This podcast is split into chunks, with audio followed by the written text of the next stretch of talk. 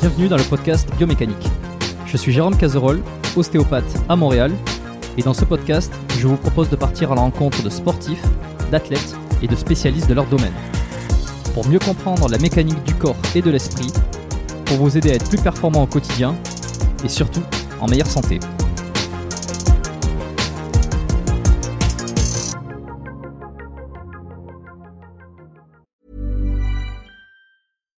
Sandra, and I'm just the professional your small business was looking for. But you didn't hire me because you didn't use LinkedIn jobs. LinkedIn has professionals you can't find anywhere else, including those who aren't actively looking for a new job but might be open to the perfect role, like me.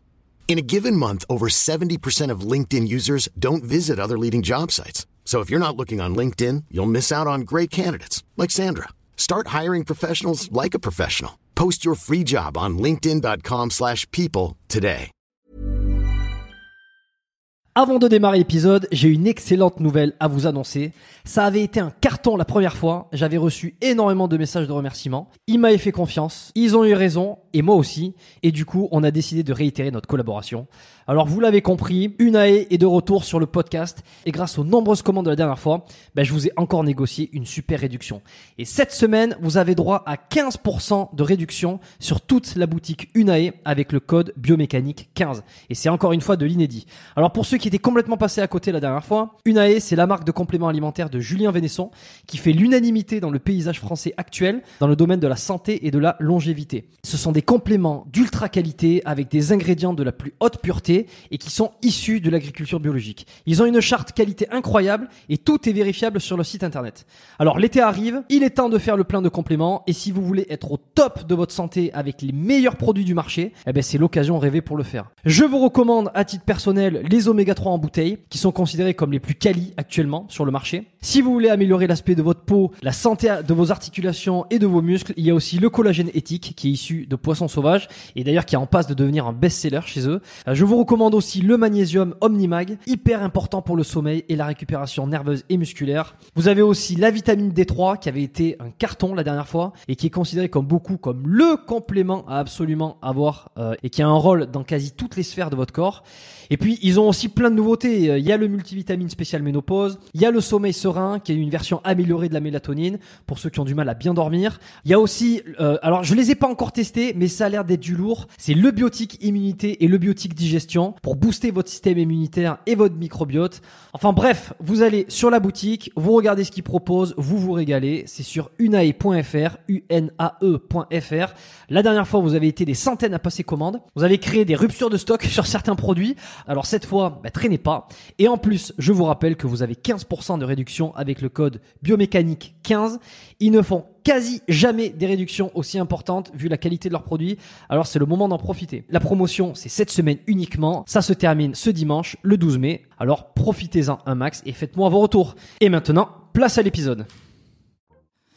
Et voilà, ça y est, on y est, on est parti cette fois. Donc euh, bonjour euh, à tous, bonjour Enzo, bienvenue sur le Salut, podcast Foucra. Putain, C'est un, plaisir de t'avoir sur le podcast. Donc Plaisir euh, partagé, mon ami. euh, c'est excellent. De toute façon, les, les gens ils l'ont vu, ils ont vu les- le, le numéro, ils ont vu le, le nom. euh, euh, donc de, de l'épisode Enzo Foucra qui vient sur le podcast. Euh, moi je suis ravi, ça fait tellement longtemps euh, que que je te suis sur les réseaux, sur YouTube, je t'ai découvert il y a vraiment un, paquet d'années. Et, euh, et alors c'est ça, je t'ai dit ça tout à l'heure en privé, euh, c'est que je vais essayer de faire sortir ce, cet épisode euh, pour le numéro 100. euh, le centième parce que j'ai toujours dit tu vois euh, ça je te l'ai pas dit tout à l'heure euh, j'ai toujours dit que que j'irais jusqu'à 100 en termes de podcast. C'était un petit peu mon objectif perso parce que quand j'ai lancé ça, il n'y avait pas vraiment d'attente, il n'y avait pas vraiment de, tu vois, c'était c'était pour m'amuser. Puis au fur et à mesure, bah, j'ai discuté avec des gens de plus en plus intéressants, enfin intéressants, de plus en plus. Ah dire bah oui, j'ai gagné un peu de. Eh, eh, eh, t'as eu des sacrés noms quand même, hein Euh, bah ouais, quelques uns, ouais. Et puis euh, c'est pas. Mais t'as pas quasiment tout le monde. vois. Ouais, donc c'est cool et en fait ben, j'ai pris un grand plaisir, j'y prends en jeu et puis euh, je m'étais dit euh, il y a une cinquantaine d'épisodes, ben, je vais essayer d'arriver jusqu'à 100 et puis ensuite on verra, c'est un peu mon objectif. Et puis là, j'y suis quasiment là, on est dans les 90 au moment où on enregistre ce- ce- cet épisode. Et je vais essayer de le placer au numéro 100 parce que comme ça, ça fera une, ça sera une symbolique, euh, symbolique de, de d'Enzo Fukra sur le podcast. Ah bah, et puis, euh, génial, super, bah tu m'envoies flatté honoré, mon ami. Bon, euh, sinon, à part ça, à part ça, on va parler de trucs hyper intéressants. On va parler un petit peu de ton parcours euh, dans la police parce que c'est un truc Mhm. que tu parles pas trop souvent. Euh, t'as Non, fait quelques, t'as, t'as fait juste une FAQ, une petite vidéo. Euh, Et, pourtant, il y a beaucoup de personnes qui te posent des questions, dont moi je suis extrêmement curieux. Donc on va parler un petit peu de ça. Évidemment, on va revenir sur ton parcours en musculation, ta chaîne YouTube, tout ça. Enfin, je veux dire, tout le monde te connaît. On va, on va découvrir Enzo Fukra. Euh, avant ça, je te propose de te présenter, s'il te plaît. Ah bah je bonjour à tous. Donc je me présente Enzo Fukra, euh, 45 printemps. Donc je préfère le dire comme ça parce que ça, ça, ça allège un peu euh, euh, le nombre. Non, j'ai 45 ans, je vais sur 46 ans. Donc je suis euh, je suis coach sportif. Euh, je suis également athlète euh, Prozis et Inici hein, qui sont mes sponsors. Euh, je suis le créateur et la chaîne euh, de la chaîne YouTube Enzo TV, qui est une chaîne qui a vocation pédagogique, qui enseigne majoritairement les techniques en musculation. Et bien sûr, moi, je suis pratiquant euh, je suis pratiquant euh, de musculation depuis maintenant 29 ans. C'est 29 ans que je pratique. Que le temps passe vite. Ouais, bah ouais, ouais c'est c'est c'est comme quoi hein, quand tu- quand tu fais ce qu'on est ce, ce que tu aimes, bah le temps te semble voilà te semble passer à une vitesse folle. Hein, c'est le principe de la relativité. Donc voilà. Euh, voilà eu pour la- des. euh, t'as- Ouais. Excuse, je te coupe d'entrée. euh, Je t'en prie, je t'en prie, Première question qui vient. T'as eu des trous là dans ta pratique? Parce que 29 ans non-stop? Où il y a eu, euh, je sais pas, quelques Oh jamais, des- j'ai jamais, j'ai, je prends, euh, je prends, euh, je prends autant de plaisir à m'entraîner maintenant que lorsque j'ai commencé la musculation. C'est parce qu'en fait, c'est, euh, on va rentrer dans le vif du sujet hein, par rapport Mm. à la muscu, on, on switchera après, hein, si, tu, si tu veux bien.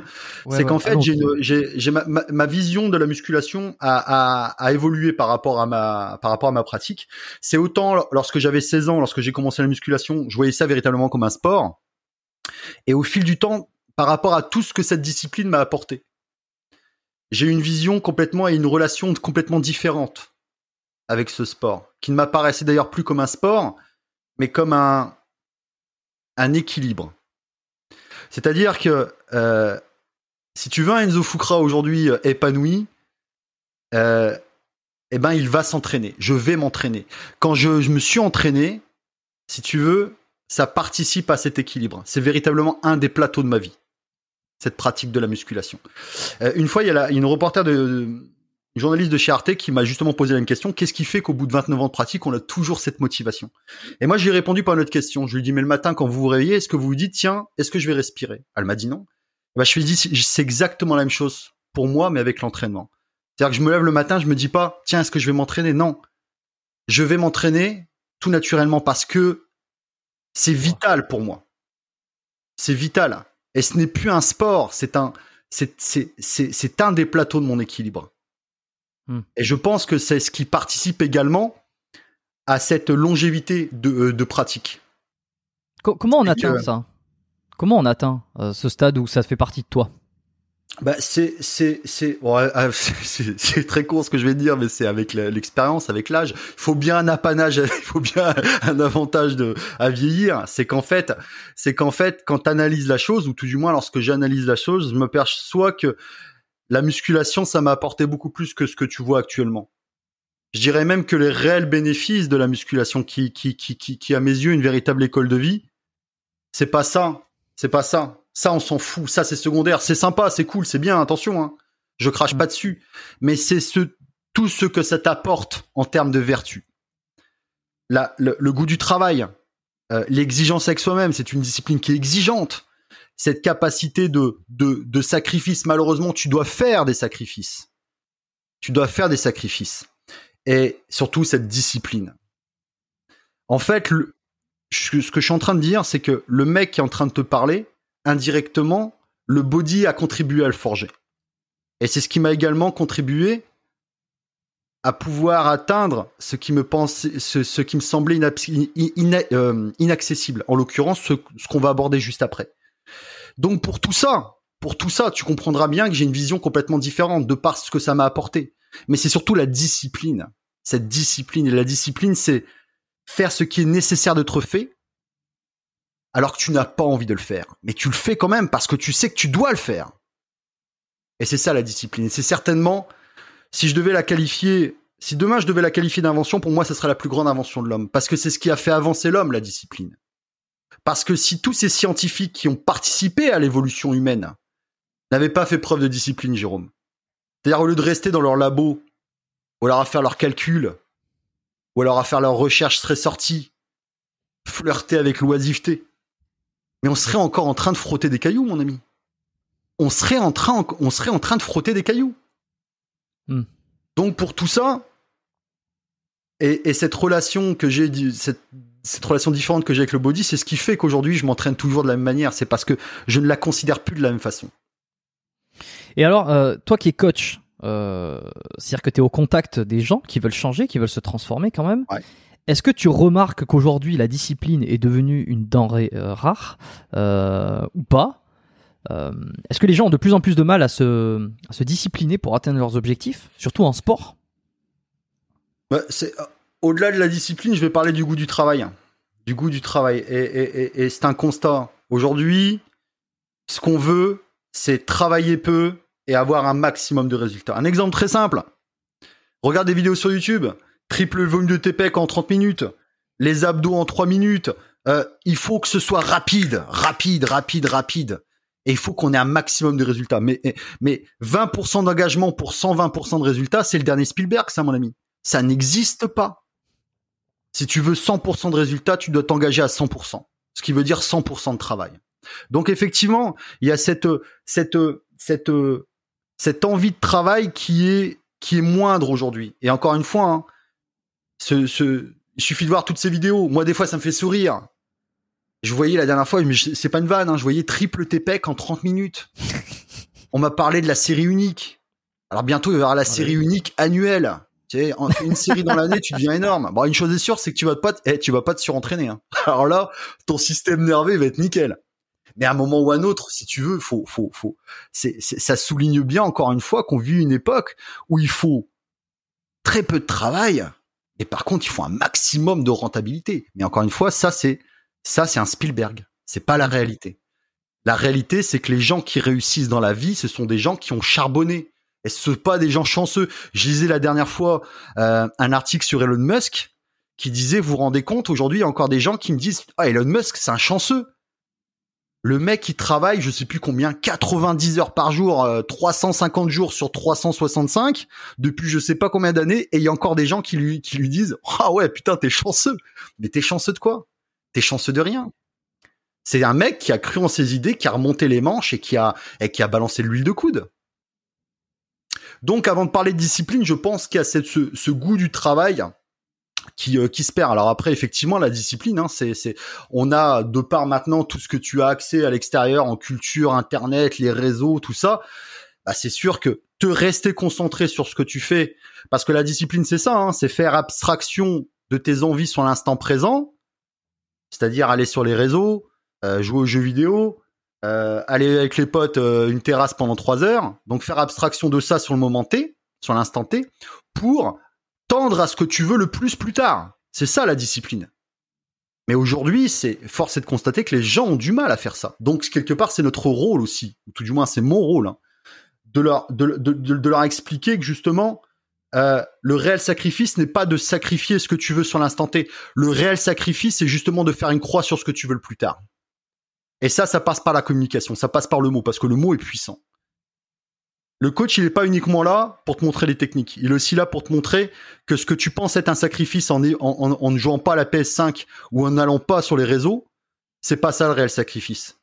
C'est dans 20 ans, quand tu t'apercevras que ce que tu voulais le plus au monde, eh ben, tu ne peux pas le faire. C'est ça le réel sacrifice. Et quand tu, sensibilises les gens à, à ça, avec les mots adéquats, eh ben, tu peux changer des vies.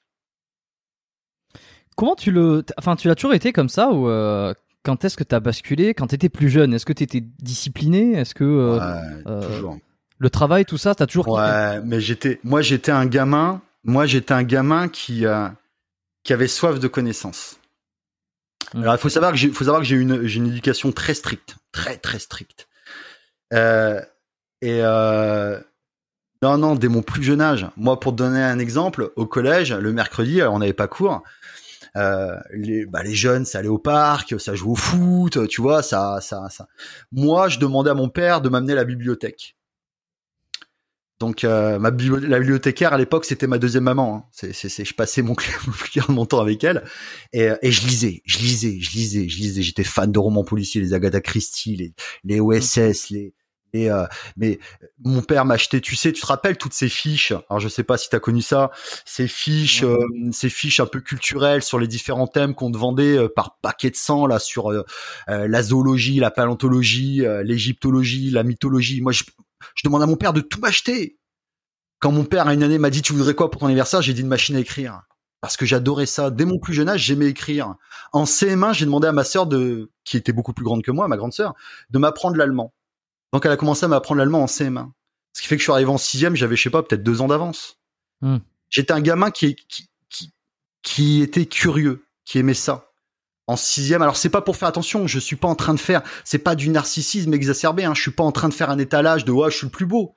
Je suis juste en train de, de, de, de, de montrer que la curiosité a du bon. Il faut être curieux dans la vie parce que c'est cette curiosité qui va vous amener à, à découvrir d'autres domaines, à vous enrichir et c'est ça aussi la vie, c'est s'enrichir d'autres choses que la musculation. Et euh, mais j'étais pas introverti, non, j'étais pas introverti. Ouais, bah c'est ça, c'est ce que je me demande parce que souvent euh, dans cette euh, configuration-là, quand on est plus jeune et qu'on aime bien s'isoler pour apprendre des choses, c'est que non, j'étais trop être avec les autres. Mais, mais, tu sais, le bout en train, le faux bout en train. C'est-à-dire que je faisais le, je voulais paraître le mec cool, mais en fait, j'avais toujours 20 sur 20 quoi. Le mec qui disait non, j'ai pas travaillé, j'ai non, oh, j'ai rien fait hier. Non non non, oh, j'avais non, j'avais pas envie, j'avais pas envie. Bah Foukra 19, Foukra 20. C'est à la fin ça énerve. Mais non non, j'étais quelqu'un de très studieux. Puis bon bah j'avais aussi un j'avais aussi un père avec lequel j'avais plutôt intérêt d'être studieux parce que c'est quelqu'un qui, enfin c'est quelqu'un, attention. Hein. D'ailleurs, des bisous, papa. Euh, euh, qui, est, ouais, bah, il, va, il, va, il va regarder. C'est pour ça, il faut que je fasse gaffe parce que terre, euh, il en impose quand même.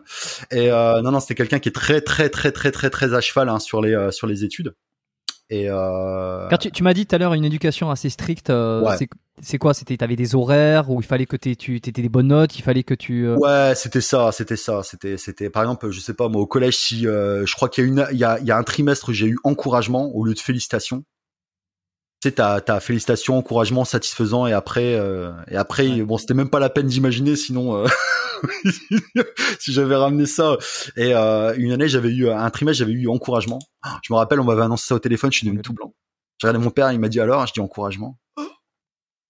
Ah, c'était euh, c'était un échec cuisant. Hein. C'était un échec cuisant. Mais euh, non, non, il était, très, très très très à cheval là-dessus. Hein. Très, à cheval. Mais j'étais réceptif. C'est-à-dire que, c'est-à-dire que, et je pense que c'est le rôle aussi des parents, et, et, je remercie mes parents pour ça. Hein, c'est aussi de de, de m'ouvrir, de, de m'ouvrir, de, de, de c'est aussi aux parents d'ouvrir leurs enfants à la culture, de les inciter à être curieux dans la vie. Donc, euh, et, mais, mais j'étais dans mon monde, moi. Tu sais, j'étais, j'ai été rôliste. Je faisais du jeu de rôle en sixième. Hmm.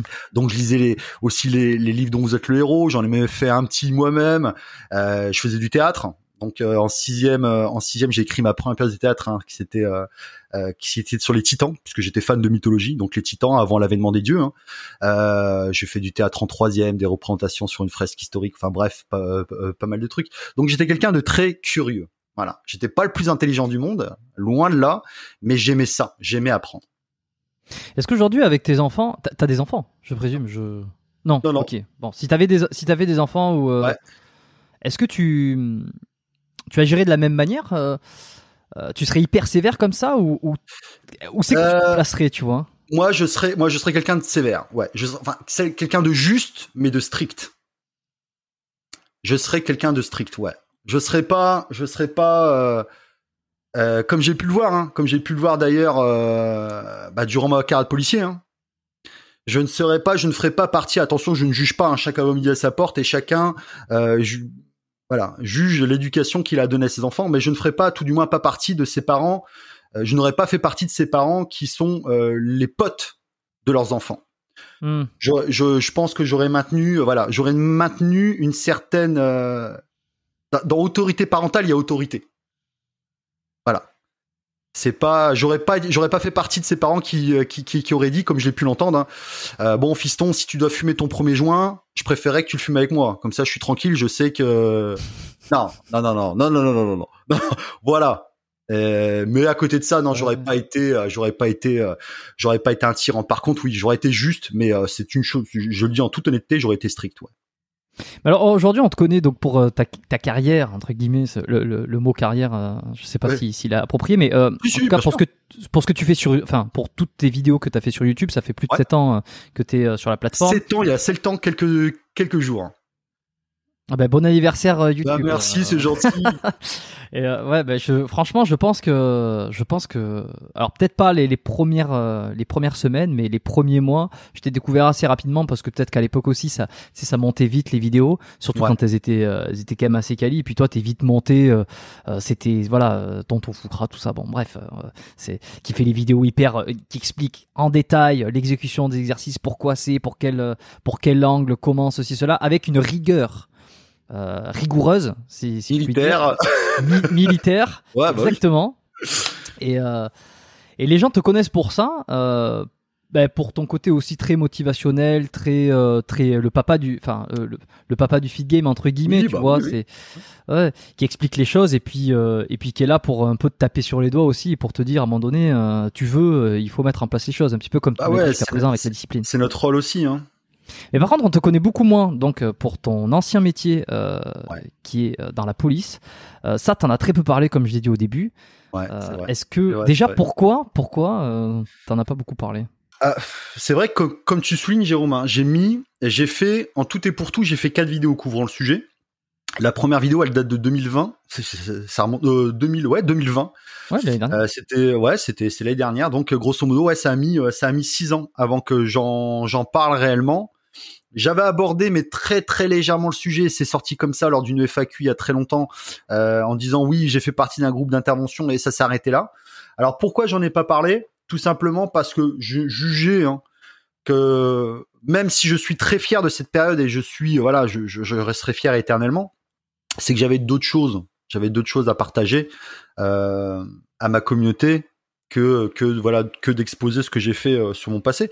Alors il y a non, c'est c'est c'est c'est pas une histoire de de je ne peux pas en parler parce que euh, parce qu'encore une fois aujourd'hui bon euh, tu dis que tu as fait partie de la DGC, tu vois, tu tu le caches pas, c'est ça ça ça, ça c'est fini cette époque.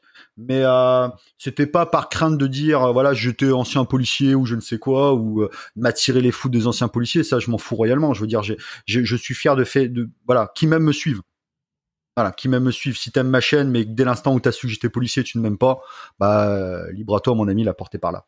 Hum. Mais euh, non, c'était surtout le fait de me dire bon, j'ai d'autres choses à aborder comme sujet, à partager avec ma communauté. Que mais après, effectivement, ma communauté m'a un petit peu euh, motivé à aborder le sujet plus en détail et force est de constater. D'ailleurs, je, je, vous remercie. Je leur fais un coucou d'ailleurs au passage. Bisous à tout le monde, à la famille, enfin ma deuxième famille. Et euh, ils ont énormément apprécié ces vidéos, non pas sur la non pas sur les sur les faits à proprement parler, je veux dire pas sur le fait de dire waouh t'es le meilleur, c'est surtout ce qui en dégage, ce qui dégage. Je dis souvent lorsque je fais une vidéo d'entraînement, lorsque je fais même une story d'entraînement, il faut lire entre les lignes ou il faut lire entre les images. C'est-à-dire qu'il y a toujours un message qui est distillé. Lorsque je m'entraîne dur, lorsque tu vois Enzo Fukra s'entraîner dur, c'est pas pour dire waouh, super. Alors peut-être que tu vas te le dire et je te remercie mon ami. Mais lis entre les images.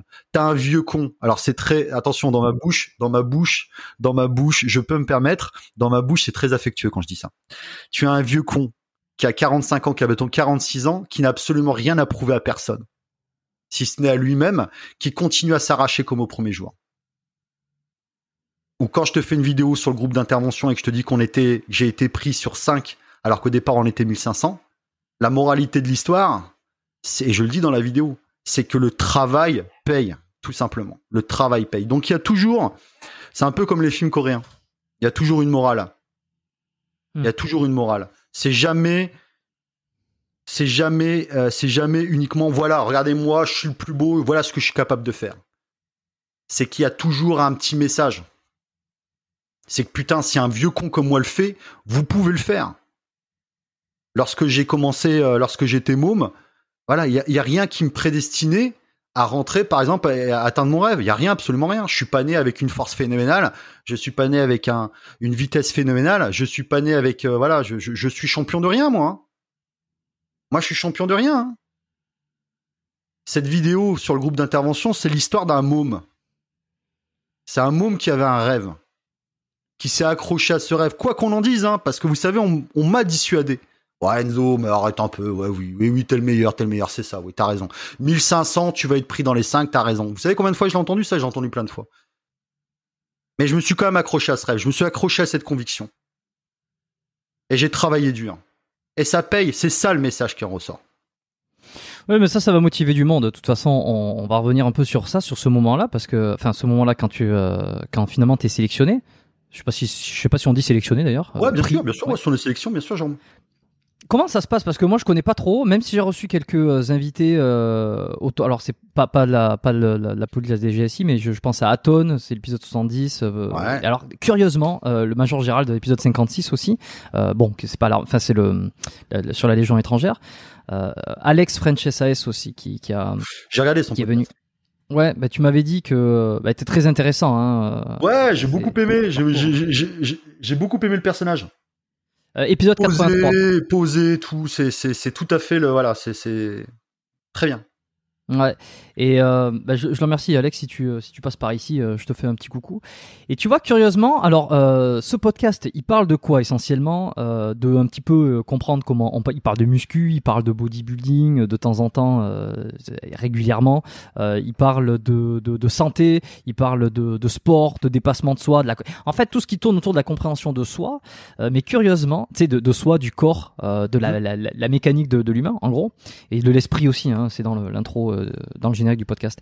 Euh, mais curieusement, je pense que les épisodes qui euh, sont le plus partagés, euh, qui sont peut-être le plus écoutés aussi, ce sont des épisodes qui parlent, qui ont un, eh ben, ceux que j'ai sortis en fait, tu vois, Major Gérald, Aton, Alex French SAS, Gundil aussi évidemment, mais mais ça fait quand même partie de ces de ces trucs là qui sont qui fascinent comme tu l'as dit.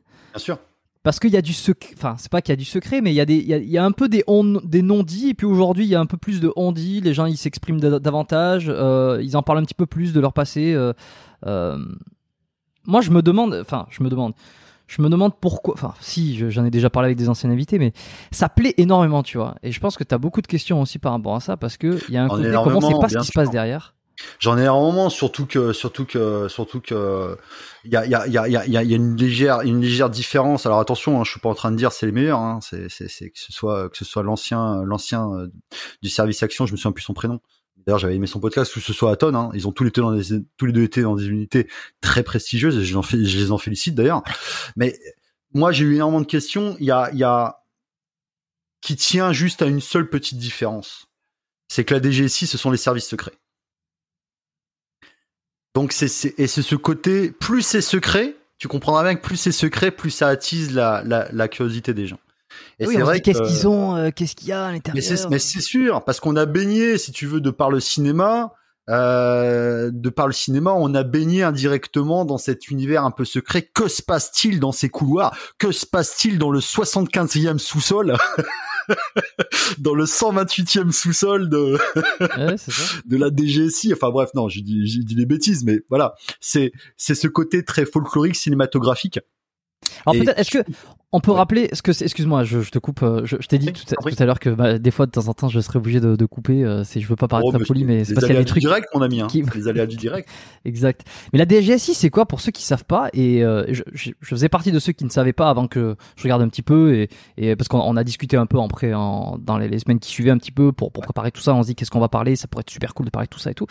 Donc je sais ce que c'est, mais avant. Euh, et encore, j'ai du mal à savoir parce que je sais que la DGSI c'est dans la police, mais tout ça c'est un, c'est une, une grande toile d'araignée. Euh. Alors ouais, c'est assez nébuleux. Alors en fait, moi, euh, je suis rentré dans la DST. La DST, c'est la direction de la surveillance du territoire, qui est grosso modo les services, les services qui ont pour principale prérogative euh, la lutte contre l'antiterrorisme et contre le contre-espionnage, mais sur le sol français. Et cette DST est devenue par la suite DGSI. Donc, sont véritablement, c'est la sécurité intérieure qui est géré, euh, qui est un service police. Et ensuite, tu as l'autre partie des services secrets, qui lui, par contre, est militaire, qui est la DGSE. Et il n'y a qu'une lettre qui change, c'est le E, hmm. c'est extérieur.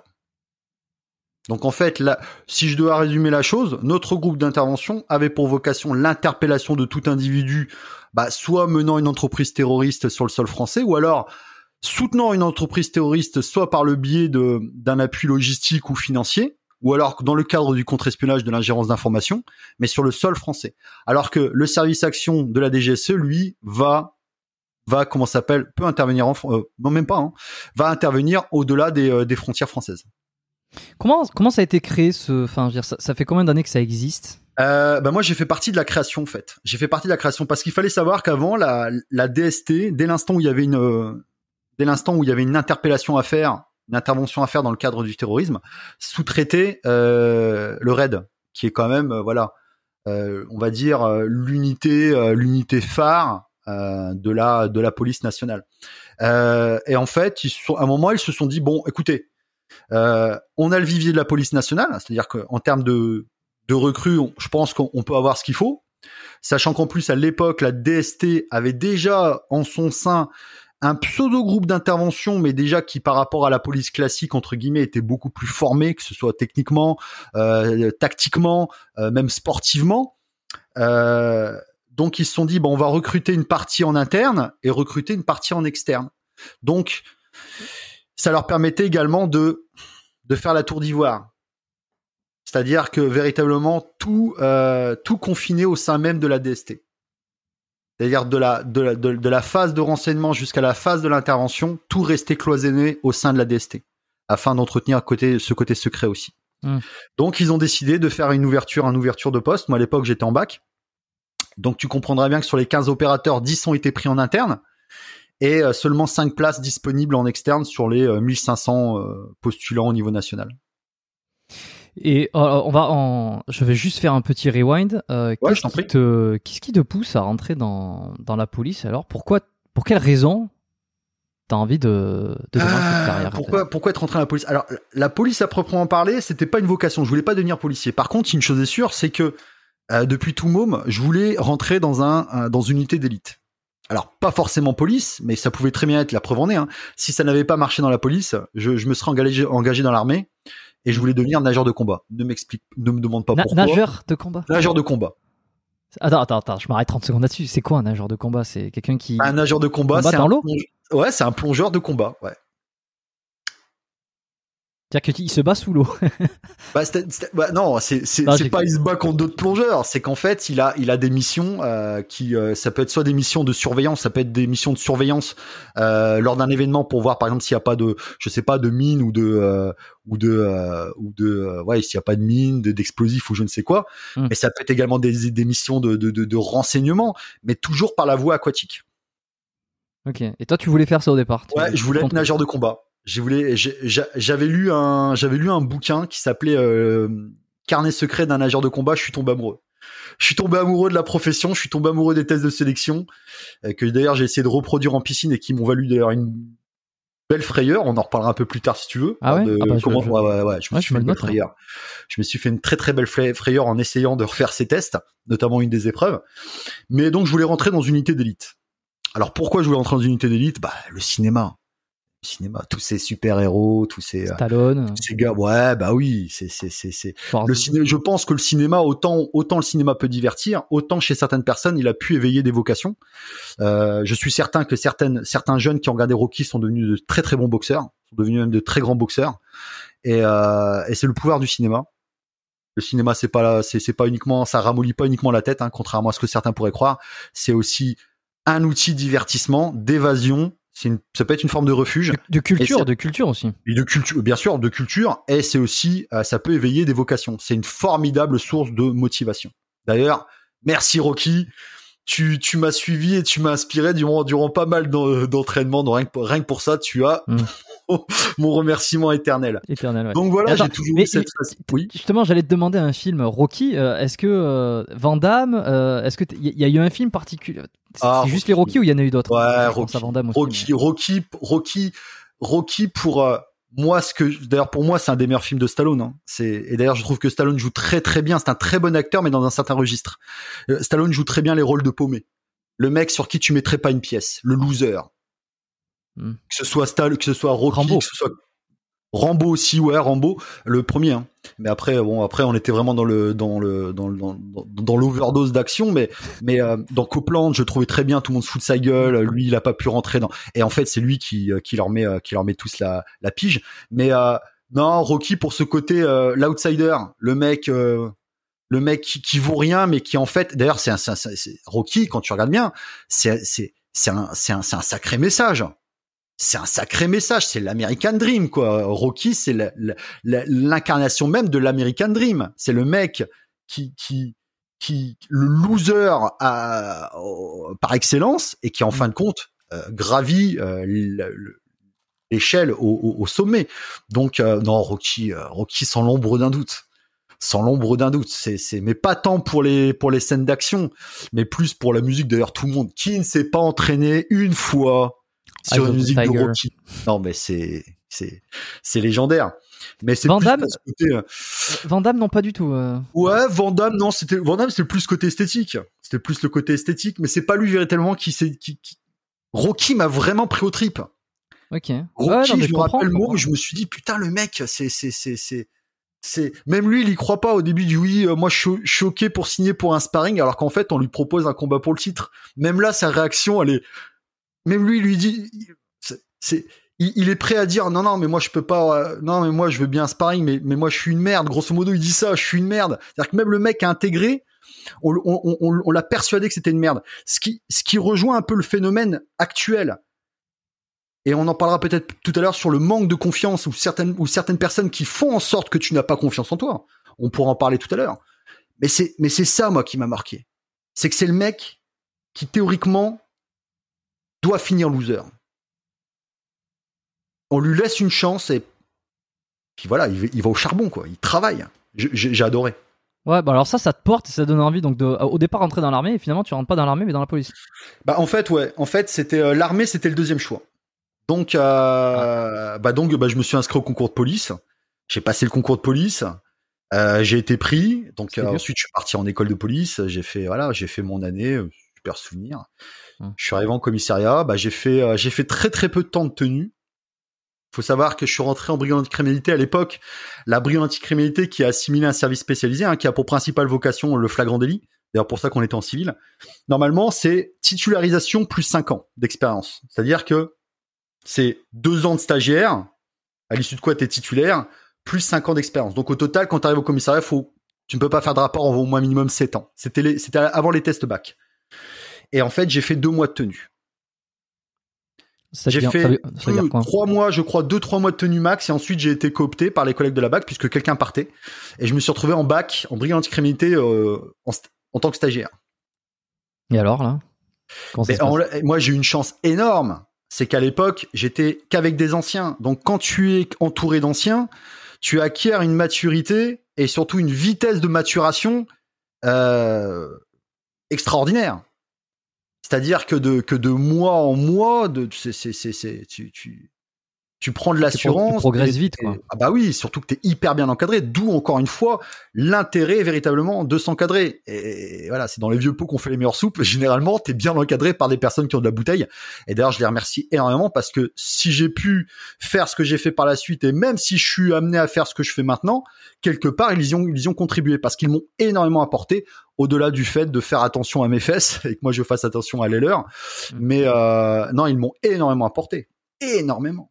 Mais la, la motivation profonde, euh, hormis euh, le fait de voir un petit peu tous, les, enfin Rocky, les, les films, le cinéma, tout ça, est-ce que t'as, c'est quoi, c'est une envie de défendre euh, les faibles, les, les citoyens? Ouais, c'est, c'est, Les citoyens? c'est- moi, c'est une fascination. C'est une fascination. Ce qui me fascine chez, chez, mais, mais tu sais, je vais aller plus loin que ça. C'est qu'il y a ces groupes d'intervention, mais ce qui me fascine aussi, auprès- que ce soit des policiers, des gendarmes, euh, des militaires, même dans les commissariats. Moi, ce qui me fascine, c'est cette, c'est cette noblesse de la fonction. C'est que ce sont des gens qui ont accepté, parce que tu sois, que tu sois dans un groupe d'intervention ou que tu sois, euh, que tu sois en bac ou que tu sois flic en, ci- en, en commissariat, tu peux être amené à intervenir sur un, sur un, sur un, sur- tu, tu peux être, tu peux amener à aller sur une intervention où tu vas mettre en vite, en, en- euh, tu, Hmm. tu vas mettre ta vie en danger. Mais tu l'as accepté parce que tu sais, lorsque tu rentres dans ce métier-là, que ça peut arriver. Donc malgré ça, ce sont des gens qui ont accepté de mettre leur vie en jeu pour pouvoir indirectement bah, défendre les autres.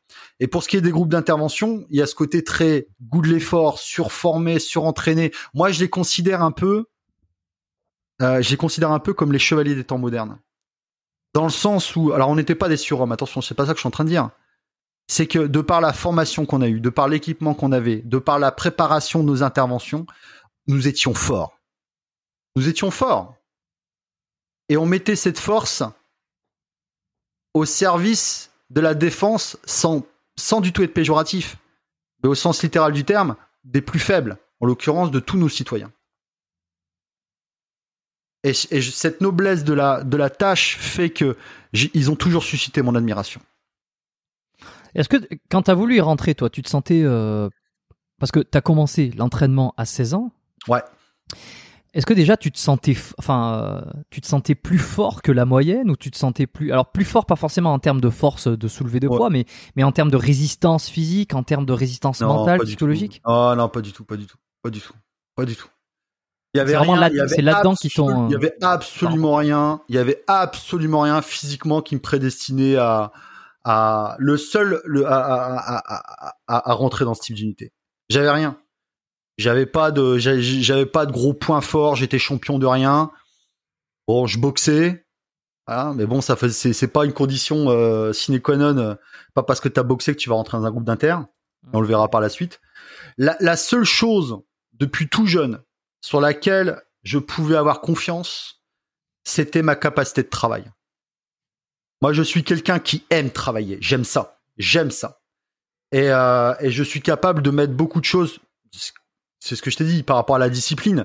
C'est que moi, par contre, faire abstraction de ce que je veux sur l'instant T, c'est d'une, une facilité déconcertante.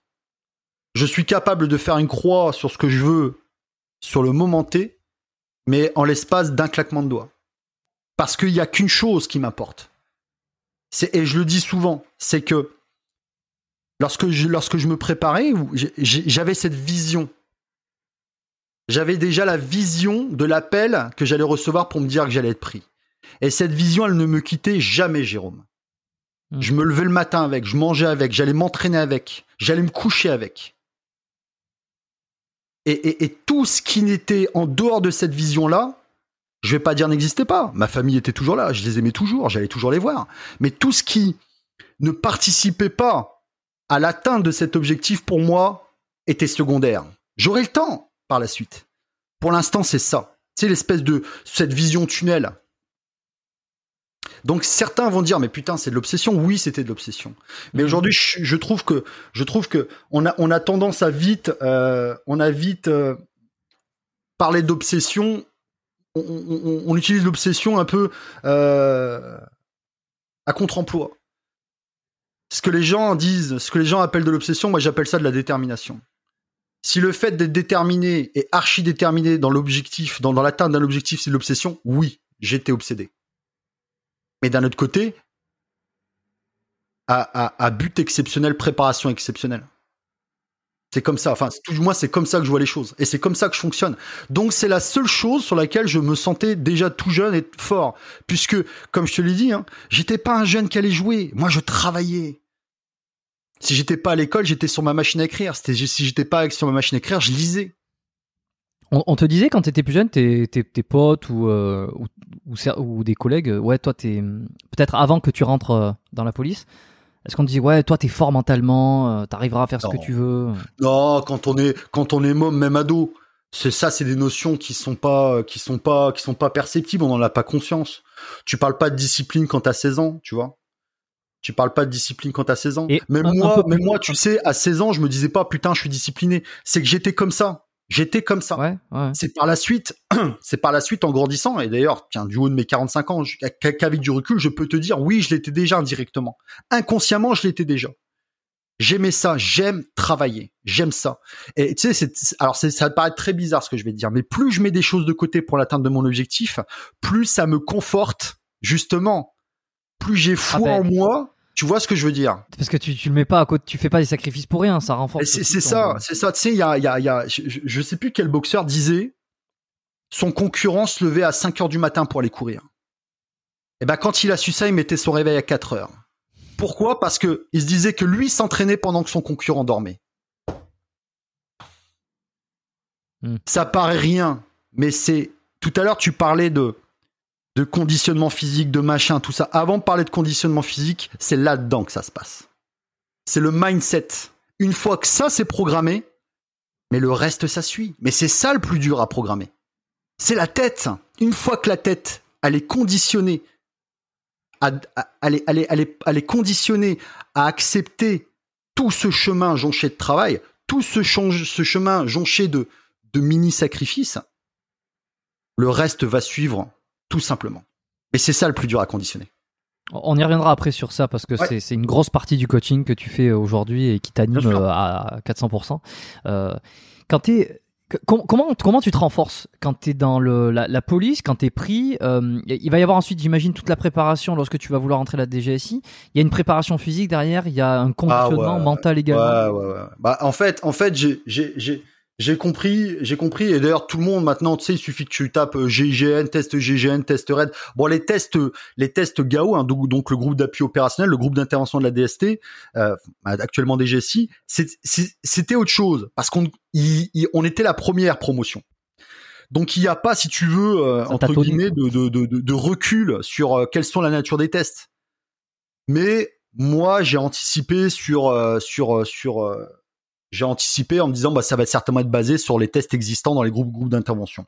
Donc mm. ma préparation, moi je faisais du donc je faisais principalement de la, du, de, de, la muscu. Je savais une chose, c'est qu'être musclé, être fort, être fort pardon, ça ne suffirait pas. Qu'il y a un mot qui devrait conditionner ma préparation, c'est la polyvalence. Alors on ne demande pas d'être champion dans tous les domaines, mais il faut être polyvalent, complet, un peu bon. touche à tout. Ça, c'est important. Et surtout, ne pas être mauvais quelque part. C'est ça qui est important. Donc, en fait, mon entraînement hebdomadaire, il se, il se scindait en trois grosses dominantes. Donc, la musculation que je continuais parce que c'est quand même assez important et également pour mon plaisir personnel. Donc, je m'entraînais cinq fois par semaine en muscu. Euh, j'allais faire deux, deux, euh, j'allais deux fois à la piscine pour faire de la natation parce que je savais pertinemment qu'à un moment ou à un autre, il y a certainement des, des, des, tests aquatiques qui allaient être, euh, qui allaient être de mise et euh, et puis la course. Donc j'avais euh, j'avais trois sessions trois sessions de course, j'avais une foncière et deux euh, deux de, résistance. Et comment ça s'est passé? Comment elle s'est préparée ma préparation? Euh, bah, de manière très simple, c'est que et j'invite toutes les personnes qui veulent un jour intégrer ce groupe, enfin ce type d'unité, à faire de même. C'est que j'ai eu l'humilité, euh, Jérôme, j'ai eu cette humilité de me dire je pense savoir mais je ne sais pas. C'est-à-dire que j'ai pris ce verre qui me, semblait à moitié plein, bah je l'ai vidé. Et je suis allé le remplir auprès de personnes adéquates. Parce qu'il faut avoir cette humilité de se dire, j'ai des compétences de connaissances, j'ai des connaissances et des compétences dans un certain domaine, je n'en ai pas dans d'autres. Alors, je ne vais pas, si demain je veux apprendre à nager, je vais pas m'amuser à regarder euh, euh, euh, je nage bien.com. Non, je vais aller voir un spécialiste. Donc je suis allé voir un ami à moi, un ancien compétiteur qui était maître nageur. Je lui dis Christian, apprends-moi à nager. Ça l'a même fait sourire. Il m'a dit, mais Enzo, tu, tu, tu, sais nager. Je te vois le soir quand tu viens au club de plongée, tout ça, machin. Je fais, non, je veux apprendre à bien nager. Et là, on va reprendre un petit peu, on va, on va, on, va, ça va, ça va recoller un petit peu au nom de ta, de ta chaîne biomécanique. C'est qu'en fait, on a repris toutes les bases. Et la première des bases, c'est de déterminer quelle est la nage la plus appropriée à ta morphologie. Donc tu comprendras bien, faut pas être spécialiste pour savoir que euh, en crawl, euh, je suis pas terrible. J'ai la souplesse d'un paquet de biscottes. De par les masses musculaires qui sont en plus très raides, parce qu'en musculation, tu dois maintenir une certaine raideur musculaire. Donc en termes d'allonge, en termes d'amplitude, moi, quand j'ai l'impression d'avoir le bras tendu, tu rigoles. J'ai le bras moitié plié. Par contre, j'ai le physique d'un brasseur. J'ai le physique d'un brasseur. Et tu sais, en natation... C'est quoi le, physique d'un brasseur? Bah le physique d'un brasseur, c'est ça c'est le dos très large. Le, c'est pas besoin d'avoir une très grande souplesse articulaire pour aller chercher la longe, qui est important, tu vois. Mhm. Donc moi, j'ai pas de souplesse, j'ai des, des épaules qui sont puissantes, ce qui fait que même d'un point de vue euh, physique, il y a cette il y a cette obstruction qui fait euh, qui fait que bah je, je peux pas aller chercher d'allonge. Tu peux pas aller chercher loin, ouais. Ok, mais je par peux contre, pas aller chercher un dos large, t'as les clavicules larges. Ah moi ouais. Moi je, je moi quand je prends quand je prends appui sur l'eau, Hmm, le, bassin il ressort comme ça. Hein. Non, c'est j'ai le physique d'un brasseur.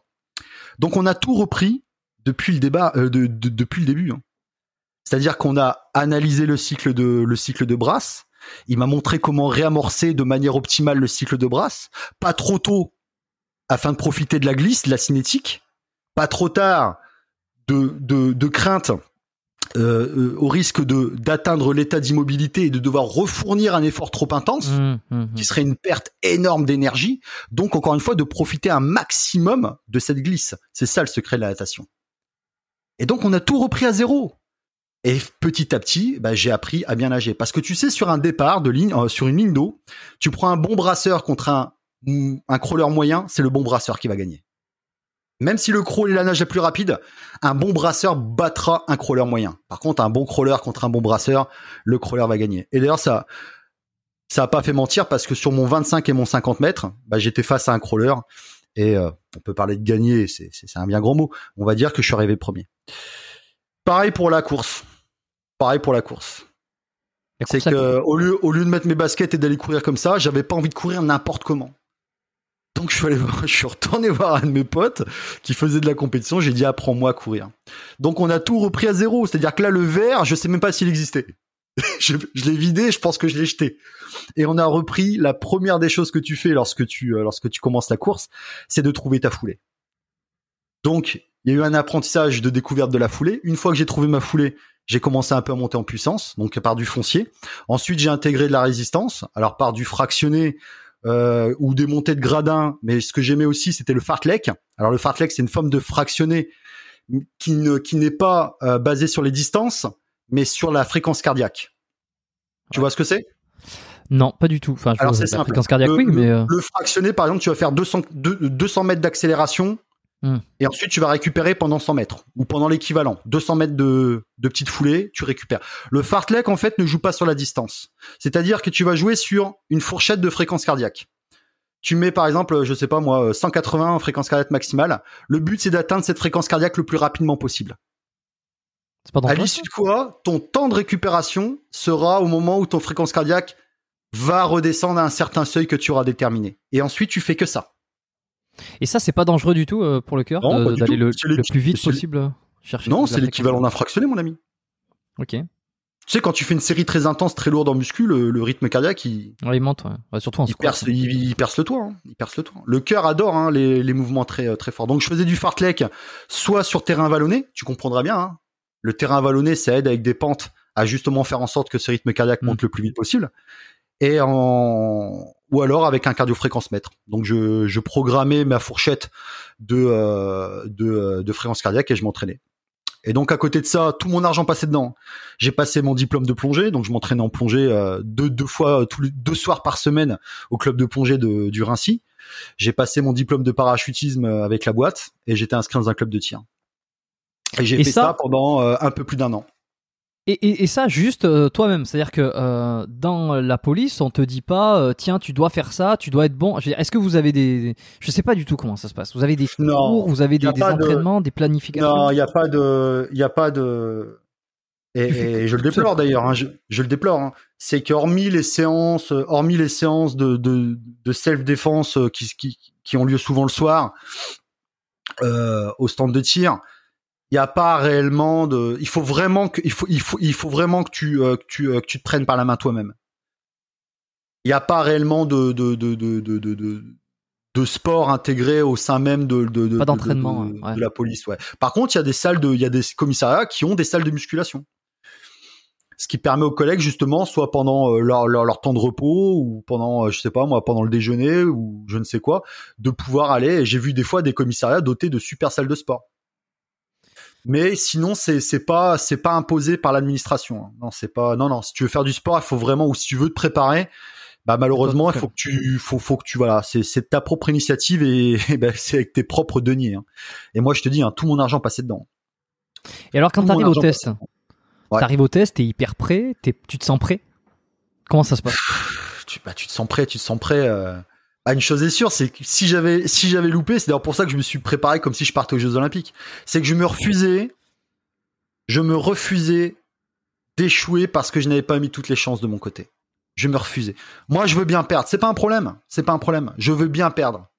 Mais par contre, quand je sais que j'ai balancé tout ce que j'avais, et surtout lorsque je sais que je me suis préparé au mieux que je pouvais. Donc j'ai vraiment, euh, J'ai, j'ai, j'ai- je te dis, pendant un peu plus d'un an, je n'ai fait que ça, que ça, que ça, que ça, que ça. Tout mon argent est passé dedans. Donc, est-ce que j'étais prêt? Je sais pas.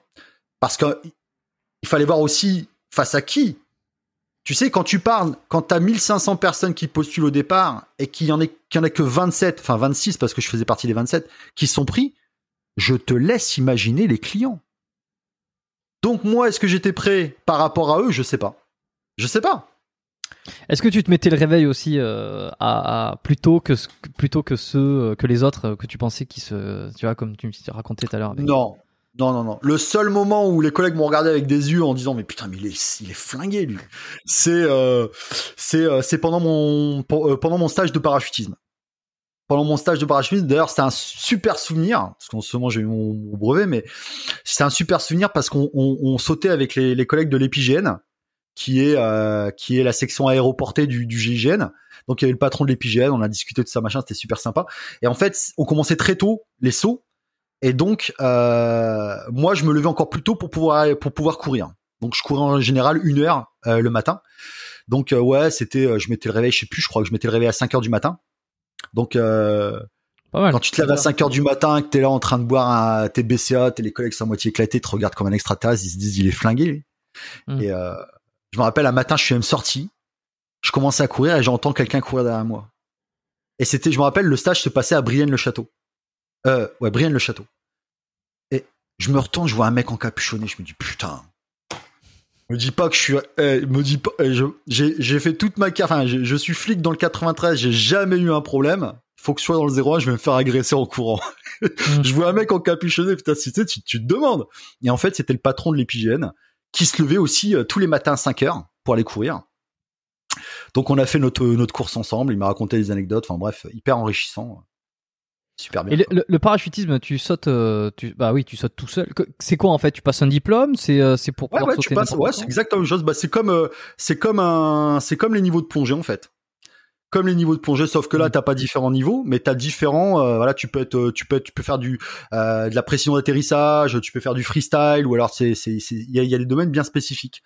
Mais ouais, t'as des, euh, bah, tu commences par la base, hein, c'est-à-dire sur la planche de bois avec les petites roulettes pour avoir ton positionnement spatial. Euh, savoir comment tu dois prendre appui, comment faire, comment aller chercher la, la comment s'appelle, comment effacer l'effet de l'air relatif, du vent relatif, ce qui est hyper important. hein. Quand tu vas chercher, il y a que dans les films hein, où le mec il est comme ça, le bras tendu, et il va chercher, euh, il va, il va sortir sa toile, il va, il va se mettre sous toile en tirant avec le bras comme ça. Tu comprendrais mec dans la vraie vie, si je fais ça, tu tournes. ah bah là tu, là tu, là là tu, tu, tu t'arraches l'épaule. Là. Là, tu t'arraches l'épaule. D'ailleurs, c'est arrivé à un des collègues qui a oublié de dire qu'il s'était fait une luxation de l'épaule. Ouais, il avait une épaule qui se déboîtait et il a fini à atterrir avec un seul bras. Ouais. C'est-à-dire que pendant la chute, en fait, il a fait un mouvement ou, ou quoi qui a fait que ça, il s'est démis l'épaule. et- déboîtée. Je me rappelle, il a, il a atterri avec un seul bras sur le toit d'une usine euh, à proximité de la, de la. Ouais, c'était. Non, mais je rigole, mais c'est pas drôle en fait. Ah bah c'est, ouais, c'est compliqué. Hein. C'est compliqué. Bah tu sais moi le, le, le dernier saut, d'ailleurs avec ce, avec ce même collègue, euh, il n'a pas respecté le sens de la flèche parce que lorsque tu atterris, tu as une flèche qui est matérialisée au sol et en fait tu dois avoir obligatoirement le vent face à toi. C'est-à-dire que quand tu as la flèche comme ça, tu vas dans le sens contraire de la flèche, tu vois, tu prends la pointe vers toi. Ouais. Tu ne prends pas la pointe derrière. Si tu prends le dos dans le vent, euh, si tu prends le vent dans le dos, pardon, Hmm. Tu risques d'atterrir euh, avec un peu plus de vitesse, qui risque d'être compliqué. Et en fait, euh, lui a pas suivi la matérialisation de la flèche, ce qui fait qu'à quoi, à peut-être 3 mètres du sol, il m'arrive en pleine face. Ah ouais. Il m'a, ouais, ouais, il m'arrive en pleine face. Donc moi, j'ai complètement cassé à droite, et lui, au lieu de casser à gauche, bah justement pour qu'on essaie de de pas se percuter, bah il a rien cassé du tout. Je me suis pris toutes ces suspentes, on s'est écrasé à à, à peu près 3 mètres de haut. Ouais. T'as c'est simple. Hein. Euh, nous, on était là. T'avais, euh, on, va, on va dire que t'avais le comment s'appelle le bâtiment qui était là. Derrière, tu avais le camp des collègues euh, de l'épigène. Les, les collègues de l'épigène ont entendu les deux chu- les, les deux corps chuter. T'as- tu t'es rien cassé? Non.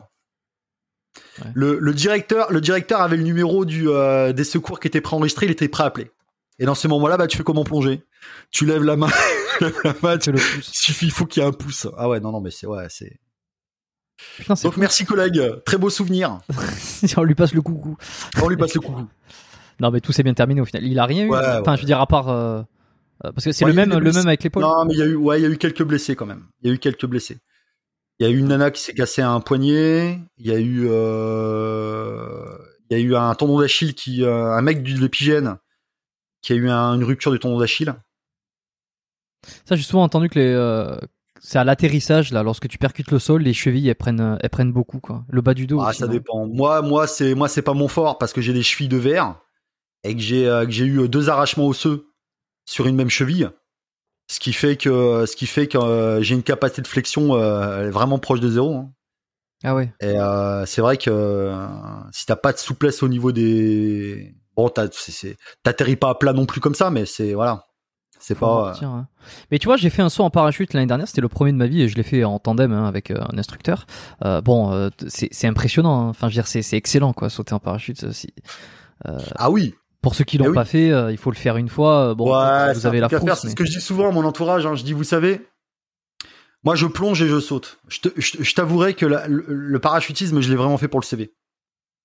Mais par exemple, la plongée, tiens d'ailleurs, avant cette interview là, enfin avant cette entrevue, j'étais avec le, j'étais avec le, avec un moniteur de plongée qui est un ancien militaire, et euh, j'ai, euh, j'ai, euh, j'ai programmé ma remise en palme en, en, en fosse. Donc, euh, mais euh, je dis souvent à mon entourage, vous en avez la possibilité sans pour autant être breveté. Vivez les sensations d'être un oiseau et d'être un poisson une fois dans votre vie. C'est important parce que c'est vraiment des sensations qui sont inoubliables. Ouais. C'est euh, c'est indescriptible. Ouais. Ouais, non, non, c'est ça. C'est quand tu sautes, euh, c'est un truc. euh, Il y a, y a un lâcher, prise terrible, mais Et oui, c'est un, un fantasme humain au sens littéral du terme. C'est qu'on a tous, tous dit un jour, est-ce que tu aimerais bien voler comme un oiseau, est-ce que tu nager comme un poisson? Là, on a la possibilité euh, de vivre ou de ou de se rapprocher de cette sensation. C'est euh, ouais, c'est surtout que c'est devenu euh, financièrement parlant ultra accessible. Le parachutisme à une époque c'était c'était hors de prix, la Mhm. plongée c'était très élitiste. Et ça, Oui, puis là, le, le saut en parachute, pour le coup, t'as vraiment rien à faire, quoi. Je veux dire, tu, tu, Ah tu mets le billet sur la table, le mec Ah ouais, il ouais. t'équipe, il te, Ah ouais, dans l'avion, il t'accroche à toi et il fait tout. Toi, il te dit, Ah oui. reste comme ça, mets-toi comme Ah ça, plie les jambes et je fais tout. Et en fait, tu fais Alors rien. que lorsque tu lorsque tu sautes seul, faut savoir une chose, hein. c'est que c'est pas euh, je ramasse ma toile, je la mets dans un côté, enfin, dans un débarras, j'en prends une autre et je prends une toile qui est déjà pliée dans le sac. Non non non, c'est que tu prends ta toile, tu la déplies en longueur et ensuite tu as euh, des étapes de pliage. Et chaque étape de pliage, tu appelles un, un- tu appelles un examinateur, un gars du centre qui valide ton étape de Mm. pliage. C'est pas euh, j'ai terminé, j'en prends un autre. hein, non, c'est que tu ressautes avec. Alors donc je te laisse imaginer le- la première toile que j'ai pliée moi-même, même si lui me l'a validée, elle est ressortie en l'air dans un état. Et, ça fait quoi? Enfin, je veux dire, c'est, tu le vois, t'as, tu flippes, tu te dis merde. ouais, je- je, l'ai vu, je l'ai senti. En fait, je, quand quand j'ai sauté la première fois où j'ai où j'ai plié ma toile, quand je suis quand je quand j'étais sous voile, c'est-à-dire lorsque j'ai lorsque j'étais euh, j'étais euh, j'ai ouais j'étais sous voile. euh, je me suis levé et j'ai vu mes suspentes qui faisaient ce qu'on appelle des spaghettis. C'est-à-dire que toutes mes suspentes, c'est-à-dire les fils, Ah étaient emmêlés. Donc ça te retient quasiment Donc- pas, quoi. Donc, bon, vu que c'était le début de l'apprentissage, j'avais toujours mon ma radio avec les instructions euh, du moniteur en bas et qui me disait, euh, alors il m'appelait pas par mon prénom parce qu'on était 3-4 en l'air. Donc il me disait, je sais plus quel chiffre j'étais, numéro 4, numéro 5, bas des jambes. En fait, tu dois activer une cinétique avec tes jambes par des mouvements de ciseaux de sorte à activer une rotation pour éviter, pour dé... Alors, je te laisse- En fait, t'es une toupie. Tu fais la toupie à, à 1700 mètres de haut pour défaire les, les, les spaghettis des suspentes. Donc c'est un petit moment. hein. Tu, tu dis Ouais, pas si. euh, si ça si ça va pas dans le bon sens, sûr. je continue ma chute. Bien là, sûr, bien sûr, bien sûr. Ton, deuxième saut, hein, je dis bien ton deuxième saut parce que ton premier saut, il y a le, il y a le, le phénomène de la, du voile blanc, ce qu'on appelle le phénomène du voile blanc. Le voile blanc, ça veut dire quoi? Ça veut dire que je serais incapable de me souvenir de mon premier saut. Je ne m'en souviens pas. Ah ouais. Je ne m'en souviens focus. euh. absolument pas. Et je pense que apparemment, hein, c'est lorsque tu places le subconscient face à une situation qui est véritablement contre nature. Il a une espèce de système de protection qui fait. Alors je sais pas si c'est ça ou si c'est autre chose. En tout cas, une chose est sûre, c'est que je n'ai plus je n'ai absolument plus aucun souvenir de ce premier saut. Tout ce que je peux te dire, c'est que on était donc dans l'aéronef hein, qui montait euh, un avion en parachute, ça monte comme ça. hein. Ça monte pas comme ça, comme un avion de ligne. Hein. Faut que ça atteigne la vitesse, la- la- l'altitude le plus rapidement possible. Hmm. Je me rappelle que quand la carlingue est ouverte, hein, c'est quand même impressionnant. T'es à 1700 mètres sur tes premiers sauts en automatique et que tu dois mettre la moitié du corps à l'extérieur de la carlingue. Et ben mon premier saut, j'étais j'étais ultra exalté. Si ça avait été moi, j'aurais sauté comme ça, tu vois. Et la deuxième, par contre, le deuxième saut, là le corps, là le subconscient euh, te met face à la chose. T'es déjà un peu moins sûr de toi, tu vois. Donc oui, je me suis Ouais. posé la question, bien sûr. Ah non, c'est fou ça. Et alors tu t'entraînes donc pour ça, euh, parachute, euh, course, course à pied, euh, natation, muscu, entraîne, enfin tout ce qui est possible et inimaginable pour arriver En fait, ce finalement que je au- voulais, au, ce test. que je voulais, excuse-moi Jérôme, ce que je voulais, c'est que au travers de ce CV, il y ait deux mots qui, qui en ressortent. C'est polyvalence et adaptabilité. C'est-à-dire que les gens qui regardent mon CV se disent bon, ce mec-là, il touche un peu à tout, d'accord? Il touche un peu à tout, mais c'est surtout que c'est quelqu'un de malléable au sens formation. C'est-à-dire que c'est quelqu'un qui, de par ses, ses multiples disciplines, ne va pas rechigner à apprendre et ne va pas rechigner à ce qu'on l'envoie faire tel ou tel stage qui, qui, euh, qui éventuellement ne serait pas en, tu vois, en, en lien direct avec le sport. Par exemple, j'ai fait des stages de serrurerie fine, euh, j'ai été ultra exalté de le faire, tu vois, alors que ça n'a rien de sportif. Donc c'est ce que je voulais. Ouais, serrurerie fine, ouais. C'est quoi ça? Bah, en fait, c'est euh, c'est comment euh, c'est comment faire de l'effraction sans laisser de traces. Je, je m'en- doutais que c'était ouvrir des serrures euh, de- avec, Ouais, avec- ouais. comme dans les films avec les, Ouais, les petits bâtons là, les, les Non, non, sauf que nous, on avait des, on avait des parapluies, on avait tout. des parapluies? Ouais, c'est un matériel bien spécifique pour faire de la, pour faire de l'effraction. Putain, c'est fou ça. Et, et ça, ça, attends, mais je- 30 secondes là-dessus. Euh, N'importe qui peut faire ces, Non. cette formation là. Non, non, non, non. Bah oui, bah sinon. euh, Non, bah, t'imagines. Cambrioleur numéro 24. Tu vois dans la presse, dans la presse, t'es en Ah train de ouais. voler un château. Ah, Ah tiens, ouais. lui il fait partie de Méga, c'est un bon, il a réussi. tu veux être meilleur en cambriolage? Tape non, c'est uniquement pour les, euh, les policiers.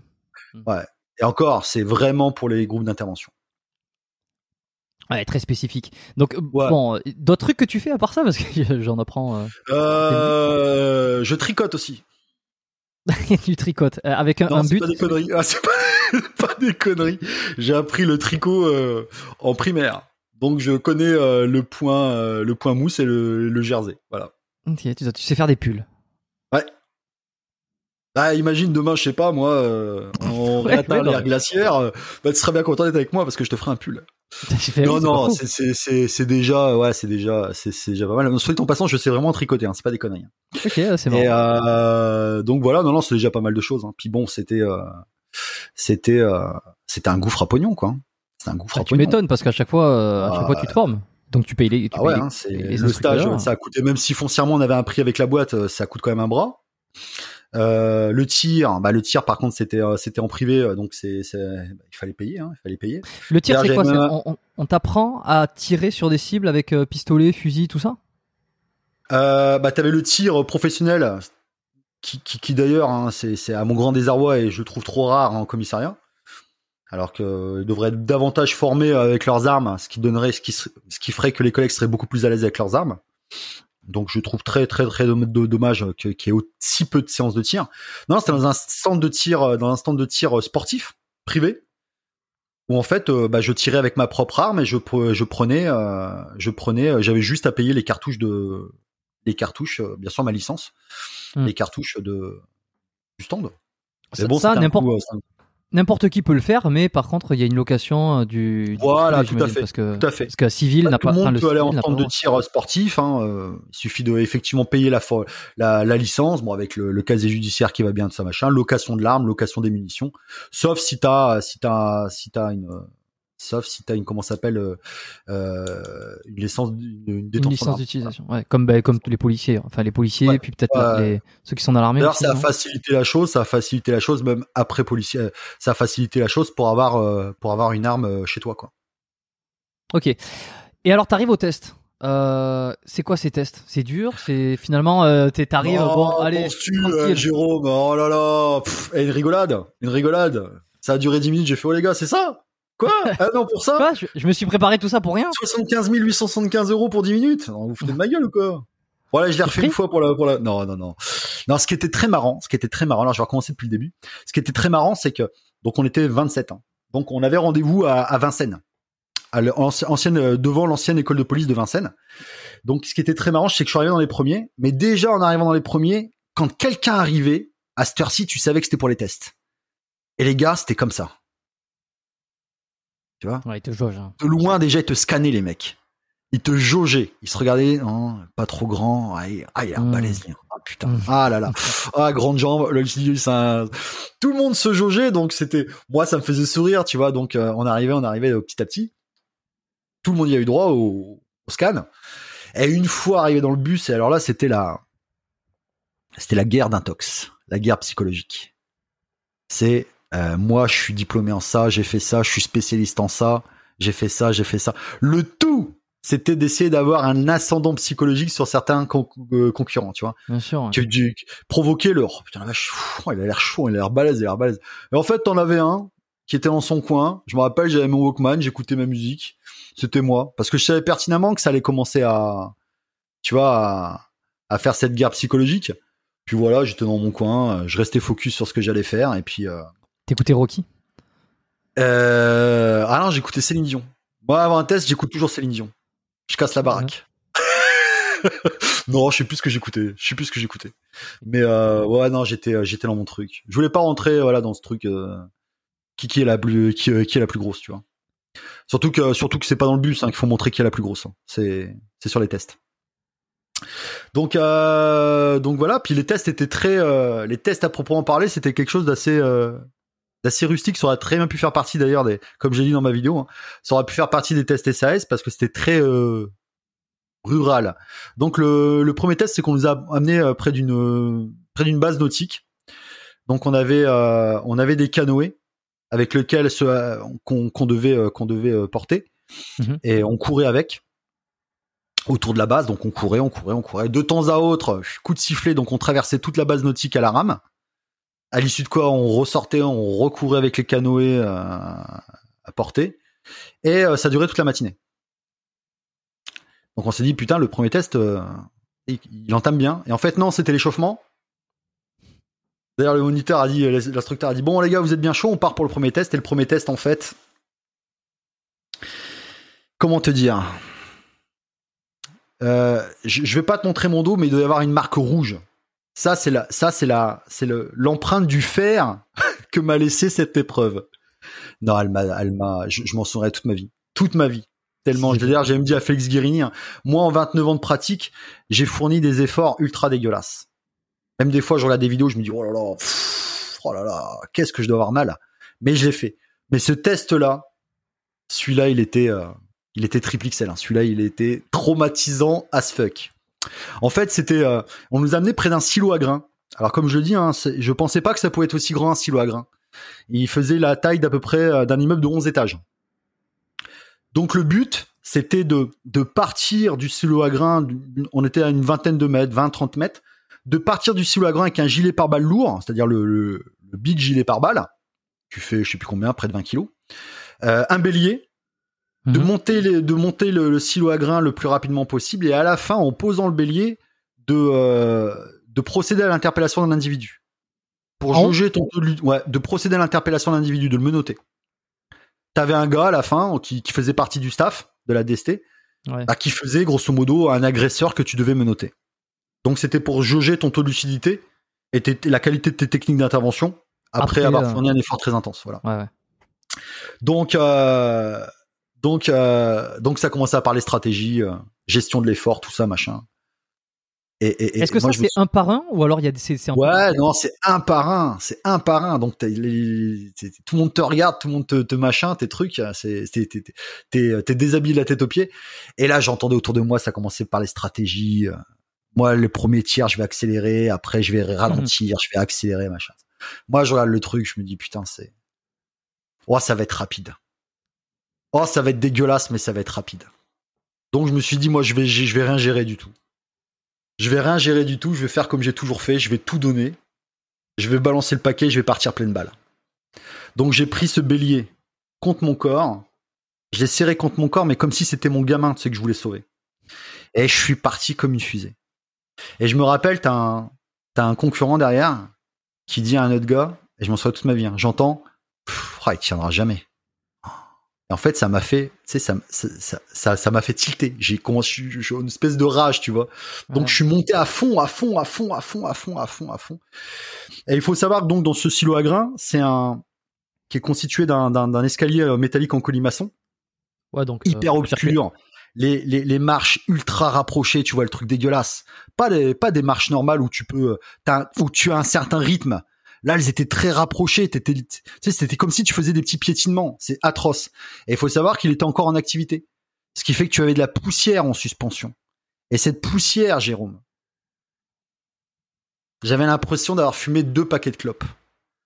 Ça, ça pénétrait les poumons, ça te les brûlait. Hmm.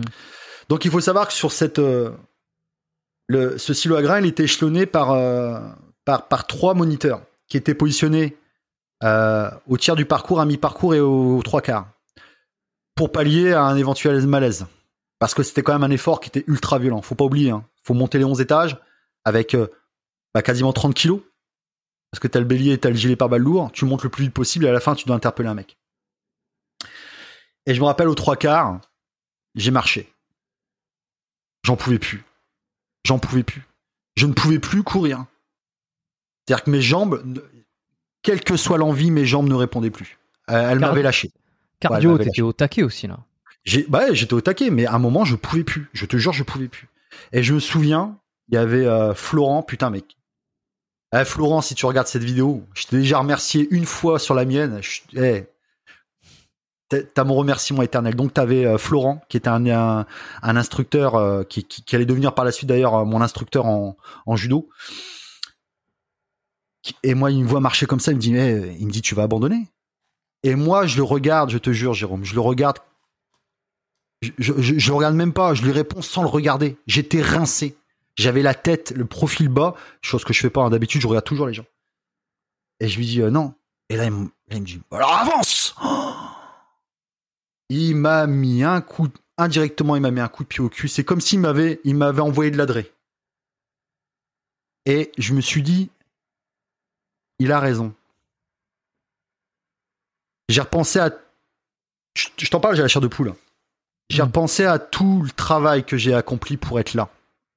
À tout ce temps que j'ai attendu pour être là.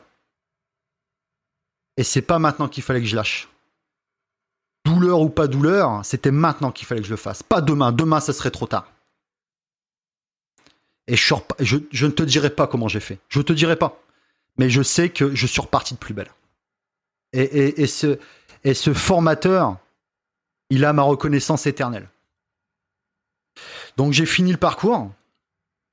J'ai menotté la personne. T'avais le préfet de Paris qui était là, monsieur le préfet de Paris, hein, qui est quand même, euh, voilà. C'est pas rien hein, quand t'as le préfet de Paris qui est là. Et donc t'avais donc le, le, patron, le futur patron du groupe d'intervention qui, qui était là aussi pour assister aux sélections. J'étais tellement oxy, j'étais accroché aux rambardes, j'en pouvais plus. Le- monsieur le préfet de Paris qui me tend la main, j'ai même pas la force de lui tendre la main. Je lui dis, je suis désolé monsieur, je vous serre la main après. J'étais mort, j'étais mort. Donc voilà, résultat des courses, faut savoir qu'on a tous, à un moment ou à un autre, marché. Voilà. Ce qui m'a un petit peu conforté, parce que j'ai eu un très gros moment de solitude. Et euh, j'ai Mm. fini, euh, j'ai eu le deuxième meilleur temps des tests, enfin de, de cette épreuve-là. Et, et quand, attends, attends, parce que quand t'arrives en haut là, euh, le mec que tu, Ouais. dois, que tu dois menoter, que tu Mm. dois, comment tu, comment tu fais? Tu te prends quelques secondes pour. euh, Ah non, non, non, tu peux pas, tu peux pas prendre quelques secondes. C'est chronométré, euh, Jérôme. Donc Tu une fois pas. que tu l'as menotté, La etc. C'est terminé. seule- là, la, seule, la seule consigne qu'on avait, c'était de ne pas jeter le bélier. C'est-à-dire qu'il fallait prendre le temps de poser le bélier et d'ensuite d'aller au carton. Comment tu t'es fait mal dans le dos? Non, c'était pas. Je, je me suis pas fait mal dans le dos. C'était, c'était quand j'ai parlé de marque rouge. C'était qu'en fait, c'était pour dire que c'était. Ok, là, elle c'était m'a- marqué au fer rouge. Ok. Ah. Ok, je pensais que, que je- que, je pensais que c'était une image, mais en même temps que c'était vraiment Ah non, non, c'était parce que même là, tu sais, après tant d'années, je t'en reparle, je revis l'intensité du truc. Mm, Je revis, mm, cette mm. inten- je revis surtout ce moment où ce, euh, où ce moniteur me, me, me, me regalvanise. Et c'est, la morale de l'histoire, c'est qu'on a toujours besoin de prendre des fois un bon coup de pied au cul. Ah, ça c'est pas faux. c'est pas faux, c'est pas faux. Régulièrement hein, d'ailleurs. hein, Plus c'est régulier, mieux c'est. Ah bah bien sûr, bien sûr, bien sûr. Donc on a eu ça, ça c'était le, c'était le test, euh, c'était le test à l'effort. Après on a eu du classique, hein, on a eu de, bah, de, de l'épreuve aquatique, du 25 mètres, du 50 mètres. on a eu euh, bah, des épreuves d'apnée, on a eu des matchs de water polo en fin de, en fin de, en fin de journée.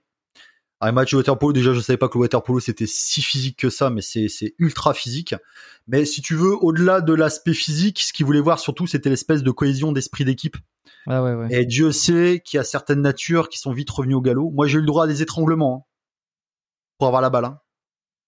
Il faut savoir qu'au water polo, tu as le droit d'effectuer une poussée de la tête sous l'eau, mais tu dois relâcher. Moi, j'ai des mecs qui m'ont maintenu sous l'eau.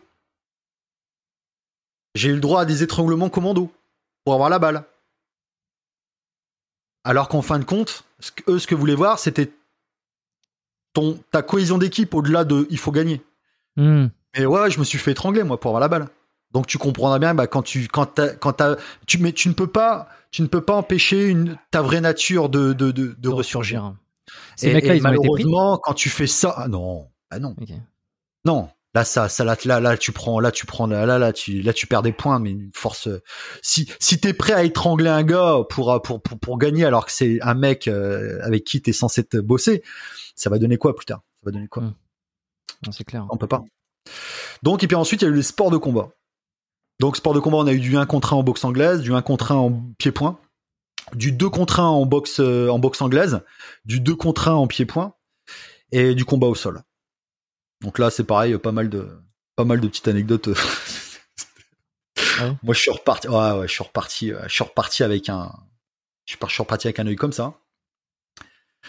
Et euh, T'as pas crié, voilà, euh, pas crié euh, Adrienne hein, juste après. quand. Non, j'ai à la fin, si, quand j'ai gagné, euh, Adrien Mais non, non, non, c'était. en plus, c'était sur un. L'anecdote, c'était que je faisais du 2 contre 1 contre un, contre un ancien du premier RPMA et un, un spécialiste du sambo. Un mec qui est surtout spécialiste au corps à corps. Et donc, moi, je suis un boxeur à la base. Et on faisait du 2 contre 1 et moi, j'étais remonté comme une pile, Jérôme. hein. J'étais remonté comme une pile. Pour moi, dans ma tête, c'était. Ouais. C'était euh, Rocky face à Apollo Creed. C'était ça. S'il y a un jour où il fallait vraiment que j'envoie, c'était ce jour-là. Donc j'étais vraiment remonté comme une pile. Donc moi, bien sûr, j'étais le mec qui était tout seul, c'était deux contre moi. Et ce jour-là, j'ai été touché par la grâce de Dieu. C'est que les deux premiers coups que j'ai portés, j'ai touché. Mais j'ai touché en plus assez méchamment. Il y en a un qui l'a pris sur la pointe de- du menton et l'autre qui a pris directement dans le foie. Et le foie, que tu sois balèze ou pas, c'est pareil.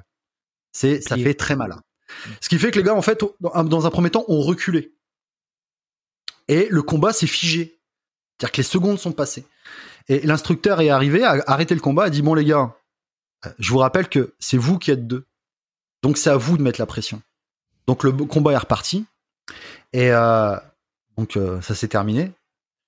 À l'issue de quoi j'ai fait le 1 contre 1 point contre le un des collègues qui faisait du sambo qui est venu voir euh, qui est venu voir juste avant le combat qui m'a dit fais gaffe t'as cogné quand même assez dur. T'as appuyé sur le combat d'avant du 2 contre 1 je dis ouais je suis désolé. Et, euh, et en fait j'ai dit je fais écoute ce que je vais faire c'est que les premiers temps si tu veux je vais me mettre un peu sur la défensive je, je, te laisse t'exprimer. Tu vois? Et ensuite et ensuite bon voilà on fait le vrai truc ce que je voulais pas c'était euh, Écrasé. ça peut quoi. paraître prétentieux de dire ça je voulais pas le démolir Ouais, c'est pas ça que je veux. Moi, je sais qu'il a envie d'y aller. J'ai envie qu'il exprime ce, ce, euh, ce ce qu'il sait faire, tu vois. Donc, donc, les premiers, les, je te jure, les premiers temps du combat, je suis vraiment resté sur la défensive. Ça n'a pas été chorégraphié dans le sens, bon, écoute, les dix premières secondes, t'y vas, j'y vais, j'y vais. Non, non, non. Les premières semaines du combat, je suis resté sur la défensive. J'ai laissé s'exprimer. À un moment, bon, j'ai commencé à accélérer. Et je me rappellerai, Jérôme, fin du combat. À un moment, il me fait un truc, il se met carrément en boule. Mais tu sais, comme un, comme quelqu'un qui veut, qui veut se planquer. Et, et, et me, il me porte un coup, mais très très large. Tu sais, une espèce, comme si vous voulez me mettre un, une, un- ouais, une espèce de, de, de corde à linge, mais, mais ultra large. Ce qui fait qu'en fait, je ne le vois pas arriver le coup. Je suis comme ça et je ne le vois pas arriver. Je le prends en pleine pommette et je sens la pommette qui commence à gonfler, mais qui gonfle, qui gonfle, qui gonfle. Le combat s'arrête, l'instructeur qui me regarde, qui me dit va te mettre de l'eau froide parce que tu vas avoir des yeux de raton laveur. Moi j'y vais, je me mets de l'eau, je commence à revenir. Il restait quelques secondes de combat. Je remets les gants. Il me dit non, non, on arrête le combat. Je fais non, non, je termine le combat. Il me dit non, on arrête. Je fais non, je termine. Dans ma tête, je me dis non, je vais, je vais pas me faire avoir sur ça. Et là, il me prend par le bras, il me dit écoute, calme-toi, on arrête le combat. On a vu ce qu'on voulait voir Hum, hum. ça m'a permis de ça m'a permis de mais moi j'étais sur le coup j'étais fou oh non Donc voilà, je Parce suis reparti avec, je suis reparti avec un œil de raton laveur. Parce qu'en fait, ce qu'ils ce qu'ils veulent pas, enfin, c'est pas euh, tant euh, qui c'est qui va gagner, qui c'est qui va démolir l'autre et tout. C'est euh, ce qu'ils veulent voir, c'est ton comportement et euh, quand Ah, ils disent, on a vu ce qu'on voulait voir, c'est tes c'est capacités, tout. ton comportement, quoi. C'est un tout. Il faut savoir que pendant les tests, donc t'avais le, le t'avais un instructeur qui prenait des notes et t'avais deux personnes de la DST qui étaient un tout petit peu plus en recul qui prenaient également des notes. Donc au final, t'as trois personnes qui prennent des notes sur des critères qui sont complètement différents. Donc au final, c'est vraiment un tout. Ils ont vraiment tout pris en compte. Je serais monté sur le ring avec ce avec ce avec ce mec qui était spécialisé en corps à corps. Mais quand quand t'es face à quelqu'un qui maîtrise le, pied-point ou tout du moins en l'occurrence le point, c'est compliqué quand même. Si tu vois? Donc euh, si je l'avais démoli, je- j'aurais peut-être pas été au groupe, tu vois. Ouais, ouais, je comprends. Ouais. Ok. Tout ça, ça se base sur quoi? Deux, trois jours, une semaine, tous ces tests? Ouais, une semaine, une semaine, ouais. Une semaine? Alors tout ça, ça, ça se termine? Je sais pas s'il y en a eu d'autres euh, qui sont euh, qui sont mythiques ou mémorables. Non, après, hein. bah, après, t'as eu les entretiens psy, hein. Entretiens psy, hein. Ce qui, ce qui, ce qui, au final, est- est- sont certainement les épreuves les plus, éliminat- les plus éliminatoires. Parce que le, le psy, c'est certainement ce à quoi il porte le plus d'attention. Donc, on est passé devant des psys différents, hein. je dis bien différents. C'est-à-dire que à aucun moment tu repassais devant un psy que tu avais déjà vu. C'est-à-dire quelqu'un qui éventuellement avait déjà un fondement de jugement sur toi. Chaque fois, tu passais devant quelqu'un de totalement neutre. Et ensuite, les quatre se, se, se recoupaient leur analyse. Hmm. Et tu comprendras bien que quand t'es psy au service secret français, c'est qu'en termes de qualité, t'es es là. Hein. T'es la crème de la crème des psys qui puissent qui puisse y avoir. Quoi. Donc, euh, donc euh, bah, j'ai eu le droit, j'ai eu le droit aux questions qui vont bien. Et il y en a certaines qui m'ont laissé comme ça. C'est quoi? euh, ah, il y, a il y a des questions que je peux pas, je peux, je, je peux pas, je peux, je- dont, dont je peux pas parler. Mais euh, par exemple, euh, qu'est-ce que j'ai eu? J'ai eu. euh, si vous, si je vous dis James Bond, vous me dites quoi? Et Ah, moi, et ce en- jour-là, j'ai fait un peu d'humour. J'ai fait un peu d'humour. Bah, je dis moi James Bond, euh, voilà, c'est, c'est l'agent secret par excellence. Je fais, euh, il sait tout faire. euh, je fais tout faire et voilà. Qui a bon, euh, qui dit James Bond dit James Bond girl. Sais, pour détendre un peu l'atmosphère. Le mec en face qui rigole pas du tout. Ah, et pas du tout. Et pas du tout.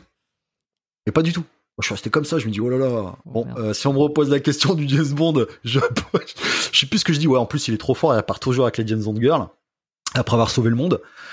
Enfin bref, je voulais vraiment amener ça sur le ton de l'humour. Voilà, pas du tout. Pas du tout. Hmm. C'est- C'était. euh, Donc ouais, non, non, il y a eu, il y a eu pas mal, euh, pas mal, euh, pas mal d'autres questions. Voilà, c'est, c'est, je sais pas moi, Est-ce qu'est-ce que, que- j'ai eu comme, comme question J'ai eu le, voilà. À un moment, j'ai parlé de mes hobbies. Je disais que je disais que j'aimais bien les jeux de stratégie. On m'a dit ah donc vous êtes calculateur. Euh, Oh là là, je me dis oh là ça, ça va partir dans calculateur, manipulateur. Oh là là, non non, je joue aux jeux de stratégie, madame.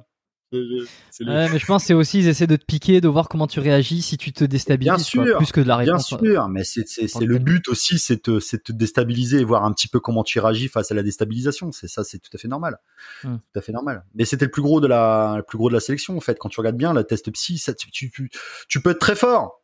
Par contre, si t'es si t'es si t'es si t'es à moitié fraisé, euh, ça tu pourras pas t'entraîner. Et tu m'avais dit aussi, euh, quand on s'était appelé il y a quelques semaines, euh, justement, je t'avais demandé, il n'y a, pas de coxage. Tu m'as dit non, il n'y a pas de coxage. euh. Non, non, on peut l'avoir en alarmé. Ouais, c'est quand même, c'est quand même c'est quand même spécial euh, au milieu militaire, ça. Police, euh, police, t'en as, pas. hein. Est-ce que c'est parce que euh, t'es rarement un policier est rarement dans ce genre de situation, il va falloir qu'il parle? Euh, mais euh, parce que je me dis, si tu rentres à la DGSI, au final, t'es dans un truc confidentiel, donc Ouais. euh, tu rentres dans ce critère-là, techniquement. Non. En fait, en fait, effectivement, c'est, c'est, on te sensibilise à ça. C'est-à-dire qu'il faut savoir que euh, lorsque tu rentres à la DGSI, il y a très peu de temps qui se passe entre ton entrée et le fait que ton nom et ton, ton réel nom, hein, je parle, et euh, enfin que ton identité soit sur la table de pas mal de, voilà, à la connaissance de pas mal de services de, de renseignement étrangers. Donc il se peut éventuellement, effectivement, et ça s'est vu par le passé, hein, que des services de renseignement étrangers euh, prennent attache avec toi. Alors des fois, ça peut être de manière comme ça, de but en blanc, hein, pour des raisons financières, te proposer de l'argent ou je ne sais quoi. Ou des fois, ça va être, euh, ça va être des femmes qui vont euh, gagner ton cœur et, euh, et qui voilà et qui bah des fois voilà, ça s'est vu hein, sur l'oreiller. Euh, ça divulgue une ou deux infos et puis voilà. Donc non, ça va pas être, ça va pas être de la, de l'enlèvement, euh, et de la torture pour te soutirer des informations. Non, ça va être, ça sera, si ça doit se faire, ça sera généralement par par par proposition de bien, soit proposition financière, ou alors je te dis, ça s'est vu, hein, soit soit par soit par amour. Mmh. Donc, voilà, mais bon, c'est très très très très très très très très très rare. Tu, tu, tu, viens de, tu viens de, je, je veux pas spoiler le bureau des légendes, mais pour ceux qui ont regardé la série, c'est justement des trucs qui se passent à un moment donné. C'est un, agent euh, qui, qui, justement là, ça se passe comme ça, quoi. C'est que il va être, euh, il va, il va être amené à, à donner euh, des informations ah qu'il ne bah devrait pas donner juste par une situation comme ça. Ah bah c'est le, c'est le, c'est le talon d'Achille des hommes. Hein. C'est pas l'argent, hein, c'est les femmes. Hein. ouais, Rocky aussi. Voilà, Rocky en fait partie. Bon, euh, donc tout ça, tout ça, ça se passe. Et alors, quand comment ça, ça arrive Les résultats, euh, c'est on te dit, bah, ça sera dans ah, une semaine, il faut qu'on délibère. ouais, en fait, une fois que j'ai terminé les tests, donc je suis rentré, je me suis mis au vert. J'avais besoin de campagne, j'avais besoin d'air frais, j'avais besoin d'être avec ma famille. Euh, j'avais besoin de glace pour mon œil. Et en fait, euh, il y a eu à peu près deux semaines, ouais, deux semaines avant d'avoir une réponse. Donc on nous avait dit, hein, euh, on nous avait dit que ce soit une positive ou une négative, une réponse positive ou une réponse négative, vous aurez un coup de fil. Donc moi je rentre, euh, je rentre auprès de ma famille, tout ça machin, et, j'étais comme un lion en cage. Donc tu sais ce que j'ai fait? J'ai continué à m'entraîner comme si je me préparais. À la différence près, c'est que je n'allais pas au tir, je n'allais pas à la plongée, mais bon, je faisais ma course, je faisais ma natation, je faisais ma muscu avec la salle de, de, de, de la ville de mes parents. Donc je continuais à m'entraîner, voilà. Le soir, j'allais courir, je traversais, euh, je traversais la ville. Bien sûr, c'est une petite ville, donc tout le monde te connaît, tout le monde connaît, le petit Foucra, voilà, le petit Picard qui prépare les tests pour rentrer dans la grande police. Enfin bref. Et euh, donc j'ai j'ai continué comme ça. 20, 26. Ok. Et, euh, et je continue, donc je continue à faire ce que je fais, histoire de de de de, de pas me dire bon bah tu sais pas regarder l'horloge, pas regarder le calendrier tous les jours comme ça, comme un lion en cage. Donc je continue à m'entraîner tout ça. Puis je me rappelle un jour je suis euh, je suis je suis dans le salon et j'ai ma mère qui regarde la télé et mon téléphone sonne. Je vois un numéro masqué. Alors en règle générale je ne réponds pas. Je ne réponds pas. Numéro masqué, tu me laisses un message sinon tu démasques ton numéro. Et, euh, là j'attends là j'attends un coup de fil. Donc je dis à ma mère, je suis vraiment baisse un peu la télé. Ça. Je prends le téléphone, je décroche, j'entends, euh, je dis allô, allô, oui, euh, Monsieur Foucra, euh, oui, oui, euh, lieutenant D au téléphone. Il faut savoir que le lieutenant D, hein, D c'est son, c'est son, c'est l'initiale de son nom. C'est celui qui était en charge de l'organisation des tests de sélection pour le GAO. Donc lieutenant D au téléphone, j'espère que vous allez bien, de ça machin. Moi bien sûr le cœur, la bouche pas. Oui, je, vais très bien. Enfin bref, tu vois, état émotionnel de fou. Et là il me dit, j'ai l'immense honneur de vous annoncer que vous avez été sélectionné pour les tests pour le pour le pour le groupe d'appui opérationnel. Et en fait, je réalise pas sur le coup ce qu'il est en train de me dire. Je réalise pas. Alors que c'est alors que ce coup de fil, je l'ai visualisé, j'ai rêvé pendant, pendant, pensé pendant tant de temps, et, j'y avais tellement pensé, Jérôme, qu'il était devenu, euh, qu'il était devenu euh, palpable. Cette, cette vision était devenue palpable. Et c'est bizarre parce que là, ça arrivait, mais je, je n'avais pas conscience sur le coup. Je, je, je, je, j'avais pas conscience de ce qu'il était en train de me dire. Et donc, je suis resté à gare comme ça. Il n'y a aucun son qui est sorti de ma bouche. Et d'un coup, j'ai eu une espèce de petit déclic. Putain, j'ai réussi. je me rappelle, je me rappelle, donc j'avais la voix un peu sanglotante. Je me rappelle le remercier 150 millions de fois, lui dire qu'ils ne regretteront pas leur choix, que je donnerai mon maximum, tout ça, machin. Alors que limite, lui avait, déjà raccroché, tu vois. Mais je j'étais, c'était, c'était, c'est, le moment d'une vie, tu vois. C'est le moment d'une vie. Donc voilà, vous allez recevoir une convocation pour la perception de votre matériel, tout ça, machin.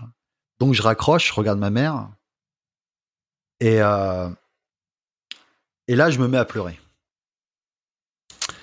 Je me mets à pleurer et j'ai tu, tu, tu, vois ce, ce, ce, ce passage-là, là, ce que je suis en train de te parler, j'en ai parlé, je l'ai peut-être raconté 50, 60 fois. Ah, ben, j'ai toujours cette même émotion quand j'en parle. Hmm. Mais ça, c'est propre. Je, pourrais te montrer mes bras. J'ai une chair de poule exceptionnelle. Mais c'est. Euh, j'ai regardé ma mère, j'ai pleuré. Je, me suis effondré dans ses bras, hein, du haut de, mes, de mon 1m85 et de mes euh, quasiment 100 kilos. Et je lui ai dit, tu vois, au moment, ça a, ça a payé, ça a servi à quelque chose. Parce que ma mère, elle a été aux premières loges aussi. Moi, j'allais courir quand il pleuvait. J'allais m'entraîner, c'était l'époque de la canicule. J'allais courir à 43 dehors. Et ma mère, elle, elle, y avait, t'es une maman, donc tu t'inquiètes quand même.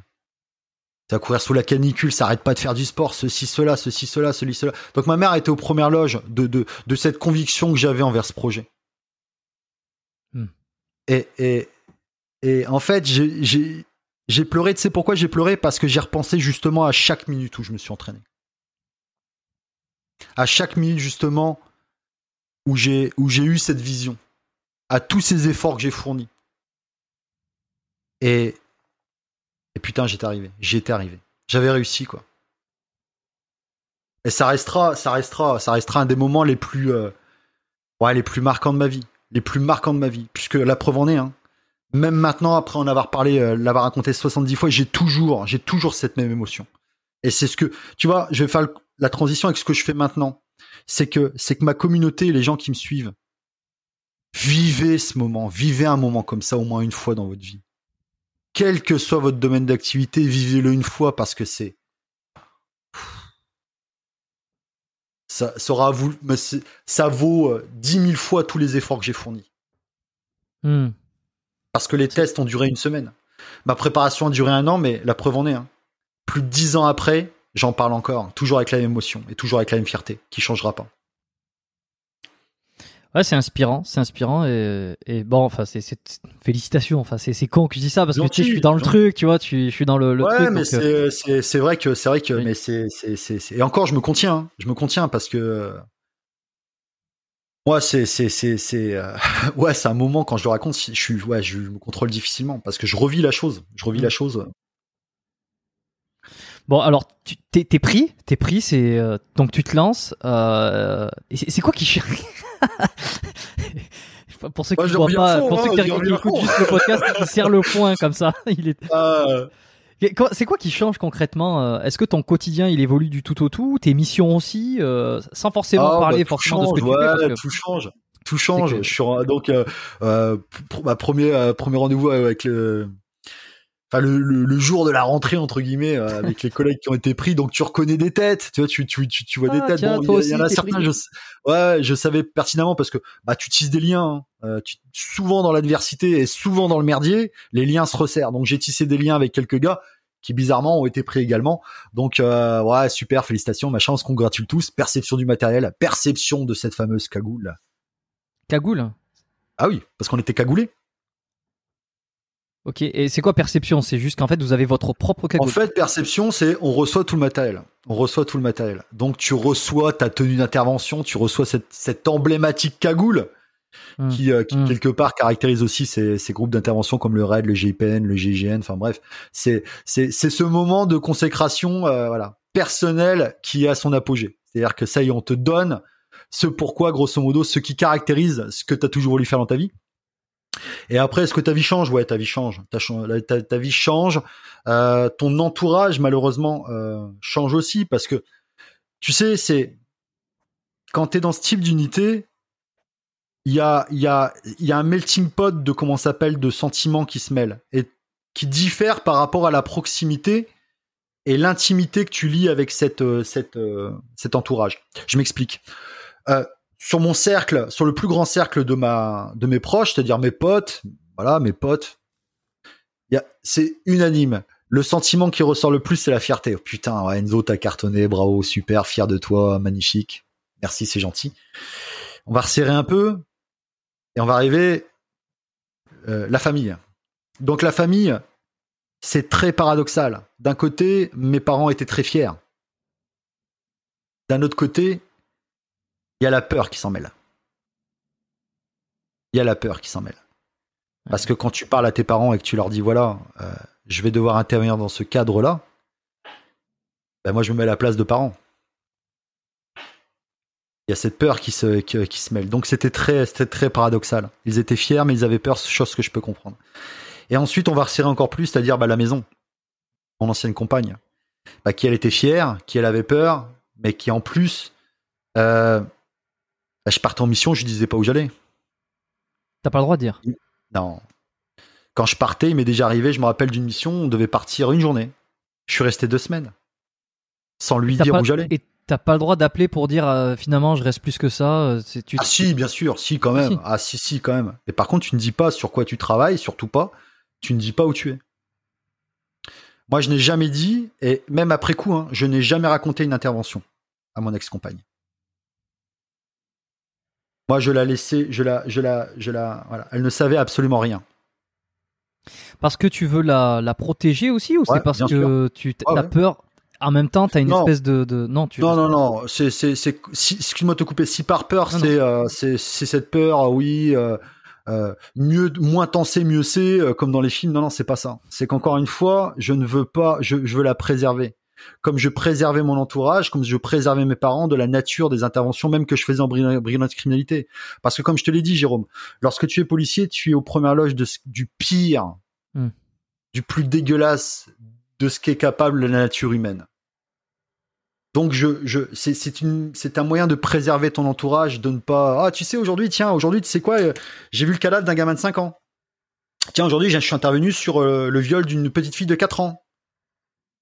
Est-ce que tu penses que ce sont, c'est déjà assez lourd pour moi? Moi je suis pas là pour décharger mon fardeau sur les autres. Je garde ça pour moi parce qu'il n'y a absolument rien de bénéfique à apprendre que je suis intervenu sur le viol d'une gamine de 4 ans. Et c'est une histoire vraie que je, je te parle. Je suis vraiment intervenu sur le viol d'une gamine de 4 ans. J'ai interpellé le violeur.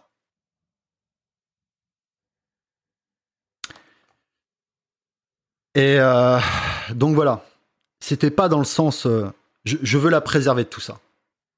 Parce que quelque part, lui faire partager cette, cette perfidie dont, dont, est capable l'homme, c'est risquer de nuire à son épanouissement. C'est déjà assez... euh, Laisse-moi gérer ça. Je gère ce que je fais. J'ai signé pour le faire. J'ai signé indirectement pour accepter d'être confronté face à ces horreurs. Ce n'est pas pour les faire partager aux autres. Ils n'ont absolument rien à y gagner. Donc je garde ça pour moi. Et je le gère. Là, on parle de euh, quand quand t'as été pris, euh, pour le groupe de, de, de DGSI ou même déjà lorsque tu étais dans la BAC. pareil, euh, pareil. Tout ça, que c'est ce les soit mêmes. la BAC, que ce soit la BAC, que ce soit que ce soit flic, même flic, hein, faut pas oublier un flic, un, Ouais. un flic, un, un- un collègue en commissariat peut être amené sur des, mais des, des choses dégueulasses, dégueulasses. Moi, j'ai porté assistance où je suis où on est on est on a été sur des interventions où les primos intervenants étaient des collègues en tenue. Putain, mais c'était c'était pas beau. C'était pas beau. Faut pas croire qu'il faut être uniquement en bac ou en groupe d'intervention, soit pour risquer sa vie ou pour assister à des trucs qui sont pas folichons. C'est, c'est, c'est, flic, c'est un métier qui est difficile, qui est difficile de par déjà la perception des personnes, de par la perception que les gens ont de toi. Oui, Parce qu'aujourd'hui, porter l'uniforme, simplement le fait d'aller dehors avec un uniforme, c'est un métier, mais c'est également une prise de risque. Certaines personnes ne vont pas considérer la personne à proprement parler. L'uniforme va prévaloir. C'est-à-dire que si demain, s'ils veulent te porter atteinte, ça sera l'uniforme, ce sera pas la personne. Alors que c'est sur- alors que dans un dans, Mhm. dans un autre contexte, tu aurais pu être leur pote. Tu aurais pu faire du sport avec eux. Tu aurais pu aller boire un verre avec eux, mais non, la tenue, c'est ce qui prévaut. Donc encore une fois, c'est. Et je pense que ça aussi, ça dépend des pays. euh, effectivement, tu vois, il y a des pays où c'est beaucoup moins, euh, on t'est beaucoup moins exposé, mais euh, et, où la personne, la perception du policier ou de l'uniforme, c'est. Ah oui. oui. certains endroits c'est positif, d'autres endroits c'est beaucoup moins euh, positif. Mais effectivement, euh, et et comment tu, le- alors comment tu le gères? C'est-à-dire que quand tu vois des choses comme des, des choses euh, atroces, euh, déjà première chose, comment tu décharges? Parce que t'en parles pas à la famille, t'en parles pas, t'en parles à personne. Tu, tu, tu, tu fais le travail sur toi, mais euh, Ah, pas déjà, on en parle, on- déjà, on en parle, déjà, on en parle entre collègues. Parce que, parce que voilà, on partage, on partage tous, euh, on partage tous le fardeau, donc ça nous permet aussi d'en parler. Si un collègue n'est pas bien, il, il nous en parle. C'est déjà arrivé. C'est déjà arrivé que des collègues euh, ont des coups de mou, ont des coups de blues, ont des coups de voilà. C'est, c'est, c'est, c'est, Hmm. On est, des collègues, mais on est aussi une petite famille, tu vois. Et je te, rappelle, plus t'es dans le merdier, plus les, liens se créent, se, se resserrent. Au même titre que le groupe d'intervention où je peux me targuer d'avoir, eu 14 frères, en, brigade criminalité ou en commissariat, ce sont des, ce micro-familles. On se serre les coudes. Parce que c'est dur ce qu'on fait. Et qu'il faut se serrer les coudes. Donc déjà, on en parle entre nous. Et d'où la nécessité, encore une fois, de, de faire autre chose, de sortir de sa bulle. Moi, lorsque j'étais en, bac, lorsque j'avais fini mes 8h21, ça m'explique pas pourquoi 8h21, mais c'est comme ça, bah, je sortais de ma bulle. Dès l'instant où je, où je passais le portail du commissariat, je, je pensais à toute autre chose sauf que, que police. Je faisais toute autre chose. Et j'avais cette capacité assez facile de sortir de cette bulle.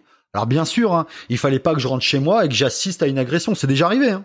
Je rentre des courses et que j'assiste à une agression, ou je rentre chez moi et que j'assiste à une agression. Dans ces cas-là, je pose les courses et j'interviens.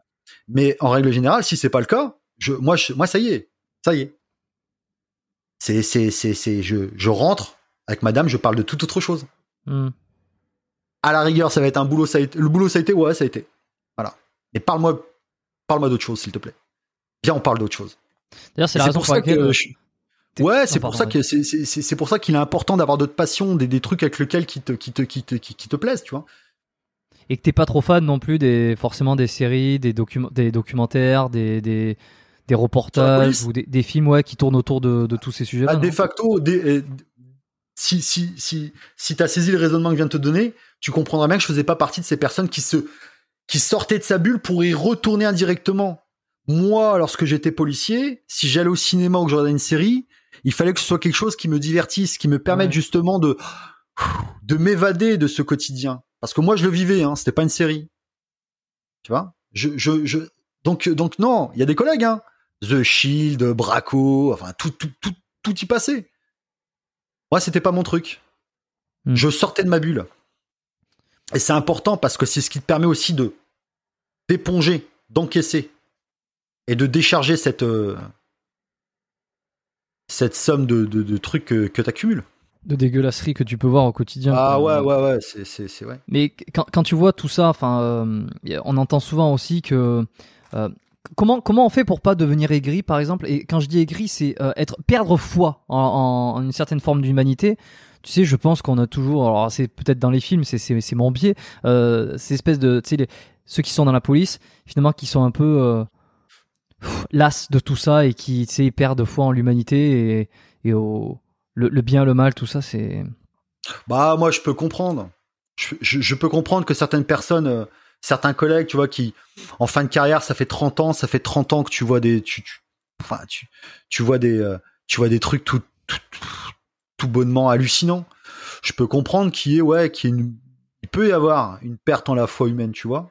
Il peut y avoir une perte en, en la foi l'humanité. Je peux le comprendre. Après, il y a un truc qui contrebalance, c'est que, c'est qu'il y a des gens bien aussi. Et heureusement, heureusement, il y a plus de gens bien que de personnes qui commettent des choses qui sont tout le moment inno- innommables, tu vois. Donc c'est ces personnes-là dont tu, dont, dont tu dois t'entourer. Et c'est sur ces personnes-là qui te rappellent que bah, l'humain, il est, il- ça peut être le pire des, tu vois. Je vais pas dire le nom parce que, mais voilà, tu m'as compris. Ça peut être la pire des, hein. des Bref, espèces. Mais ça peut être aussi, euh, c'est, l'humain, c'est il est capable de choses extraordinaires, et de super belles choses. Et, et l'humain n'est pas foncièrement exclusivement mauvais. Et tu dois t'entourer de ces bonnes personnes qui te le rappellent. Moi, j'avais mes amis, j'avais ma compagne, j'avais ma famille, j'avais mes potes. Tu rencontrais d'autres personnes. Hmm. D'où l'utilité encore une fois. Moi, c'est que c'est que j'avais un entourage qui je, je ne côtoyais absolument aucun policier pas par choix. Je me suis pas dit, oh là là, toi t'es policier, je te, je te côtoie pas. C'est pas ça. hein. C'est qu'encore une fois, j'avais besoin, j'avais besoin, euh, voilà, de, de voir autre chose, de parler d'autre chose. Moi, je suis quelqu'un de très curieux. Je suis quelqu'un de très curieux. Moi, demain, tu me dis, tiens, Enzo, euh, euh, tu connais ma passion, c'est l'élevage de fourmis. Ah, bah, moi, je vais t'écouter. Vas-y, parle-moi de ta passion, parce que par, par défaut, quelqu'un qui te parle, par, par, par définition, quelqu'un qui te parle de sa passion, putain, il va avoir les yeux qui brillent. Moi, j'aime ça, les gens passionnés. Vas-y, fais-moi rêver, même si c'est, même si foncièrement, je vais jamais, je vais élever de fourmis, tu vois. Et j'avais besoin de ça, et c'est pour ça que je suis quelqu'un qui a énormément d'activités et qui, qui, n'ont absolument rien à voir. Pareil avec la muscu. Hein. La muscu, je pratique, j'adore ça. La muscu, c'est ma vie. Mais il y a une vie après la muscu. Et c'est important d'avoir cet équilibre, de maintenir cet équilibre. C'est ce qui permet de ne pas te dégoûter, de maintenir cette longévité de pratique, tout en maintenant cette motivation et surtout cette envie de pratiquer. Et en parlant de muscu, alors, euh, tu continues à t'entraîner régulièrement, même pendant que es, tu fais partie du groupe. Euh, Ouais. Et quand est-ce que tu décides euh, Parce que là, on, on est quasiment sur un changement de carrière absolu euh, quand Ah bah ouais. euh, tu te mets sur YouTube. Euh, est-ce que Ouais. tu es encore à la DGSI quand tu commences tes premières vidéos? Est-ce que tu as, vraiment t'as terminé? Comment ça se passe? Bah, je, je, je commence sur YouTube. euh, je venais de démissionner de la police. Je venais de démissionner de la police. Non, non, quand j'ai été à la DGSI, alors je vais reprendre tout, tout, tout. Je, je vais reprendre Oui, cette oui. partie-là dans l'ordre chronologique. Donc, euh, donc, je suis au groupe d'intervention. À l'issue de quoi, donc je, bah, je quitte le groupe. Alors, quand on me demande pourquoi j'ai quitté le groupe, bah, tout simplement parce qu'il faut savoir que lorsque tu es à la genèse d'un groupe d'intervention, bah, tu dois légitimer la, la, la, la, la, création et l'existence de ce groupe et tu dois surtout légitimer les fonds qui ont été investis tant en formation qu'en matériel de ce groupe. Donc on a été extrêmement sollicité. Faut faut pas oublier qu'on est on s'entraînait toute la journée et on s'entraînait après notre journée d'entraînement, on allait s'entraîner à titre privé. On en fait ça pendant des années, sans compter qu'on était en astreinte à 24 heures sur 24 et on intervenait quand on intervenait, on se levait à 2 heures du matin. Enfin bref. Donc il y avait une certaine il y a une certaine accumulation de fatigue tu comprendras bien. C'est une certaine. Il y a d'un côté il y a la fatigue, d'un autre côté il y a aussi euh, le fait de euh, de renouer indirectement avec tous ces petits plaisirs de la vie qui qui qui qui lorsque tu les as te paraissent anodines, te paraissent futiles, mais lorsqu'on te les retire, ils te paraissent indispensables à certains moments. Donc comme tu as envie également de de bah, de trucs très simples. Hein. Euh, Je sais pas moi, aller au ciné, aller au resto sans te dire tiens est-ce que le bip va sonner? Hmm. Parce que si le bip il sonne, il y a pas de ouais c'est bon ils attendront. Non non non non non non non non. Je vais pas je vais je vais pas t'imaginer je vais pas t'imaginer une situation extrême où tu quoi que tu fasses tu sois obligé d'arrêter. Ah mais tu m'auras compris mais c'est ça hein, c'est ça. c'est ça. Ah ouais Jérôme c'est eh, tu finis pas. Tu- non, non, non. non. Sauf si t'es au point de non-retour, là tu. Ah oui. Mais bien sûr, je parlais de, de l'élaboration d'un shaker. Mais oui, euh, Euh, bah, oh. Bah, bah, Ah ouais. euh, moi j'étais plus sur le smoothie. Mais euh, Ah. anyway, anyway. What else? What else? Donc voilà. Mais ouais, c'est tout ça qui te manque. C'était ouais, puis c'est surtout la non mais c'est la fatigue. C'est la fatigue. Je n'ai pas honte de le dire. J'étais quand même assez fatigué. J'étais quand même assez fatigué d'ailleurs. Il y a, il y a tu sais, il faut savoir que dans ce type d'unité, t'as un turnover quand même qui s'effectue tous les 4 5 ans. Il y a voilà, il y a il y a du 109 qui arrive parce que c'est quand même assez lourd en termes de. Puis faut la caractéristique encore une fois, hein, c'est qu'on était à la, création. Donc quand à la création, tu dois donner les lettres de noblesse à ce groupe pour qu'il pour qu'il pour qu'il assure sa sa sa continuité. Et force est de constater qu'aujourd'hui, c'est une force de frappe reconnue et forte, vraiment très forte. La preuve en est, hein, le, groupe, le nombre d'agents a triplé. Et ils ont un matériel qui est tout bonnement exceptionnel. Enfin bref, j'ai toujours cet honneur d'être en contact avec euh, avec des, des groupes, des opérateurs actuels du GAO et, et je boude pas mon plaisir de voir ce petit bébé à qui on a mis euh, qu'on a mis au monde, qu'on a vu naître, de être devenu un jeune homme fort, musclé. Et euh, non, c'est une fierté, c'est une fierté sans nom. Tu es resté combien de temps là-bas Euh, 4 ans. 4 ans donc, ok. Ouais. Et, euh, et sans, alors euh, en fait, ce- parce que ce, euh, tu as le droit de parler en fait un petit peu de tout ce qu'on a dit là, mais les choses que t'as pas le droit de parler, qui restent dans le secret euh, confidentiel, c'est en fait euh, les affaires internes, c'est-à-dire Ouais. les, les- les missions, le pourquoi, le, les enjeux, tout ça, ça c'est complètement. L'organisation, l'organigramme, comment c'est comment c'est dit que voilà les sections, les machins, comment est distillé le travail, les méthodes de travail. Ça, c'est les choses auxquelles, mais surtout la nature des missions. La nature des missions. Est-ce que quand Ça, vous rentrez, vous, signez une décharge, un truc comme quoi euh, si Alors, vous parlez de ça, vous, êtes. non, euh, non, c'est, non, c'est pire que ça. C'est pire que ça. C'est pire. Ah, c'est pire que ça. En fait, là, faut pas oublier une chose. que- Ah ouais, j'ai oublié de te dire, c'est qu'en fait, lorsqu'on a fini les tests, euh, on n'était pas sûr d'être pris. Ça, c'était la, ça, c'était la, c'était la, c'est- quand on m'a annoncé ça, c'était la grande nouvelle. J'étais- dire, ça- pas, ça pas sûr que c'est c'est eu lieu, c'est lieu en fait, c'est en- ça se met en place. c'est- ce soit pas sûr que tu sois pris au sein de la, D- de la DST. Parce qu'il y a aussi une chose, il y a une épreuve qui est fatale, c'est euh, l'habilitation au secret défense. faut savoir qu'on était tous habilités, donc on avait tous l'accréditation secret défense. Cette accréditation, elle s'acquiert par le biais d'une enquête de moralité qui est effectuée par des agents de la DGSI, donc qui épluche tout ton passé, Ah ouais, carrément. Et depuis la maternelle jusqu'à maintenant, qui sont absolument au courant de tous tes faits et gestes, parce que généralement, ils t'ont surveillé durant une période de 2-3 semaines, où ils savent exactement qui tu côtoies, où tu vas, enfin bref, ils, ils veulent voir si à l'extérieur, tu es vraiment celui que tu es à l'intérieur. Hmm. Ils sont allés également auditionner mes parents. Ils ont auditionné, ils ont, ils ont auditionné pendant trois heures avec une batterie de questions. euh. Tu, tu le savais ça ou tu l'as appris après? Ouais, Tes parents je- te l'ont révélé ouais. Ouais, ouais. Ils, ils leur ont posé des questions, ils se sont même excusés. hein. Ils ont eu la délicatesse de s'excuser parce qu'ils ont posé des questions que tu ne peux pas poser à une maman, que tu ne peux pas poser à un papa. Mais surtout à une maman, tu ne peux pas poser ces questions-là. Mais ils sont obligés de lui poser.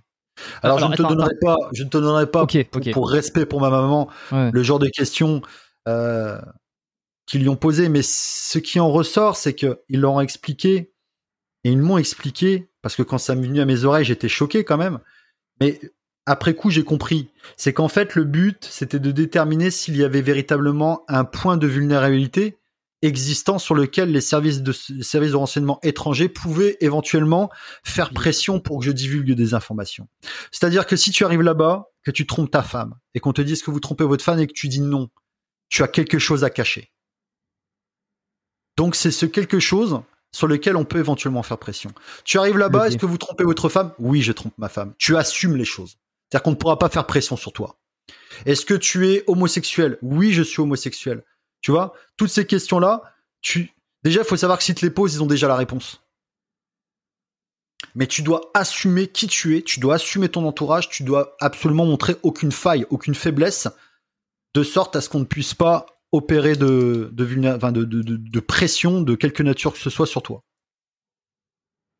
À l'issue de quoi, ouais. tu obtiens ton accréditation secret défense. Donc il n'y a pas besoin de décharge. hein. Une fois que tu as cette accréditation, bien sûr, euh, comme je te l'avais dit, hein, si jamais il y a des infos qui sont divulguées, qui sont vendues, qui sont ceci, qui sont cela, bah tu, bah tu encours des, des sanctions pénales qui sont très, très, très, très, très, très lourdes.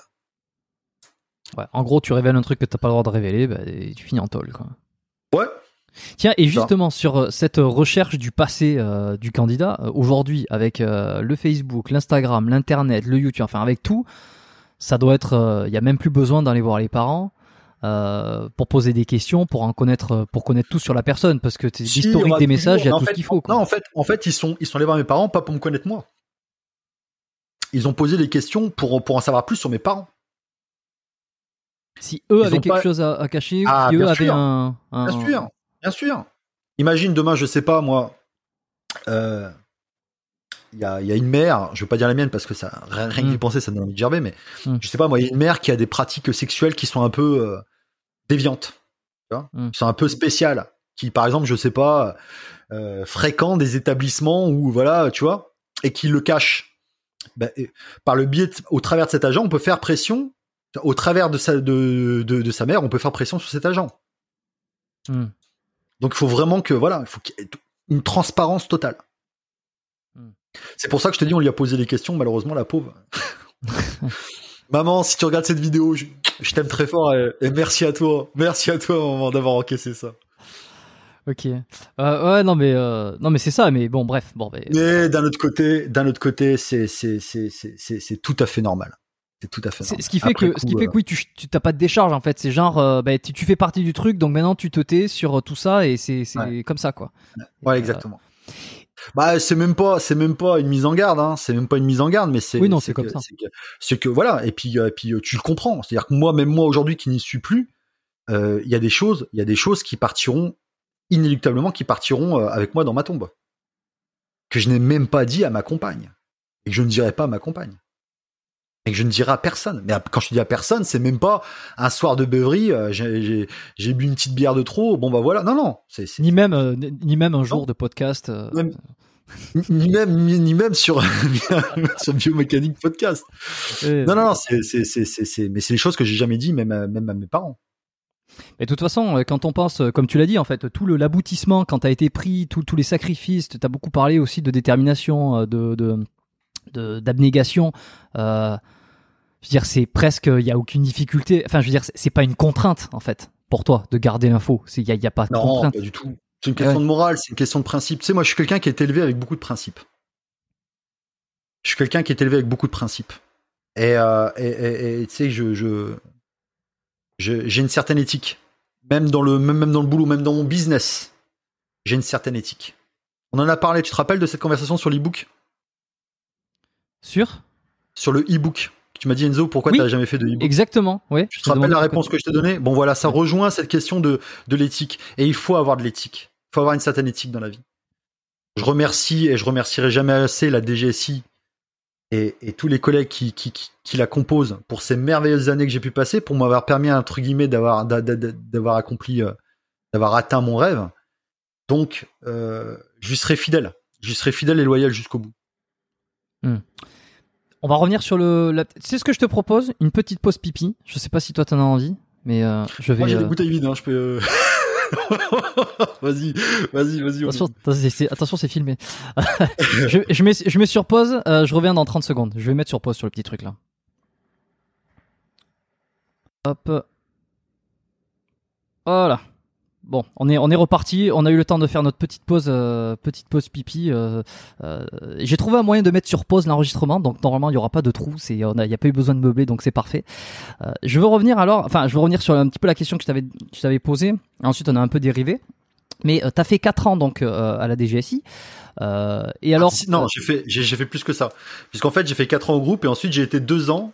À, à- au lieu de quitter définitivement la DGSI, j'ai préféré explorer, en profiter pour explorer l'autre facette du métier, l'autre fonction principale hein, de la de la DGSI qui est, qui est- qui est le renseignement. Donc j'ai été 2 ans, euh, j'ai été 2 ans agent de renseignement par la suite. ok, ça consiste en quoi ça, à la différence? Euh, bah, j'ai troqué la cagoule contre un PC et euh, je faisais euh, c'était exactement la même chose hein. c'est-à-dire que le but était exactement le même c'était éviter toute euh, toute atteinte toute éventuelle atteinte à la sécurité nationale que ce soit en, ma- en matière terroriste Mm. mais par le biais de- bah, d'informations d'informations et de renseignements donc en fait euh, s'assurer qu'il y a absolument aucune entreprise terroriste euh, menée sur le sol français Et ça, Donc, derrière un ordi, t'étais plus actif. Ouais, bah- Enfin, t'étais plus actif. Ouais, derrière un ordi, il y avait aussi un côté, un côté humain en ayant, euh, voilà, euh, quand tu as des contacts avec qui tu discutes, qui, euh, qui, euh, voilà, avec qui tu, Ok. euh, tu, tu- tu travailles. Donc c'était, c'était, c'était un autre, euh, c'était un autre, une autre activité, mais c'était tout aussi passionnant. Et c'est surtout qu'on avait exactement le même but. Et est-ce que Donc j'ai fait deux ans en tant qu'agent de renseignement, à la suite de quoi je suis parti. Je suis retourné en commissariat. Euh, non, je suis retourné en commissariat. J'ai fait un an en bac.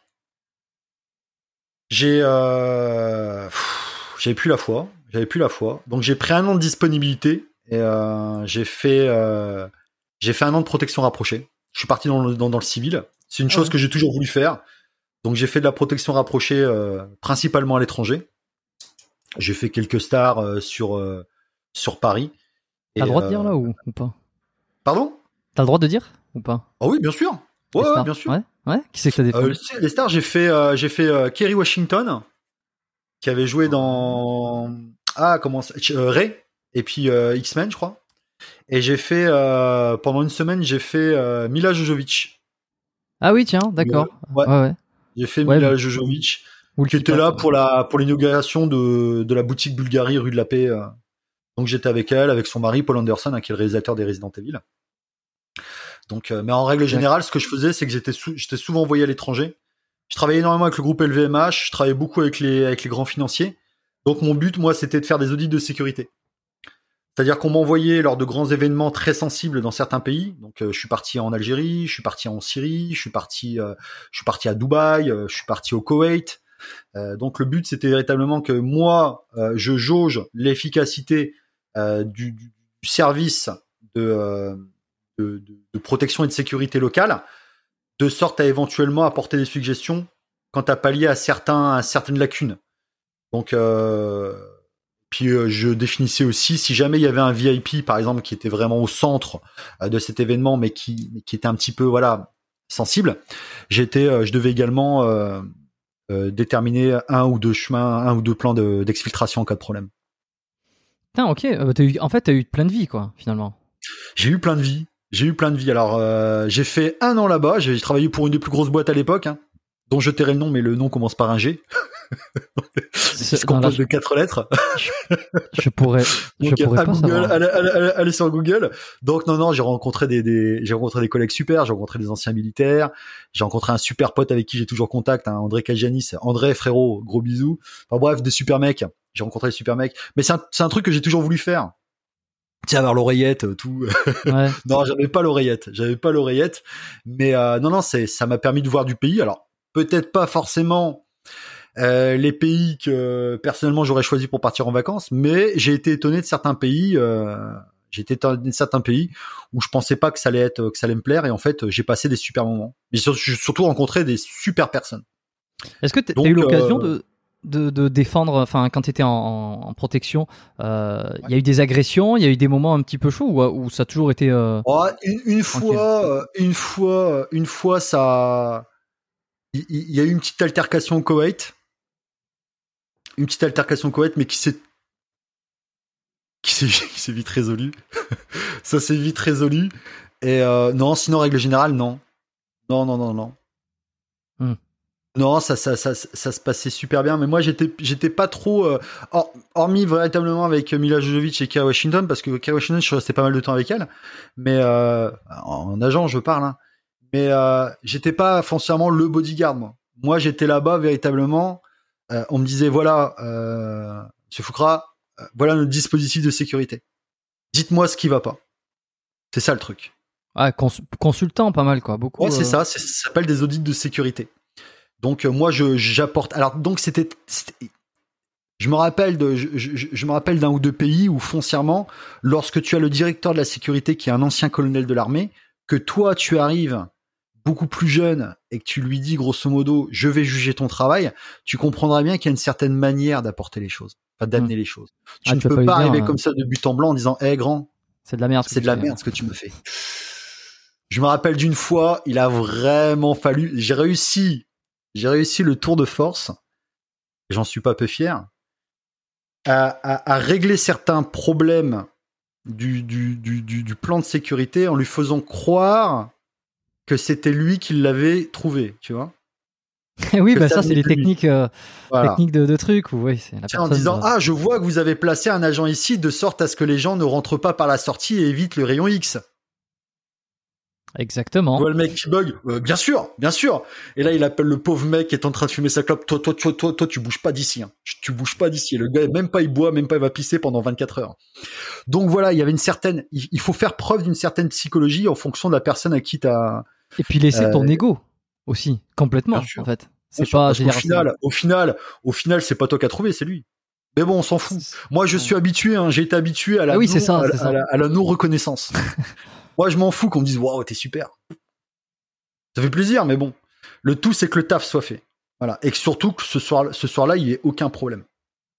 En termes de sport de combat, c'est quoi que tu maîtrises? C'est euh, La boxe, tu m'as avant, de rentrer, avant de rentrer au groupe, je, moi, je faisais du, de la boxe anglaise. Alors au départ, ma mère, enfin, au départ, j'étais, tu, tu, tu, tu vas rigoler. hein. Euh, au départ, je faisais de la musique. ok. Donc Moi j'ai mon y diplôme a pas de de, y pas de problème. Voilà. Non, non, mais c'est par rapport à ce que j'ai fait après, tu vois. C'est, c'est, c'est, certaines personnes à qui ça fait sourire. Je dis pas que la musique c'est pas bien. Moi d'ailleurs, je ne peux pas vivre une journée sans musique. Mais donc euh, ma mère, me- Ben, instrument je, je, je, je devais. Hein, j'ai eu mon, mon examen de solfège et je devais faire du piano. Ça va. Et euh, mon père a regardé ma, ma, ma mère, lui a dit euh, bon Viviane, euh, parce que mon père est boxeur. Ça serait bien que j'amène le fiston faire de la boxe. Alors ma mère, la boxe, oh, elle voit tout de suite le nez cassé, le machin, le truc comme ça. Même si j'ai une, même si j'ai une cloison nasale qui est qui est fermée, mais j'ai pas le nez cassé. Bon, Ah, elle était pas trop, elle était, hein? Je savais pas. T'avais une cloison ça se voit nasale. pas comme ça, mais si je lève le Non. nez, tu vas voir, c'est pas bref. Et euh, donc ma mère un peu réticente, tu vois, ouais, prendre des coups dans la gueule, Et mon père lui a dit, lui dit, écoute, je demande pas ce qu'il fasse de la compétition, machin, tout ça. Je dis seulement que dans la vie, à un moment ou à un autre, ça va lui être utile de savoir mettre une droite. Et papa, si tu regardes cette vidéo, tu vas regarder cette vidéo, tu avais raison. Tu avais raison. Donc voilà, donc à la base, je fais de la boxe anglaise, mais au groupe d'intervention, on avait on était sur trois sports de combat. On était sur de la boxe, sur du judo et euh, du krav maga. Les, les, les trois sports qui se rapprochent le plus d'une configuration de combat réel, en fait. Le Krav Maga qui est un art de, un art, euh, un art martial euh, israélien. Hmm. Qui, qui, qui, qui fait pas dans la fioriture, qui ne fait pas dans l'artistique. Hein. On part pas sur des clés de bras, sur des machins, des trucs comme ça. On part sur vraiment de, du, du straightforward. C'est vraiment l'efficacité à l'état pur. C'est-à-dire qu'on va viser, euh, on va viser les, les points vraiment névralgiques. Hein. Ça va être les yeux, ça va être le nez, ça va être la gorge, ça va être les, beaucoup les parties génitales. Il y aura pas de, de folklore d'un point de vue euh, art martial. Ça va pas être de l'aïkido, ça va pas être tu sais, ces choses très spectaculaires. Ça Mhm. va être des choses véritablement opérationnelles qui vont être pragmatiques. On va au plus simple. Demain, t'es agressé. C'est le plus simple. C'est pas, je vais te faire une clé de poignet. Si je peux te mettre un coup dans les parties génitales, je te mets un coup dans les parties génitales. Si je peux t'aveugler en te frappant dans les yeux, si voilà, si je peux te mettre les doigts dans les yeux, si je peux te frapper à la gorge, euh, c'est- vraiment du, euh, c'est vraiment du, euh, Efficace. du, un côté très pragma ouais, très très très très pragmatique. C'est neutraliser l'individu. Alors pour ça que c'est un des arts martiaux, un des arts martiaux pardon, qui est le plus usité dans les groupes d'intervention, de par ce côté très euh, but en blanc. Et qu'est-ce que tu penses du, du penchak? Ah, le penchak, euh, Je sais le penchak, c'est On a un grand représentant en France. Comment il a C'est Jousso, non? Non? Alors, euh, on a un grand représentant euh, qui, qui l'a, je pense, popularisé, amené, je sais pas, qui est euh, Frank Ropers. On, on fait un, un petit coucou pour sa série unique. Euh, il- J'attends que Frank Ropers vienne intervenir sur ce podcast. euh, il, il a un super parcours, mais pas pour la série unique. hein, Je, je chambre, je, je Euh. Mais euh, Je sais Ouais, plus non, si.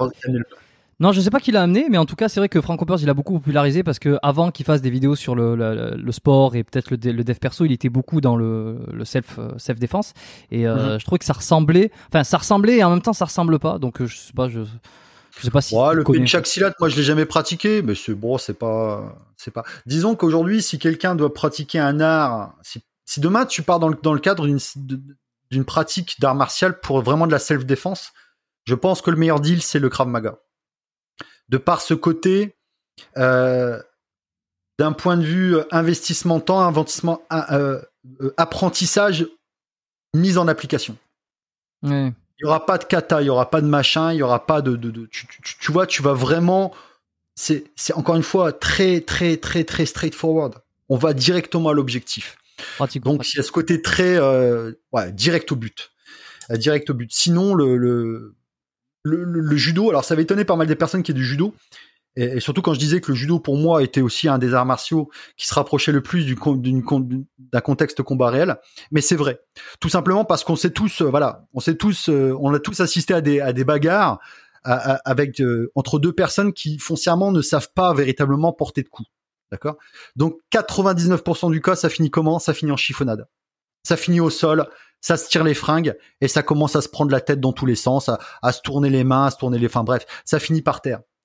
Donc aujourd'hui, aujourd'hui, de par cette configuration-là, un judoka effectivement sera le sera dans le dans, dans, dans ce qui se rapproche le plus d'un contexte combat euh, réel. Rares sont les combats dans la rue où tu as deux personnes qui maîtrisent qui maîtrisent les athéniens, qui, savent vraiment frapper.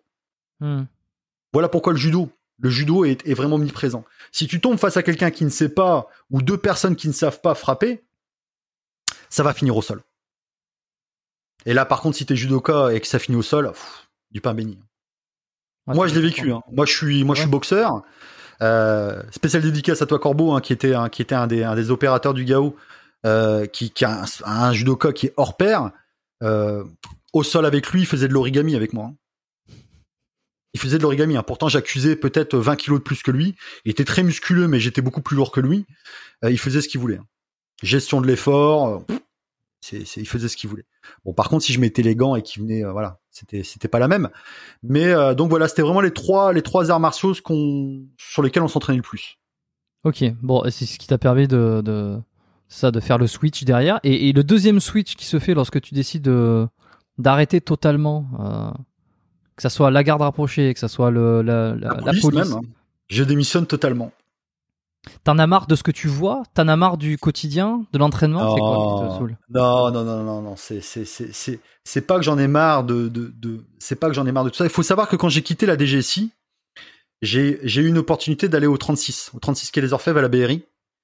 Et euh, je remercierai d'ailleurs jamais assez euh, le patron de la BRI hein, qui m'a reçu, euh, qui m'a reçu ce jour-là, qui m'a dit bah écoutez votre profil nous intéresse énormément pour rentrer donc au 36 quai des Orfèvres euh, à, à, la BRI. Après il m'a dit il dit par contre je vais être clair avec vous parce qu'il faut savoir que nous on était un groupe d'intervention c'était du paramilitaire. C'est-à-dire que notre principal boulot c'était de connaître la personne qu'on allait interpeller, de savoir quelle était la nature des lieux qu'on allait investir, de s'entraîner en simulation tactique, de sorte à répéter la pénétration dans ces lieux, de sorte à ce que elle se fasse de la, plus orchestrale possible, sans hésitation sur les gestes qu'on a à faire parce qu'on a été conditionné, qu'on les a répétés mille fois. Et ça s'arrêtait là. Donc on s'entraînait physiquement, tactiquement et en tir. Voilà. On était un groupe paramilitaire. Alors qu'à la Berry, il a été très honnête avec moi. Il m'a dit écoutez, la Berry, c'est un. Effectivement, il y a une partie intervention, il y a surtout une partie euh, investigation. Énorme d'investigation, de planques, de surveillance, choses auxquelles moi je ne, je n'ai pas été habitué. Et foncièrement, c'est pas mon truc. Moi, rester dans un sous-marin pendant pendant 24 heures ou 48 heures des fois, c'est pas mon truc. Donc, il a été très honnête avec moi et dans ces moments-là, j'ai préféré laisser la place à un jeune dont c'était véritablement la vocation. Donc j'ai décliné l'offre. Je suis reparti, en, donc après il s'est passé ce qui s'est passé, hein. je suis retourné en, en bac, j'ai pris ma dispo. Et à la fin j'ai démissionné. Pourquoi j'ai démissionné? Tout simplement parce que lorsque ça ne suffit plus de tourner la page, il faut changer de livre. J'ai eu beau essayer de chercher la, de tourner la page, j'ai eu beau essayer de tourner la page, il n'y avait plus rien qui me plaisait. Jérôme, si demain je t'amène au resto, Je et euh, déjà. hein? Voilà. Si c'est le cas, je te remercie déjà. Je t'amène au resto euh, et je te dis, tu vas goûter, tu vas manger un plat extraordinaire, mais que toi, t'as déjà mangé le plat de tes rêves, d'accord? T'as déjà mangé le plat de tes rêves, je t'amène au resto et je te dis, il va être extraordinaire ce. Mais toi, t'as mangé le must, le, le, le, pinacle de ce que tu peux aimer, de ce que tu pouvais attendre. Hmm. Même si c'est un bon repas, il te paraîtra toujours plus fade que ce que tu as mangé. Moi, j'ai eu la chance de manger le repas de ma vie. J'ai eu cette chance où tout du moins je vais changer ma formulation. Parce qu'il faut que je salue quand même le travail que j'ai fait, hein, sans prétention et sans végétarien aucune. Je me suis donné la chance de faire ce que je voulais. De manger le plat de mes rêves. Mais force est de constater que ce qu'on m'a servi, ce qu'on m'a proposé par la suite était peut-être des bons, plats. Mais n'aurait jamais été à hauteur de ce que j'ai mangé. Donc c'est en ce sens où je dis que quand ça suffit plus de tourner la page, il faut changer de livre. Donc j'ai fermé ce livre de la police avec une fierté incommensurable et qui restera avec moi jusqu'à la fin de mes jours. Et j'ai rouvert celui de coach sportif et notamment euh, de YouTube. Comment ça devient? Enfin, je veux dire, euh, est-ce que déjà tu vois qu'il y a des vidéos sur YouTube? Comment tu dis tiens ouais, Non, en fait, en fait, alors je vais mettre mes vidéos déjà, sur YouTube? Déjà, déjà là, comment s'appelle la le fitness Déjà, c'était euh, c'était une évidence. Si demain, en tant que flic, je, devais, je ne devais plus être flic, ça serait pour être dans le fitness. Donc déjà, c'était une évidence. Je me suis pas dit, tiens, est-ce que je vais Là, faire tu de l'élevage de fourmis depuis 16 ans sans jamais t'arrêter, donc. Euh...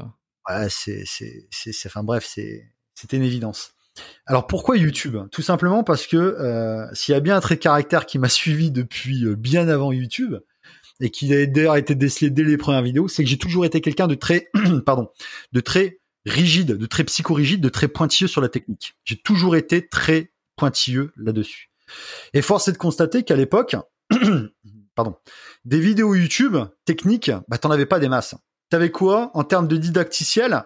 Tu avais une vidéo où tu voyais un mec faire l'exercice pendant 20 secondes, et en fait la seule capacité d'apprentissage que tu avais, la seule possibilité d'apprentissage, c'était de singer au sens littéral du terme ou de faire du mimétisme. C'est-à-dire qu'en fait la seule possibilité que tu avais d'apprendre, c'était de regarder la vidéo 15 fois et de mimer ce que faisait le mec, de refaire ce que faisait le mec sachant que tu avais une chance sur deux pour que le, que le mec fasse le mouvement correctement. C'est-à-dire que tu avais une chance sur deux pour intégrer une habitude qui était basée sur un exercice qui était mal fait.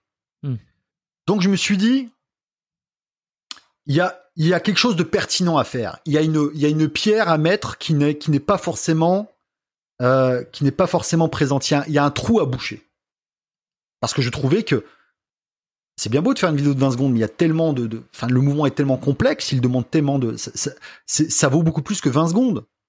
Donc il fallait expliquer aux gens le pourquoi du comment. Puisque s'il y a bien un vecteur commun à tous les sports, que ce soit la musculation, que ce soit tout autre sport, c'est la technique. Si tu veux apprendre à bien courir, apprends déjà à bien marcher. N'espère pas courir si tu n'apprends pas à bien marcher. Voilà pourquoi il est important et j'ai jugé important et j'ai trouvé euh, le créneau intéressant, c'était justement de créer un contenu visant justement à apprendre aux gens à bien marcher. Parce que c'est important. Et c'est d'autant plus important au fil de, ma, de, mon activité. Parce qu'aujourd'hui, en tant qu'influenceur fitness, tu es un peu l'ambassadeur de cette discipline. C'est-à-dire que le but, moi, c'est que les gens s'épanouissent au travers de cette discipline qui est très exigeante, mais qui est exceptionnelle, parce que je te rappelle que c'est une des rares disciplines où on, porte en plus notre résultat 24 heures sur 24, mais ça se paye.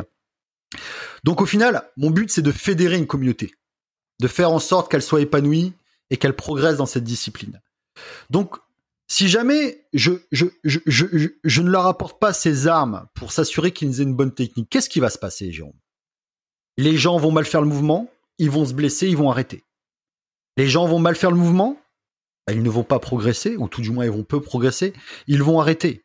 Donc au final, je vais aller à l'encontre même de ce que ma fonction, entre guillemets, bah, me dictait de faire. Tu vois ce que je veux dire? Si tu veux fédérer les gens autour d'un sport, assure-toi déjà qu'ils le fassent de manière correcte sans se blesser, et qu'ils profitent et qu'ils progressent un maximum. Voilà pourquoi j'ai créé Enzo TV. Et ça a marché euh, assez rapidement finalement. C'est que dès les premières vidéos, parce que c'était ouais, c'était une des premières fois où tu voyais un mec euh, te demander de vider ton verre. Et là, je fais la corrélation avec ce que j'ai fait avant. N'ayez pas peur, n'ayez pas honte. C'est important de savoir dire, de savoir, d'avoir cette introspection et cette humilité avec soi-même, cette honnêteté avec soi-même. Je pense savoir, mais je ne sais pas que vous ayez 2 ans, 15 ans ou 20 ans de pratique, ça ne fera pas de vous un mauvais pratiquant ou une mauvaise personne ou un nul de vous dire ah bah en fait non je savais pas. Il faut savoir se remettre en question. Alors moi j'ai pas la science infuse, hein, mais il est important de savoir vider son verre. Donc j'ai invité les gens de Enzo TV hein, à vider pas le verre en complet, mais ou tout du moins d'essayer de le remplir avec ce que je pouvais leur apporter. Et je pense que la première vidéo que j'avais vue, ça devait être comment réaliser un développé couché à la barre. Euh, ouais, ouais. torse nu dessus. Ouais, ouais. voilà, c'était un grand moment cette vidéo. Hein. Un grand moment. Hein. Tu sais que la petite anecdote, non, je peux le dire. Hein. J'adore la petite. Alors la petite anecdote, c'est que c'est la seule vidéo sur mes 216 que j'ai appris par cœur. La vidéo, elle dure en plus 30 minutes. Je te laisse imaginer le nombre de pages que j'ai appris par cœur. Surtout que moi, si s'il si, si, y a un mot que j'oublie ou si j'utilise un mot qui n'était pas dans, enfin bref, qui n'était pas prévu, je refais la scène. Donc c'était une horreur. Je me souviens à la fin de cette vidéo, euh, j'avais l'impression d'avoir couru quatre marathons. Euh, il y avait Alexandre Gerber qui travaillait avec moi. J'ai dit, eh, Alex, jamais je vais tenir. Jamais je pourrais faire ça toutes les semaines. C'est impossible, impossible. Et puis bah écoute, je me suis dit, j'ai même, je me, j'ai même cru à l'époque, je me suis dit, c'est pas possible, les youtubeurs, ils ont forcément un prompteur. C'est impossible de pouvoir euh, parler comme ça, de, de, rien oublier, de, de, de, de, plus moi j'aime, moi j'aime les belles phrases, mais c'est impossible. Et puis bah écoute, force est de constater que je me suis dit bon, j'apprends plus par cœur et euh, j'ai adopté une méthode de travail où en fait je, je, storyboard ma vidéo en mettant véritablement les points clés. Hmm. Alors bon, au début je préparais une vidéo en en une semaine. Petit à petit, je la préparais en 4-5 jours. Après, je la préparais en 2-3 jours. Et euh, il m'est déjà arrivé quand je suis super inspiré, là, en deux jours, j'ai euh, tout est fait, quoi. Alors à la réponse, est-ce que j'apprends mes vidéos par cœur? La réponse est non. À la réponse, est-ce que j'utilise un prompteur? La réponse est toujours non. Euh, c'est juste qu'en plus c'est en forgeant qu'on devient forgeron. Alors j'ai toujours eu cette une, petite aisance de, d'élocution, même de prise bah de parole. Mais euh, voilà, tu regardes ma première vidéo, ou même la deuxième et troisième, et tu regardes maintenant, encore une fois, d'où le, d'où l'expression, c'est en forgeant qu'on devient forgeron.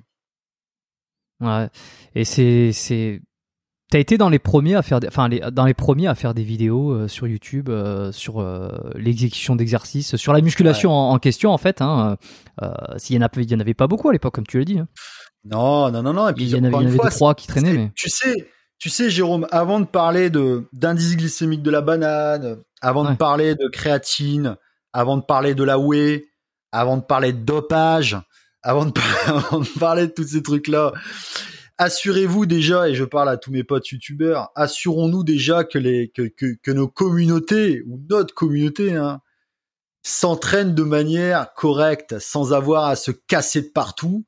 Et ensuite, on pourra commencer à parler d'indice glycémique, parce qu'au final, je t'explique une chose. C'est pas c'est pas le fait de savoir que l'indice glycémique de la banane du, du Venezuela est meilleur que celle du Rwanda. C'est pas le fait de savoir que 3 grammes de créatine euh, attention, euh, si tu prends un tra-training, tu risques de faire une hypoglycémie. C'est pas le fait de savoir que ton système nerveux ceci cela. Ça ne palliera jamais une défaillance technique, jamais. Et je le dis souvent, c'est que moi je suis quelqu'un de très pragmatique. De très pragmatique, c'est-à-dire que mon contenu est très pragmatique. Tu le regardes, t'es un peu moins con qu'avant la vidéo et tu peux le mettre en application.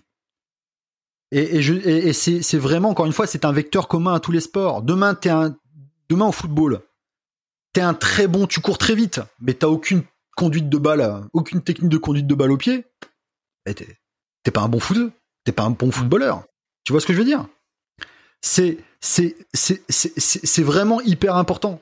Donc je le dis souvent, eh, évitons de trop avant de scientifiser la musculation à l'extrême, comme j'ai pu le voir sur internet, hein, certains prennent un malin plaisir à la scientifiser à l'extrême, ce qui donne l'impression qu'il faut bac plus 12 pour faire de la muscu. Non, il faut pas bac plus 12. Je dis tout de suite.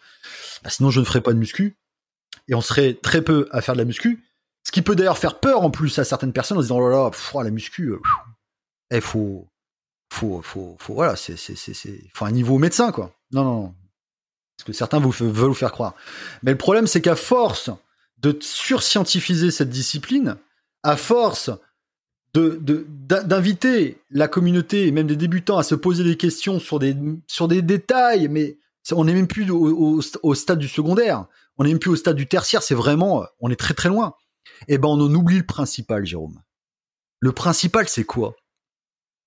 Eh ben c'est de bien faire, d'avoir une bonne technique.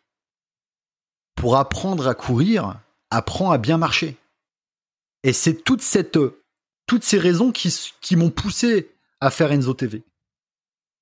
Parlons de choses euh, utiles, opérationnelles et surtout essentielles dans toute pratique d'un sport. Parce qu'aujourd'hui, c'est ça que, par exemple, dans le milieu du fitness, euh, qui est large, qui est un peu, c'est la, c'est la jungle totale. Tu trouves que c'est ça euh, le, la problématique numéro un, c'est de, de, complexifier au maximum. c'est partir dans tous les sens. C'est vraiment ça qui te, toi, qui te gêne quand tu vois ce qui se fait dans le paysage. Je sais pas d'ailleurs si tu regardes beaucoup de choses qui se font. Hein. Non, moi je regarde pas. C'est comme les, ça c'est comme les, c'est comme les films de flics. Ouais, tu quand tu rentres chez toi, tu veux pas. Quand je regarde YouTube, c'est, euh, ça va être, euh, ça va être euh, ciné, ça va être jeux vidéo, ça va être musique. Ça s'arrête là. Hmm. Moi, je regarde pas de tuto muscu. Je regarde pas de tuto muscu et bah, je préfère pas non plus. Je préfère. Je dis pas qu'il y a pas des choses bien. Hein. Il y a des, il y a des chaînes qui sont très bien. Hein. Il y a des chaînes qui sont très bien avec avec des contenus qui sont, qui sont, qui sont pertinents. Il y en a d'autres qui sont bien. Qui sont euh, aussi utiles que l'âge de Hawaï. euh, ouais, bah oui. Cassé. Bon, ouais, non, mais c'est, c'est, si tu veux, c'est. On donnera pas de nom? Non, on dira pas qui parce que, parce que, j'ai même pas envie de leur faire de la pub. Hein, parce que parce qu'il y a un très grand monsieur de la vidéo de, la télé qui a dit qu'on parle de toi en bien ou qu'on parle de toi en mal, l'essentiel c'est qu'on parle de toi. Donc je leur ferai je leur ferai même pas ce plaisir. Mais bon, voilà, il y en a certains, voilà, ça, tu sens que le QI dépasse pas la température anale, quoi. Et c'est pas méchant, hein. c'est pas condescendant. C'est factuel. C'est bah oui. Non, mais tu sais quand tu quand tu quand tu fais ton cheval de bataille, le fait de baser ton contenu sur euh, tu bases ton contenu sur le fait de parler des autres, c'est qu'indirectement tu fais un aveu de euh, d'inintérêt total. C'est grosso modo comme si tu disais bon alors écoutez euh, bonjour les amis moi j'ai rien à vous apporter je sais rien je suis creux comme un bambou donc vous savez quoi? On va parler des autres Qu'est-ce que tu apportes aux gens? T'apportes rien?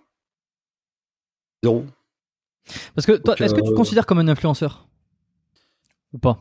Est-ce que je me considère comme un influenceur? Ouais, aujourd'hui. Déjà, déjà, certes, mais influenceur aussi? Ouais, déjà, déjà, c'est une très très bonne question parce que qu'est-ce qu'un influenceur? Ou tout du moins, comment je vois moi Pour moi, qu'est-ce qu'un influenceur? Alors aujourd'hui, est-ce qu'il y a beaucoup d'influenceurs? La réponse est non. La réponse est non. La réponse est non. Pour moi, la définition même d'un influenceur, c'est quelqu'un qui, va faire en sorte que sa communauté passe de l'état de spectateur à l'état d'acteur. Et non pas essayer de les maintenir dans une espèce de léthargie euh, basé sur des likes. Tu vois ce que je veux dire? Un exemple très simple. Demain, je mets ma Lamborghini sur Instagram. Toi, tu vas liker. Oh, super, super. Mais au final, qui est-ce qui a la Lamborghini? C'est qui qui l'a? C'est moi. C'est moi qui ai au volant de la Lamborghini. Toi, toi, t'as quoi? Toi qui as liké Rien. T'as rien. Par contre, demain, je mets ma Lamborghini et je t'explique comment j'ai réussi à l'acheter. Je te donne les armes et les connaissances qui m'ont permis de pouvoir l'acheter. Ah, là, ça devient intéressant. Parce que entre les deux cas de figure, l'un va rester spectateur et l'autre va passer à l'état d'acteur, ou tout du moins, je vais l'inviter à se bouger le cul en lui disant, hé grand, ceux qui réussissent à se l'acheter et ceux qui réussissent dans la vie, dans la vie, n'ont pas été touchés par la grâce de Dieu. Ils disposent, ils n'ont pas une aura divine. Et je vais t'expliquer comment. Je vais te donner les armes et les connaissances nécessaires pour pouvoir prétendre à ça. C'est ça qui est important. Pour moi, c'est ça un influenceur. C'est réveiller les gens, leur dire si j'ai pu le faire, vous pouvez le faire. C'est ça qui est important. Et non pas faire l'étalage de sa vie, parce que le, problème, c'est que ça risque d'avoir un effet pervers. C'est que malheureusement, la plupart des personnes, un jour vont se réveiller, elles auront 60 ans, 70 ans. Et elles vont s'apercevoir que elles auront voyagé à travers le voyage des autres, par le biais de likes. Elles auront obtenu des biens qu'elles auraient convoités à travers le bien des autres, à travers de likes. Ils auront peut-être même réussi à travers la réussite des autres, par le biais de likes. Au final, ça veut dire quoi? Ça veut dire que certaines personnes vont se réveiller un beau matin et seront aperçues qu'elles auront vécu une vie par procuration, une vie virtuelle. C'est-à-dire qu'à aucun moment, ils ne se seront dit, moi je vais y aller. Moi je vais y aller. Moi je leur dis aux gens, tu regardes le match, c'est cool, mais à aucun moment t'as envie de descendre sur le terrain jouer. T'as pas envie de jouer. Tu vas regarder le match toute ta vie. Et c'est à nous. C'est à nous de, les, réveiller. Il y a des gens qui ont besoin de ça. Il y a des gens qui n'ont plus confiance en eux. C'est à nous justement de leur donner, de leur redonner confiance et de leur dire encore une fois, les gens qui réussissent sur cette terre n'ont pas été touchés par la grâce de Dieu. Ce sont des gens comme toi, comme moi. Ils font pipi, font caca, ils saignent. Ce sont des gens qui ont, voilà, qui avaient des idées, qui se sont accrochés à ces idées, à ces convictions, qui ont remonté les manches, qui sont allés au charbon et qui n'ont pas passé, qui ont pas passé leur temps à parler du cul de machin, machin, machin, machin, machin eux aussi, eux aussi, ils ont envie, ils ont eu envie de descendre sur le terrain, jouer le match. Donc pour moi, c'est ça un influenceur. Et partons de ce principe-là, est-ce qu'il y a des influenceurs aujourd'hui? Non, il n'y en a pas beaucoup, non? Non? Mais non. Il n'y en a pas. Si demain je te mets, euh, je te mets une, story, euh, je te mets une story en disant, ah les gars, aujourd'hui je sors quoi? Je sors la Porsche ou la Mercedes? Tu vois, tu... Eh, ouais la Mercedes. Ah ouais, c'est cool. Et c'est moi qui l'ai la Mercedes. T'as quoi toi? T'as quoi? C'est pour ça que moi je fais, je fais pas foncièrement d'étalage de ce que j'ai. Rien à foutre. Mais qu'est-ce qu'on en a à foutre? Eh les gars, je mets la chemise bleue ou la chemise blanche? Pourquoi je mets pas ça? Pourquoi je mets pas ça? Parce que premièrement, euh, ça serait. alors moi, les mecs qui font ça, de deux choses l'une.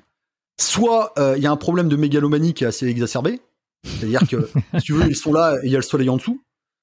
C'est-à-dire qu'ils sont persuadés que c'est un intérêt. Ou alors soit tu te fous, tu, te fous de la gueule des gens qui, qui, qui te suivent. l'intérêt? C'est comme, tu sais, quand on me dit Enzo, est-ce que tu fais des vlogs? Pourquoi tu fais pas de vlogs? Mais Enzo TV, foncièrement, c'est une chaîne qui rejoint un peu ce que je vous ai dit. C'est que dans, dans, dans, dans ce domaine-là, je vous donne des, des armes, des connaissances qui m'ont permis, tout du moins moi, de d'opérer, d'atteindre mon objectif. Alors attention, petite dédicace à tous ceux qui disent ouais Enzo Fukra, ils vend du rêve. Mais à quel moment je vous ai dit que vous alliez devenir comme moi? Je te montre comment on fait un développé couché. je te dis pas que tu vas devenir comme moi. Donc s'il vous plaît, hein. Hmm. Voilà. Non, et puis toujours, t'as as raison parce que c'est toujours, euh, euh, ça doit pas être facile quand même parce que euh, je suis pas très peu sont à ta place de finalement d'avoir un public, d'avoir une certaine popularité. C'est d'arriver à un moment donné à, à, à donner des clés. Ouais. Dis-moi, dis-moi. Oh, je repense à, je repense aux mecs qui disent non mais attends, tu dis à tout le monde qu'ils vont devenir comme toi. Mais c'est. Oui non mais c'est ça parce que... parce que je repense à une conversation que j'ai eue avec un gars. J'avais j'avais sorti un truc, ça m'a fait rire. bref. Un, mec, euh, quelqu'un connu. Ouais, c'est un mec qui a entendu la chose d'un mec, d'un mec, d'un mec. Tu sais, voilà, ce genre de mec qui, qui, qui, a perdu toute identité et toute capacité de réflexion personnelle, hein, qui, qui fait juste que recracher ce que les autres lui ont dit, quoi. C'est, c'est, c'est, c'est triste, les gars. Vous avez un cerveau, servez-vous-en, même s'il est petit, hein. Même s'il est petit, hein. Vous savez, les moineaux peuvent réfléchir aussi. Hein. Donc c'est pas perdu pour vous. Hein. le, message est passé. Mais en réalité, ça doit pas être facile de, de donner les clés pour que les gens réussissent et en même temps, forcément, euh, on s'identifie à toi, on s'identifie, je veux dire à toi, à toi ou à quelqu'un. Euh, qu'on considère comme le, mentor, comme c'est celui mmh. qui m'a appris le mouvement, c'est je veux lui ressembler, je veux être comme lui. Euh, comment tu fais pour c'est pas facile de détacher ton image Non, non, mais tu sais, je veux dire une chose, je veux dire une chose. Moi, moi, quand j'étais jeune, je bavais devant Arnold. Je bavais le Arnold. Mais tu sais qu'à aucun moment, je me suis dit, je vais devenir comme Arnold. Mais Arnold m'a poussé, m'a, inspiré à continuer à faire de la muscu. Quand t'es, quand t'es inspiré par Ronnie Coleman, à quel moment tu vas devenir, à quel moment tu vas te dire, je veux devenir comme Ronnie Coleman? non, mais à un moment, à un moment, un moment, c'est, c'est, c'est forcément, il y a forcément un problème. Tu peux être inspiré par quelqu'un. Moi, par exemple, j'adore les gens qui travaillent. Moi, ceux qui m'inspirent le plus, c'est pas forcément les athlètes. Hein.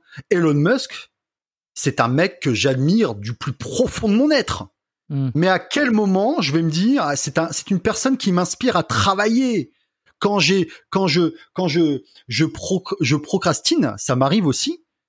Eh ben, il m'arrive des fois de me dire, mais putain, c'est, lui, lui, c'était hors de question.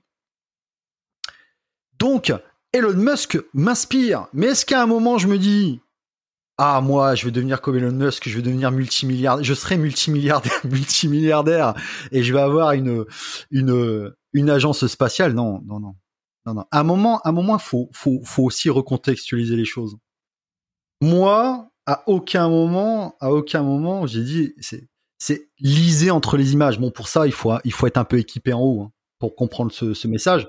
Donc, faut être un peu équipé. Et heureusement, ma communauté euh, euh, a pris l'option. Hein mais euh, il faut lire entre les images. C'est l'engagement et le travail, la détermination. Voilà, ce sont les mots qui sont importants.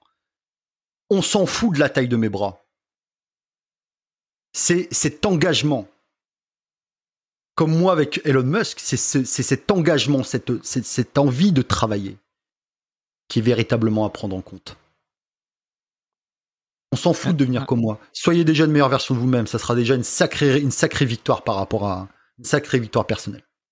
Je sais qu'il y a un truc aussi qui te, qui te titille un peu, euh, enfin qui titille, pas dans le mauvais sens du terme, euh, mais c'est la peur de l'échec, euh, surtout peut-être, je sais pas si c'est la génération, je sais pas si, si c'est la culture, etc. Mais tout ce que tu dis qui encourage à passer à l'action, il y a quand même derrière une un gros frein, une grosse résistance qui est la peur de l'échec. Alors peut-être pas tant en sport, en muscu, parce que il n'y a pas de peur d'échec, de pas faire du muscle. Je pense pas que ça soit la, vraie résistance, mais peut-être dans la vie de tous les jours, le fait de passer à l'action, c'est aussi euh, euh, arrêter de rêver, donc euh, remettre ça dans le réel, donc avoir peur d'être confronté à ce qui va se passer réellement. Et donc ah, disons que disons que disons que disons que certaines personnes certaines personnes n'entreprennent pas de peur de, de, de ne pas réussir, de peur de l'échec. Mais je pense qu'il y a une très mauvaise perception de ce qu'est l'échec. La plupart des gens voient l'échec comme un stop à leur entreprise. Ça y est, c'est une impasse. Terminé. Tu fais demi-tour. Tu vas nulle part. Tu continues pas. C'est pas ça un échec. Un échec, c'est l'opportunité de devenir meilleur. Voyez la possibilité, l'opportunité de devenir meilleur. Hmm. Dans le sens où les échecs sont là pour prendre des notes. Pour ensuite continuer le travail de sorte à ne pas commettre les mêmes erreurs, à ne pas faire les mêmes omissions. C'est ça un échec. C'est pas un stop. Le véritable échec, c'est de ne pas aller au bout des choses. Parce que que tu réussisses ou que tu ne réussisses pas, l'essentiel c'est d'être fixé. Si tu n'es pas fixé, tu sais à quoi ça laisse place? Ça laisse place à ces fameux si j'avais su, si j'avais fait, si j'avais, si j'avais, si j'avais, si j'avais les wannabe, les wanadu. Voilà à quoi ça laisse place. Et généralement, si jamais, ça rime avec regret. Et le regret, passé un certain âge, vous savez, un certain âge, si vous n'êtes pas monté dans le train, le train il passe plus, c'est terminé. Trop tard. Et vous vivez jusqu'à la fin de vos vies avec ces regrets. Alors ça peut paraître très cliché, mais ça ronge des regrets. Ça ronge. Est-ce que des, une t'as des fois- regrets, toi? Moi, ouais, bien sûr, j'en ai. Et moi, je fais attention, hein, je suis pas, eh, je suis pas, euh, je suis pas, j'en ai très peu. J'ai plus de remords que de regrets. J'ai plus de remords que de regrets parce que, encore une fois, j'ai cette, je me suis donné cette chance et euh, je touche ma tête de toujours faire, de toujours avoir fait ce que j'aimais, de ce que je voulais faire. Et c'est important. C'est important. C'est le plus grand luxe que tu puisses t'offrir à l'heure actuelle. C'est de faire de ton métier ta passion. De vivre de ta passion. La plupart des personnes autour de moi font des boulots, ils ont peut-être aimé pendant un moment, mais c'est devenu alimentaire. Chose que je peux comprendre quand tu es chargé de famille. Ta latitude en termes de choix, elle est restreinte. Tu dois assurer. Tu as une famille à charge. Par contre, par contre quand tu as, la possibilité de le faire, si tu ne le fais pas, tu ne t'en veux qu'à toi-même. Tu ne t'en prends qu'à toi-même. Donc pour moi, c'est le plus grand luxe que tu puisses t'offrir. Et euh, Voilà. C'est quoi tes, tes regrets? C'est Si t'en as un ou deux que tu, je sais pas, tu serais à l'aise de non, partager je ou peux pas en parler ça. Non? non, non, non. Trop perso. J'aurais essayé. Je sais que derrière les éditeurs, derrière les Ah. ah, et t'as bien fait de poser la question, Jérôme. Je te le dirai, en- je te le dirai en off. Pas de souci. Les blessures, c'est des regrets ou pas? Dans un sens. Oh, les blessures, c'est des conneries. C'est des conneries? C'est même pas des regrets, c'est des conneries. Bah non, parce que j'ai été fixé, hein. J'ai été fixé, j'ai fini à l'hosto. j'ai fini à l'hosto. Qu'est-ce qui, qu'est-ce Ouais, non, non, j'ai eu, ouais, j'ai eu, une, j'ai eu une grosse blessure. Ouais, j'ai eu une grosse blessure sur. euh, j'ai déclaré un kyste intra-articulaire dans le genou. Ouais. Et le problème, c'est que ce kyste, qui à la base était euh, mucoïdal, c'est-à-dire une simple ponction aurait réglé le problème, bah moi, bien sûr, euh, j'ai continué à m'entraîner dessus pendant des années, des années, des années, flexion, flexion, flexion, flexion, ce qui fait que de l'état mucoïdal, il est devenu solide. Donc, je me suis retrouvé avec euh, un kyste de 4 cm de diamètre dans le genou, mais dur comme de la pierre. Ce qui fait qu'à un moment, je ne pouvais ni tendre, ni plier totalement la jambe. Donc, bah, ça a fini à l'hosto. le problème, Ouais, c'est ouais. que le kyste est resté une paire d'années hein, dans le genou avant qu'il atteigne cet état solide. Donc, tu comprendras bien qu'il a gangréné, euh, qu'il a gangréné la coiffe des rota- euh, la coiffe des rotateurs, qu'il a gangréné les ligaments. Ce qui fait que bah, j'ai j'ai dans le genou, c'est d'ailleurs pour ça, hein, je le dis souvent que je ne fais pas de squat, puisque j'ai le genou qui est bourré d'arthrose. À cause de cette, de cette, de ce kyste qui est resté, de ce corps étranger, hein, Mhm. qui est resté trop longtemps dans le genou et qui a, voilà, qui a gangréné euh, la tente des ligaments. Alors, comment tu fais euh, Tu t'essaies de continuer à t'entraîner, à entraîner un peu les, les, les jambes, les quadriceps, les ischios? Ah, tu vas, ah, tu vas, tu je sais pas si c'est risible ou si c'est, euh, Non bah, mais euh, je suis sorti de l'hôpital. J'étais, euh, j'étais, donc j'étais encore, tu sais, tu sors de l'hôpital, t'es encore sous l'anesthésie générale. Hein. Et les ambulanciers m'ont ramené chez moi. Je suis allé faire mes courses avec mes deux béquilles. Et je suis allé à la salle après. Pas pour faire de la presse. Non, non, quand même pas, quand même pas, quand même pas. Non, non, j'ai même pas touché l'autre jambe. Ce que je voulais surtout pas, c'est que, parce qu'au bout de huit mois, sans faire ta jambe, tu comprendras bien que t'as une jambe, elle est, elle est comme ça, quoi. Ouais. Donc, euh, je voulais surtout pas euh, disproportionner par rapport à l'autre. Donc, j'avais complètement arrêté les jambes et, euh, et euh, ouais, mais par contre, j'ai, euh, dès le jour de ma sortie, j'étais à la salle, ouais. Putain, c'est fou. Et, et, et aujourd'hui, où c'est que t'en es de cette euh, blessure là? Je veux dire, il te manque de la mobilité toujours euh, Ah ouais, ouais, oui, oui, bien sûr. Il y a des pour les jambes, pour les jambes, le, le, le, squat, même le hack squat, qui pourtant euh, réduit considérablement la, la flexion de genou. Mm. euh, ouais, ça me fait mal. Ouais, ça me fait mal. Ça me fait mal et c'est bon, c'est c'est c'est comme si t'avais le genou grippé. Hein. Alors donc, ajoute ça plus les deux euh, les deux arrachements osseux que j'ai eu sur la cheville, ouais, qui sont du corps qui eh, est pas. tout est sur la même jambe. Ah ouais, ouais. Moi c'est à moi, c'est niveau souplesse, tu, tu, tu, tu rigoles, hein, je suis un paquet de biscottes. hein. Donc c'est pour ça que principalement ça va être de la. Ah ouais, oh, pff, ils vont rigoler. Donc moi principalement, euh, principalement ça va être de la presse inclinée ou horizontale. Ok, en mais tu sais, tu continues quand même. Tu as une séance dans la dans la semaine où tu essaies de continuer à entraîner les, les jambes, de faire ce que tu peux? Ah ouais, non non non, là les jambes je les fais euh, deux fois plus un rappel. Ouais, bon, voilà. Sauf que voilà le, le squat, le squat, le hack squat, même même les fentes, c'est euh, ou les fentes si, mais au bout de, il va me falloir je sais pas combien de séries d'échauffement parce que c'est ça me fait assez ça ça me fait assez ouais. mal. Et puis il suffit qu'il y ait un temps humide. D'ailleurs, ceux qui ont beaucoup d'arthrose, hein, ce sont des baromètres sur pattes. hein. Moi, je, Mm. je saurais te dire si demain il va pleuvoir ou pas, hein, parce que j'ai le genou qui est. euh, il fait ce bruit-là, quoi. Il y a un truc que j'ai pas oublié, euh, qu'il faut que tu me racontes parce que je pense que euh, il y en a qui ont oublié, mais quand je vais lire, ils vont dire ah oui c'est vrai, c'est ton test, pas le test, mais euh, euh, euh, quand tu t'entraînais, euh, t'as voulu passer un test pour la natation, euh, pour euh, enfin pas la natation, le, le- le- tu sais, tu m'as dit que tu t'étais entraîné pour un test finalement qui n'y avait pas eu lieu, euh, que- que finalement tu l'as fait il y a quelques années plus tard. Nageur, euh, co- combattant, nageur. euh, Merde, Ah je sais pas les termes, je suis désolé, j'oublie. Nageur de combat Nageur de combat et que t'as fait récemment, t'as as fait un test euh, Ah ouais. et puis Ah ça, ouais, ça a failli euh, partir en couille. Euh, en fait, j'avais lu Car- Carnet intime d'un nageur de combat et j'avais vu la nature des tests des euh, des nageurs de combat. Et à un moment, tu avais un, tu avais une, tu avais un, un 10 km palmé, mais dorsal. Donc euh, hein, c'est-à-dire avec tout le matériel, tout ça, mais c'était dorsal. Donc ils avaient 10 km à faire en mer. C'était une des épreuves à faire. Donc euh, moi je lis le truc, le bouquin, je l'avais adoré, hein, je l'avais adoré. hein. Et euh, je me dis tiens, je vais l'essayer en piscine. Donc euh, longueur de 25 mètres. Je calcule combien de, longueur ça fait pour faire 10 km. Et je me dis je vais les faire. Par contre, je l'ai fait en ventral. Euh, Ça veut dire sur le ventre alors que dorsal c'est sur Ouais. le dos. Je l'ai- Sur le dos. je l'ai fait en ventral. Donc tu avais mon pote Christian qui était là. Je l'ai fait en ventral. Je fais mes 10 km en ventral. Déjà, ça m'a paru une éternité.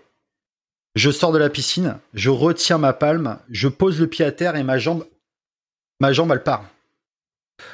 Et en fait, euh, ce muscle qui est le long du tibia, il était dur comme de la pierre. Je ne pouvais plus le détendre. Je ne pouvais absolument plus le détendre. Et il est resté dans cet état-là pendant quasiment une semaine.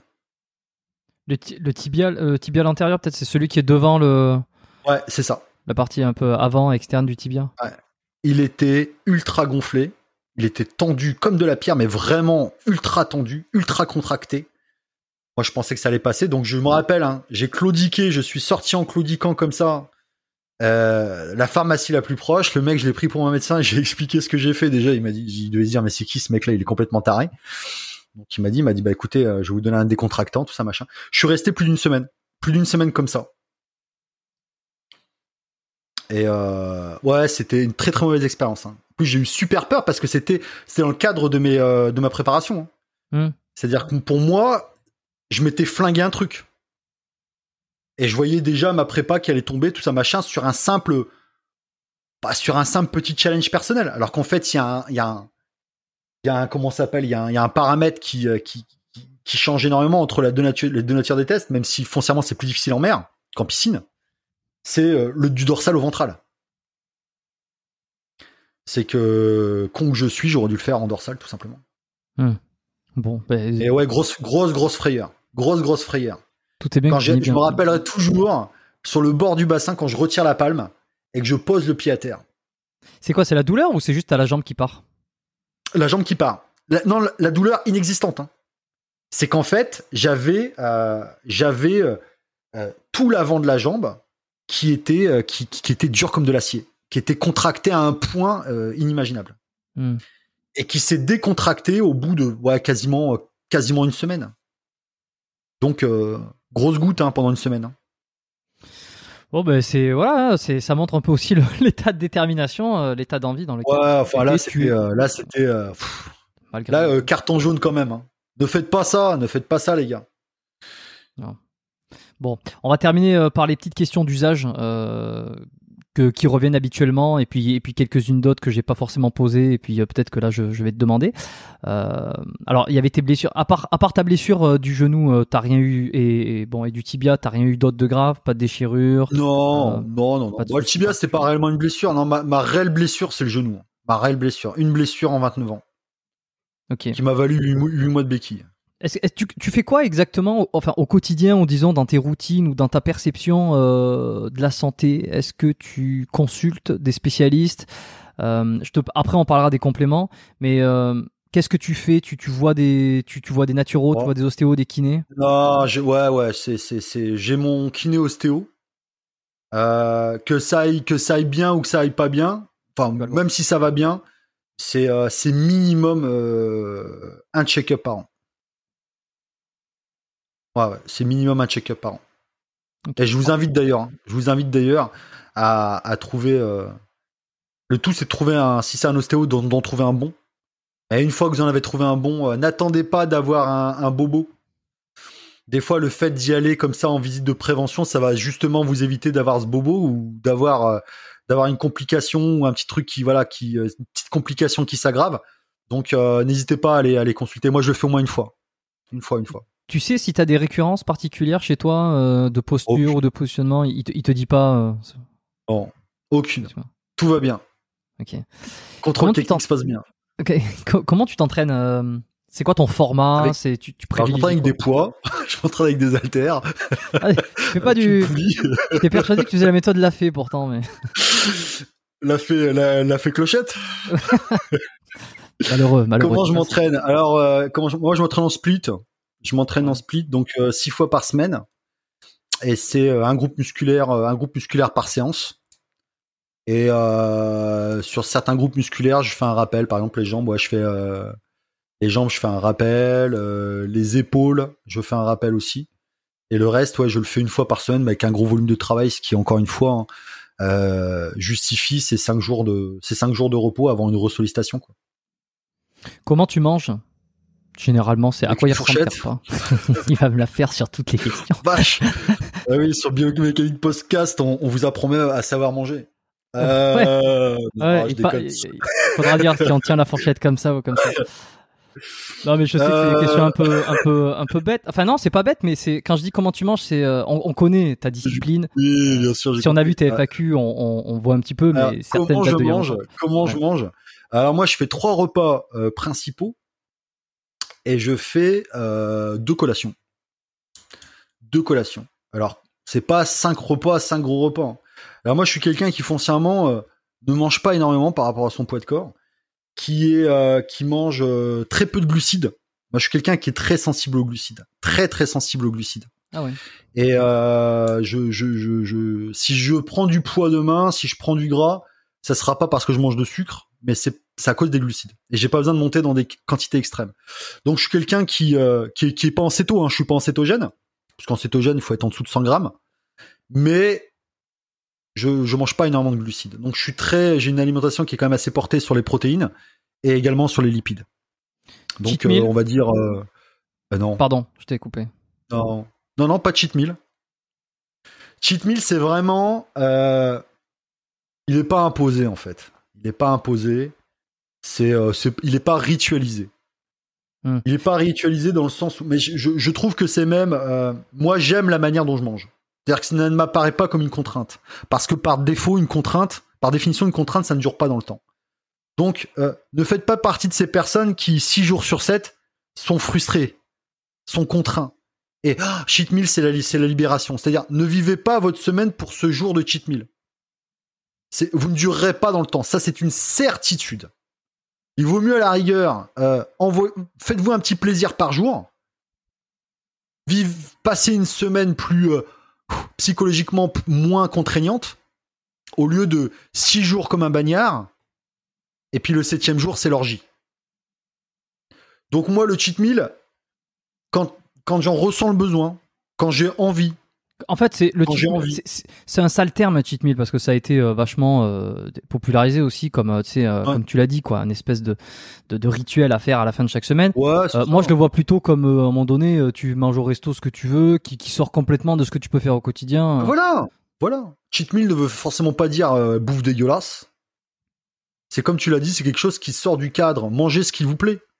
Mangez ce qui vous plaît, mais surtout, encore une fois, ne, ne faut pas que ce soit le, voilà, le jour, le jour, le jour de délivrance.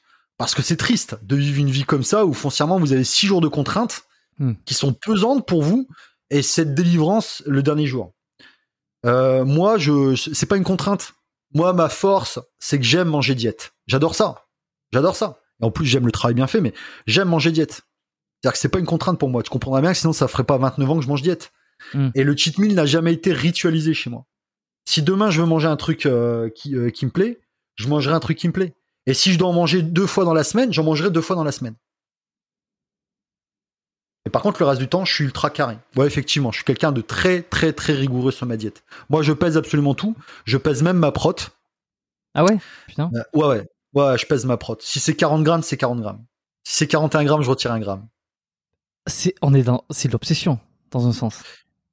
Euh, moi, j'appelle pas ça de l'obsession. c'est pas- que C'est pas négatif, hein. Tu sais, l'obsession, je non, non. pense que, comme on l'a dit Non, tout à l'heure, hein, il n'y a rien qui peut être fait à un mais je- certain degré sans Ouais, ouais, obsession, ouais. Non, mais- non, mais je- dans ta bouche, je comprends parfaitement. Je comp- Maintenant, ce que, ce que les gens, ce que certaines des fois les gens, ce que, ce que les gens appellent ça, qu'ils appellent de l'obsession, pardon, je vais y arriver, c'est, euh, c'est ce qu'on appelle de la détermination et de la discipline.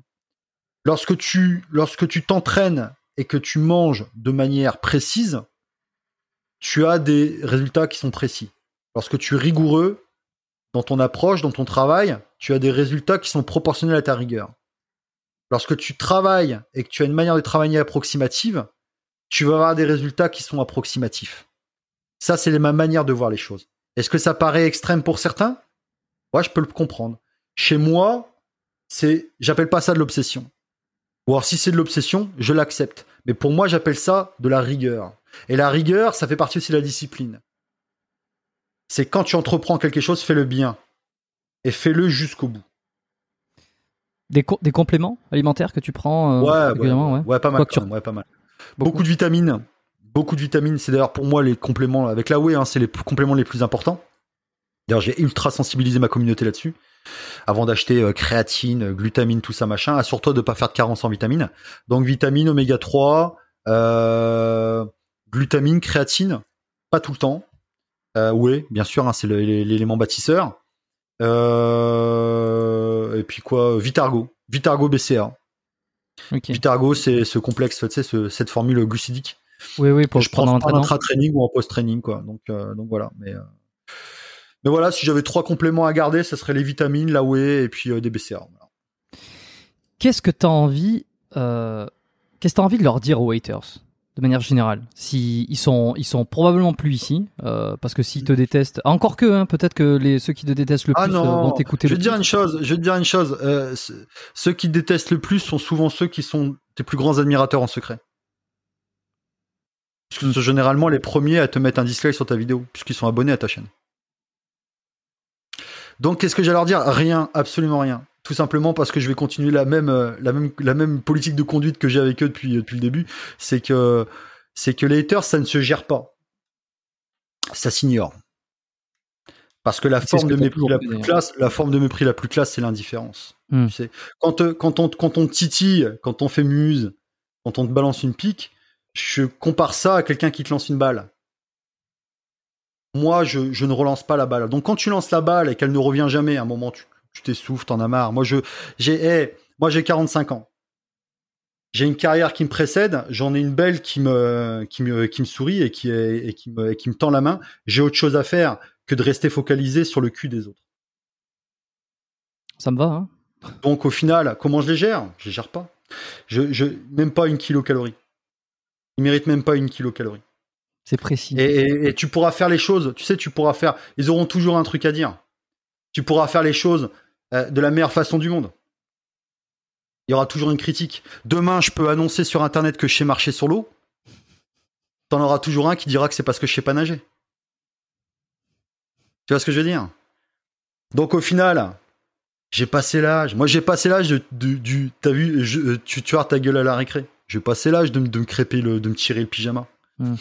Donc comment je les gère? Je les gère pas. D'ailleurs, tu le vois très bien. Ouais, ouais, non, mais, mais- mais oui, évidemment.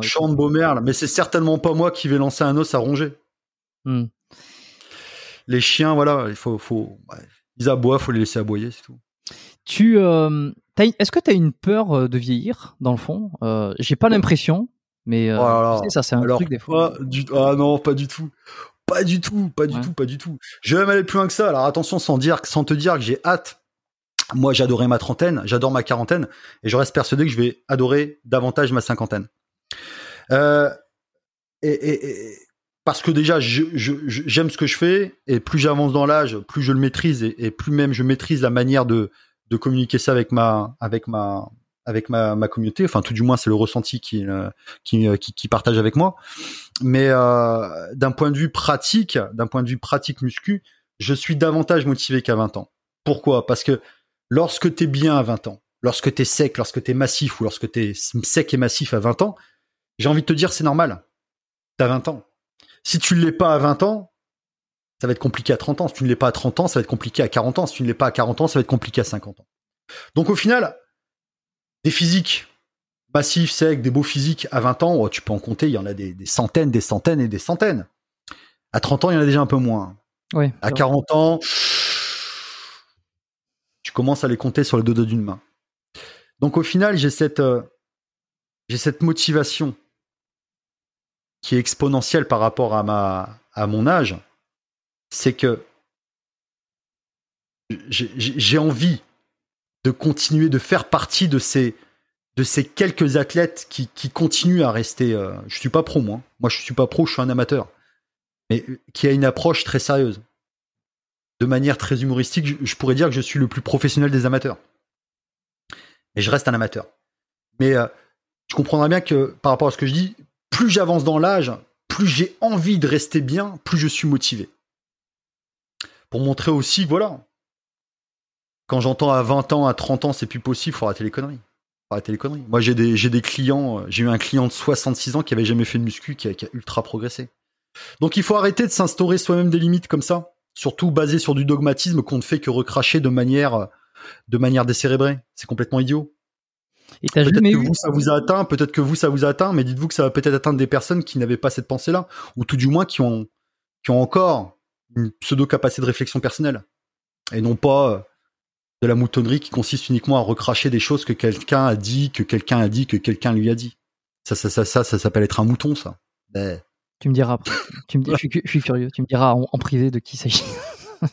Ah non, non, il y, avait même pas de. Je ah c'était même pas de. Ah non, c'était par rapport à tout à l'heure. Je pensais que c'était le. La même pas personne. Du tout. Pas du tout, c'était pas, il y avait pas de, c'était pas nominatif. Hein. Ok. Euh, T'as jamais eu envie de faire de la compétition finalement? Parce que euh, avec toute cette enfin tout ce mindset euh, et bah, je sais pas, tout ce que ça fait un moment que tu t'entraînes, c'est forcément, t'es dans le, tu vois l'univers quoi. Ça te, ouais, mais il y a, y, a, y, a, y a, un paramètre que que t'as oublié, c'est que pour moi c'est pas un sport. Pour moi, c'est pas un sport. Pour moi, euh, le culturisme, de la manière dont je le pratique, de la manière, la relation que j'ai avec le culturisme, je ne le vois pas ça comme un sport. Donc tu comprendras bien que cette dimension euh, compétition ne m'a jamais, mais au grand jamais, plu. Ne m'a jamais intéressé. Mais absolument jamais. Mais ça t'a jamais intéressé pour toi ou également, euh, par exemple, les athlètes, les compétiteurs, tout ça, tu juges ça Non, moi, moi, je respecte leur travail. Chacun voit midi à sa porte. Moi, quand on me dit, alors ça me fait sourire quand on me dit oui, le mec il fait des sèches alors qu'il fait euh, euh, pour euh, pour faire plaisir à sa communauté. Mais oui, bien sûr que je fais plaisir à ma communauté parce que ma communauté c'est celle qui me permet de faire ce que je fais maintenant, les gars. Allô, c'est ceux qui donnent de la valeur à mon travail. Allô?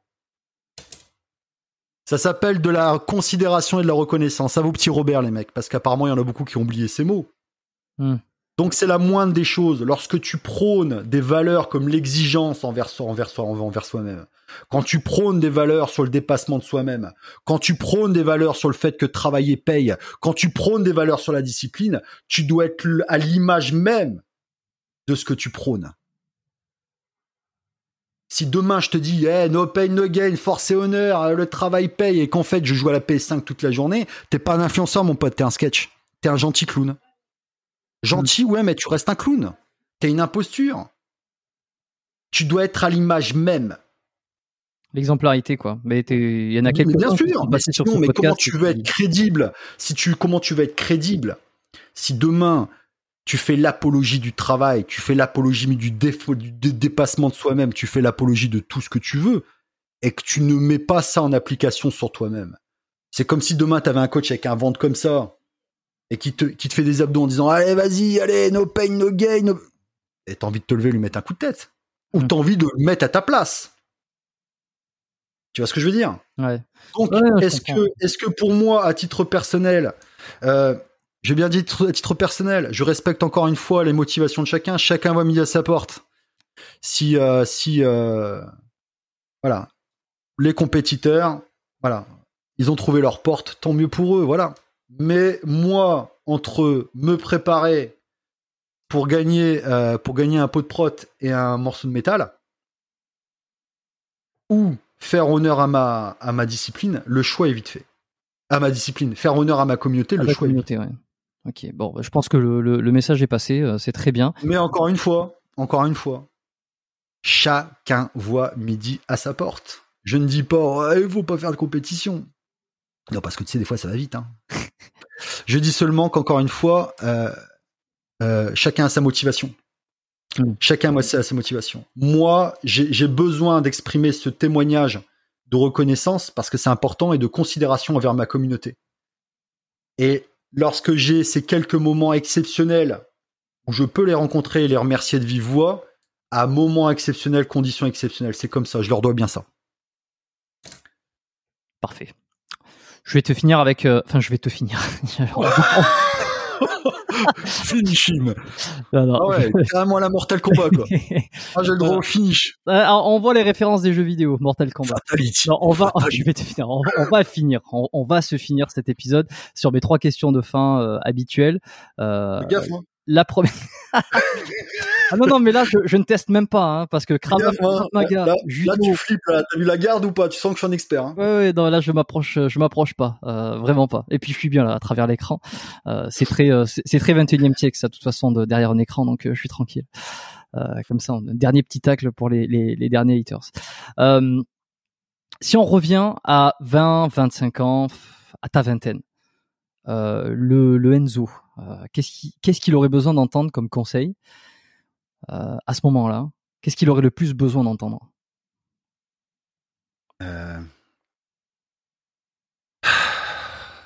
Avant que je fasse ma chaîne YouTube? Ben à 20 ans. À 20 ans? Crois en toi, tu peux le faire. Crois en toi. Tu doutes, tu doutais un petit peu? On doute toujours. Hmm. On doute toujours. On doute de moins en moins. On doute de moins en moins lorsqu'on lorsqu'on accomplit des choses. Oui, bah, quand on a été. Lorsque t'as de 20 ans, t'es un môme.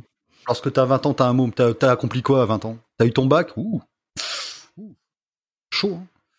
T'es à l'université? Ouais. Tu sais rien de la vie. T'as, t'as... Y a aucun véritablement, il y a aucune consécration véritablement personnelle. Il y a, il y a pas eu de prise de risque dans une entreprise ou quoi que ce soit, tu vois.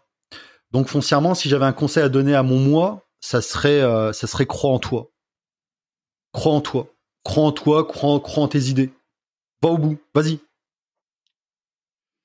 T'as eu un modèle ou un mentor? À part, euh, je sais pas, tu nous as cité Schwarzenegger. tout Non, des, des- non, c'était c'est- c'est- des modèles. Non, j'en ai pas eu. Non, j'en ai pas eu. J'ai pas eu de modèle. Il y a des gens comme ça hein, qui, qui même à l'heure actuelle, hein, suscitent tout mon tout, tout mon respect par rapport à leur parcours. Et c'est pas dans le body. hein. Tout mon parcours est, euh, qui, des personnes comme ouais, comme Elon Musk. hein, ça, moi, ça, me- ça- c'est un mec qui me, enfin, qui me, qui me fascine au plus haut point. Mm. Mais euh, non, j'ai pas eu véritablement de, de mentor, de modèle. Et je pense aussi que c'est pour ça que je fais ce que je fais maintenant.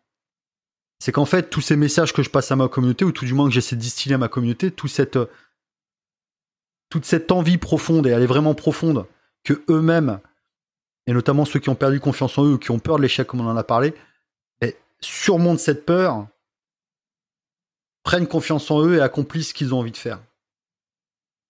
Et je pense que c'est le, c'est, parce que je n'ai pas entendu. Je n'ai pas eu ces messages. Je n'ai pas eu tout ça. Au même titre que Enzo TV. Moi, quand j'ai commencé à pratiquer, il n'y avait pas y avait pas de YouTube. Il y avait pas de YouTube. Tu savais pas, t'allais voir le mec le plus balèze de la salle. Mais être balèze, ça veut pas forcément dire être bon techniquement. Ça se saurait, et c'est d'ailleurs très, très souvent peu le cas. Est-ce que tu as un livre à me recommander, euh, quelque chose qui t'a marqué, soit récemment, soit euh, en fait un, un, vrai, un vrai bouquin que. Je- non. Le dernier Playboy est pas mal. hein. Alors lequel? Lequel? Parce qu'en fonction de quand les gens écouteront ce podcast, ça sera pas le même numéro. Attends, c'est ça, c'est nickel avant l'entraînement. Euh, Est-ce que j'ai un livre à te conseiller ou un livre qui m'a marqué? Un livre qui m'a marqué euh, récemment, non. Franchement, non. Ou même titre qu'en muscu. euh, Est-ce que j'ai euh, Non, des livres qui m'ont marqué, qui m'ont diverti, oui, mais Ouais. qui m'ont marqué. euh, Non, je vais te décevoir sur ce coup-là. Ok, non, bon, non, c'est pas tu, tu vas pas me Décevoir. Non, non. Ok, bah, c'est, c'est, c'est, ça arrive. Il y en a qui me donnent pas de. ça pourrais- arrive, même au meilleur, Alors, ça je pourrais, arrive. je pourrais pas. Non, mais ce que je veux dire, c'est que je pourrais pas mettre de lien euh, de Playboy euh, dans la description. Je pense que ça, ça ne Ah, passera pas. pourquoi Euh, Attends, c'est de la littérature, hein. Oui, c'est- une bande dessinée qui, qui, a, qui, qui a traversé les âges quand même. Ouais, ouais. Non, non, c'était pour la, c'était pour la boutade, hein. C'était pour la. Faut que je trouve, faut que je trouve les liens d'affiliation Amazon. Je sais pas s'ils existent. ok, bon, ben Enzo, euh, on te retrouve sur Instagram. euh, Ouais. Je mettrai ton ton blaze euh, d'Instagram, YouTube, ta chaîne YouTube, euh, ton Ouais. Twitch aussi parce que voilà, tu fais des lives. Ouais, Twitch. Twitch que j'ai mis un petit peu en stand-by parce qu'encore une fois, Twitch, c'est, je, je considère Twitch comme étant, euh, comme étant, voilà, du, du fun à l'état pur. Et bon, le fun, le fun, ça a vraiment sa place une fois que le travail est fait. Là, il y a quand même pas mal de travail. Il y a pas mal de projets qui sont en cours, notamment la reprise du, du Inici Tour, hein, cette espèce de Tour de France qu'on va faire pour aller à l'encontre des, de la communauté dans leurs villes respectives, puisqu'il y aura pas d'événement. Ben, s'il y a pas d'événement, eh ben, on va créer le nôtre, ce qui fait que je vais, euh, je vais traverser la France, euh, par le, qui sera composé de huit étapes. Et on va aller euh, rencontrer les, les abonnés, leur faire gagner des stages techniques, enfin bref, passer un petit moment qu'on aurait dû passer tous ensemble, notamment au salon du fitness à Paris, mais voilà, le Covid n'a pas voulu. Parce Et on va faire la, on va faire la nique au Covid. Et c'est moi qui vais me déplacer. Des, des projets aussi de, de partenariat avec. Je sais que tu as beaucoup collaboré avec Jamo. Vous êtes vous êtes, Ouais. rapprochés, vous êtes, vous êtes bien trouvés. euh, avez- Ouais, ouais. Jamo, Jamo, c'est un, c'est un, c'est- un mec. Alors, euh, je pense qu'il aurait parlé comme ça de, il aurait parlé comme ça de, et je l'entends, je l'entends. Je vais dire la même de lui, c'est quelqu'un de très spécial. Et si un jour il parle de moi, tu verras qu'il y a des chances pour qu'il dise c'est quelqu'un de très spécial. Il est l'a dit épisode, épisode, à l'épisode 80. Ah, refait pas vu. C'est pas vrai. Et, euh, et, euh, ça. on a parlé quelques minutes de toi parce que de, de l'amitié que vous avez liée et, euh, et il a dit à peu près le, ce que tu dis là aussi. Ah Ouais, mais juste- oui, parce que Jamo, c'est ce qu'il dit quand, quand, quand on parle de moi, il me dit non, c'est quelqu'un de spécial. Enzo. Quelqu'un de spécial. non, Jamo, c'est un, c'est un, c'est un, c'est un grand frère. Jamo, c'est un grand frère. On a la, on a à peu près la même vision des choses. Et puis, euh, et, et ce que j'ai énormément aimé dans notre duo, c'est ce côté un peu euh, Laurel et Hardy. Hmm. Pas d'un point de vue physique, hein, mais c'est que Jamo, c'est quelqu'un qui est très old school. C'est quelqu'un, euh, mais moi, j'ai, un côté très old school par rapport à, par rapport à ma manière de pratiquer. Mais euh, Jamo, c'est quelqu'un de, c'est c'est un personnage, hein. C'est un peu le foufou. Hmm. Moi, j'aime bien déconner, hein. J'aime bien déconner, mais c'est à, être un peu plus discret. Je vais être plutôt être, voilà, dans le côté un peu plus, un peu plus sérieux, un peu plus rigoureux. Et je pense que l'alchimie des deux euh, a super bien fonctionné. Et euh, et puis euh, et puis voilà, euh, c'est c'est- fluide, ça ça comment s'appelle le- le- le- la communication avec la communauté, ça, ça se passe super bien. Et les gens aiment bien nous voir ensemble. Et et, euh, et on vous rassure, on adore être ensemble aussi. Donc euh, est-ce qu'il y a des collaborations qui sont à prévues avec Jamo? Ouais, bien sûr, bien sûr. D'ailleurs, ça me manque, hein. Ça me manque, ça me manque. Hmm. Mais Avec c'est un gars qui, euh, c'est un gars qui, euh, qui est, euh, ouais, qui, que je porte, euh, dont je porte une énorme estime. C'est un mec qui restera, euh, qui restera gravé dans ma mémoire, Jamo. hein. Ça se voit. puis, euh, il, a Je fais partie de ces rencontres qui sont, euh, qui sont très marquantes, qui sont très marquantes. Mais au-delà de, au-delà de la muscu, hein. c'est un mec qui est droit dans ses pompes et euh, c'est un personnage qui est ultra attachant. Et euh, ce que je respecte avant tout, d'autant plus, c'est qu'il a, il a des valeurs familiales qui sont, qui sont hors normes. Et euh, pour ça, il a, il a mon plus grand respect. Bon, bon, ben c'est, c'est, on va, on va terminer sur cette euh, note euh, hyper positive et Ouais, Génial. ouais. Euh, donc oui, on était sur Twitch. Où c'est qu'il y a d'autres endroits où, euh, où on peut non, c'est déjà pas mal. C'est Ouais. déjà pas mal. Non, non, c'est ouais. donc Twitch, comme je disais, hein, une fois que le travail est fait, mais là je vais les reprendre. Donc là, voilà, comme ça on parle un peu de d'autres choses, vu que moi je, ouais, je suis fan d'animation japonaise, de jeux vidéo, de, de culture jap, mais aussi de cinéma. Donc ça permet de, voilà, toute ça permet encore une fois de Ouais. la musculation c'est ma vie mais il y a une vie après la musculation et ça en fait partie et ça fait du bien et euh, croyez croyez-moi ça participe à ce que vous à la- la- ça participera à la longévité de votre pratique Bon, toute euh, toute une partie que qu'on connaît pas encore sur sur Enzo que vous pouvez enfin découvrir. Je vous laisserai je laisserai tous les liens euh, dans la description. Euh, C'est gentil, merci. Ça a pas de grand intérêt parce que je pense que tout le monde te connaît, tout le monde est déjà plus ou moins abonné à tes réseaux. L'un de ceux qu'on a cités. Je c'était un régal. je suis ah c'était bah euh... non, c'était c'était un super moment. C'était un super moment. Bah tu sais, moi moi je suis. Euh... On, on, a, on, parlé ensemble. Le, feeling est bien passé. Moi j'aime beaucoup euh, j'aime beaucoup j'aime beaucoup ce que tu fais. Même si foncièrement je ne regarde pas toutes les vidéos, je préfère voilà. Je, vu que je suis pas très alors tiens, écoute-les, écoute-les. Alors bien sûr, euh, si tu veux écouter les podcasts, c'est vrai que certains sont longs. Celui-ci, celui-ci en fait partie, et c'est pour mon plus grand bonheur et pour le plus grand bonheur de, des, auditeurs et de ceux qui regardent, parce que je sais qu'ils adorent les longs épisodes. Euh, c'est de les écouter sur euh, Apple Podcast, Spotify, Google Podcast, No Minutes, enfin toutes ces plateformes, ces applis qui permettent en fait de, de, qui mettent en avant l'audio, parce mmh. que sur YouTube, on, on, se filme en même temps, et donc je mets la vidéo sur YouTube. Et donc, bon, il y en a qui préfèrent, mais la majorité, euh, en fait, une fois qu'ils sont passés sur les applis, préfèrent rester sur les applis. Donc, pendant que tu fais à bouffer, tu vois, si tu fais le, pendant que tu vas t'entraîner ou euh, ou pendant que tu fais des, tu te, des transports en commun ou quoi que ce soit, euh, il y a des épisodes qui pourraient, euh, qui pourront t'intéresser, je pense. pas que qui, qui parlent de muscu, mais ah non non, moi je suis, voilà, c'est c'est c'est moi, ça a été, moi c'était une belle découverte. Hein. D'ailleurs, je vais m'empresser ce soir, je vais m'empresser ce soir de regarder l'épisode avec Jamo pour lui dire, pour voir un petit peu ce qu'il dit de moi. Parce que du bien. Je me doute de ce qu'il t'a dit. Je me doute. Mais il a dit, franchement, ça ressemble énormément à ce que t'as dit euh, à l'inverse, donc euh, c'est pour ça que c'est assez drôle. Bah oui, je, je, me doute, je me doute, je me doute de ce qu'il t'a dit.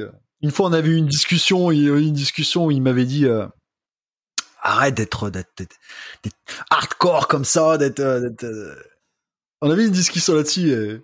Bon, c'était pas embrouillé, mais j'avais dit non, non, non, non, non. non, c'est, c'est, c'est. Moi, j'adore ce mec.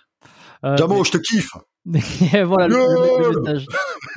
Euh, Jamo, salut Jamo. Si t'écoutes, euh, t'es toujours là. Si t'as écouté cet épisode avec euh, Enzo, frérot. C'était un, quand j'ai enregistré avec lui, c'était excellent. Il a un parcours assez incroyable. on, a parlé de beaucoup de choses dans son parcours et, ceux qui ne le connaissent pas trop en profondeur, foncez écouter cet épisode. Ah ouais. C'est du délice. Malgré... Il y a plus grand monde, hein, 500 000 abonnés. Ah oui, non, mais bon, il est plus. D'ailleurs, félicitations, frérot. Bon, voilà. Bon, mais aujourd'hui, 3 euh, heures, euh, on est sur 3h12 là, jusque-là. Donc, euh, oh, ça va être. Oh, la diarrhée verbale. Oh, la diarrhée verbale. Ah là, c'est même plus la diarrhée, c'est la tourista là. la tourista ah, verbale. Est-ce que ça serait pas un joli titre? Non, ça serait un titre très, très beaucoup mieux. non, non, j'ai ma petite idée. quelque chose qui va bien mettre en, en perspective un peu tous les sujets dont on a abordé et puis euh, le mindset qu'il y a derrière et puis euh, tous les messages euh, que tu as voulu faire passer. Mm. Voilà, partagez cet épisode. Enfin, je, je, je sais pas si j'ai besoin de le dire. Je sais qu'il faut le dire quand même parce qu'en fait, quand on le dit pas, on n'y pense pas. Mais en fait, vous êtes arrivé au bout de cet épisode. voilà, je pense que ça, pour moi, ça a été exceptionnel. C'est un régal. je vais, un super moment. Je vais le partager euh, sur mes réseaux quand il sortira, comme d'habitude, et puis je vais essayer de, de, un maximum pousser les gens à le faire. Euh, Prenez une capture, prenez une capture euh, de, de, du podcast, mettez-le en story Instagram, envoyez-le à vos, à vos potes, euh, mettez-le, mettez-le partout. Euh, Identifiez-moi à Biomécanique Podcast sur Instagram, identifiez Enzo Fukra également. Voilà, répandez le message parce que au-delà en fait de l'épisode en lui-même et euh, je pense que tous les messages qu'il y a derrière, euh, vous avez bien vu les sujets dont on a abordé.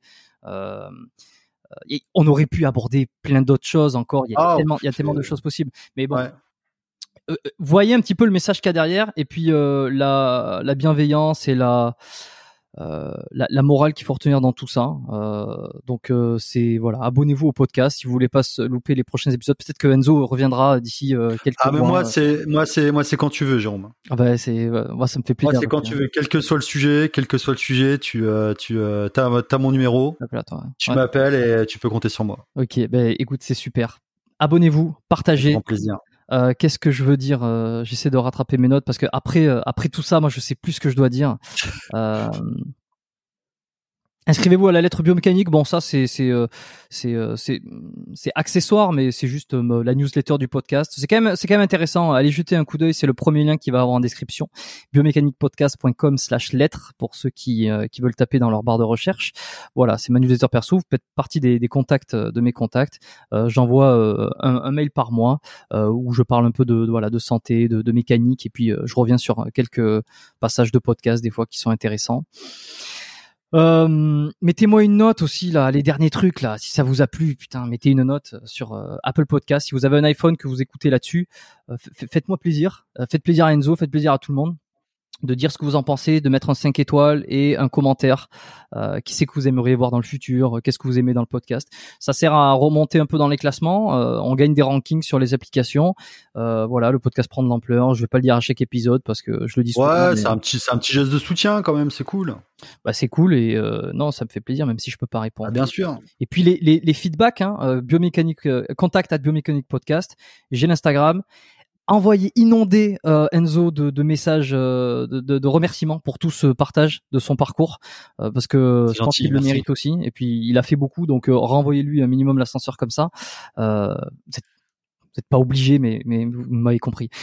Bon, on va s'arrêter là. Enzo, je te remercie. Euh, quitte pas la Merci infiniment, Jérôme. Merci infiniment. Je vais couper, cool. je vais couper l'enregistrement. On va rester encore quelques minutes. Euh, désolé à tous les auditeurs qui vont louper euh, cette dernière partie qui sera en privé, mais euh, c'est le l'avantage. Le, C'est le moment des dossiers secrets, des X Files. L'injuste avantage que j'ai. Merci à tous. Ah, oui. À la semaine prochaine. Bye. Alors justement, concernant le meurtre de Kennedy, il fallait que je te dise que c'est. je coupe. Bye.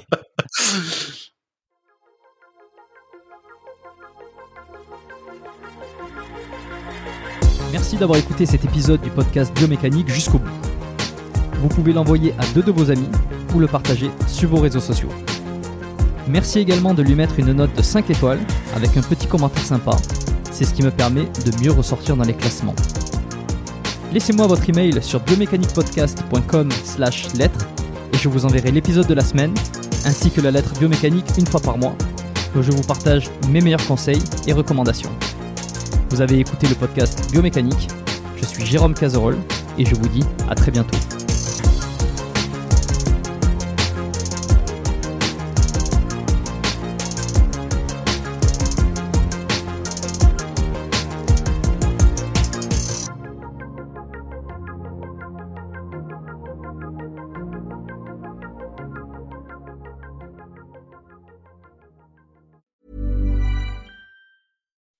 When you make decisions for your company, you look for the no-brainers. If you have a lot of mailing to do, stamps.com is the ultimate no-brainer. Use the stamps.com mobile app to mail everything you need to keep your business running with up to 89% off USPS and UPS. Make the same no-brainer decision as over 1 million other businesses with stamps.com. Use code PROGRAM for a special offer. That's stamps.com, code PROGRAM.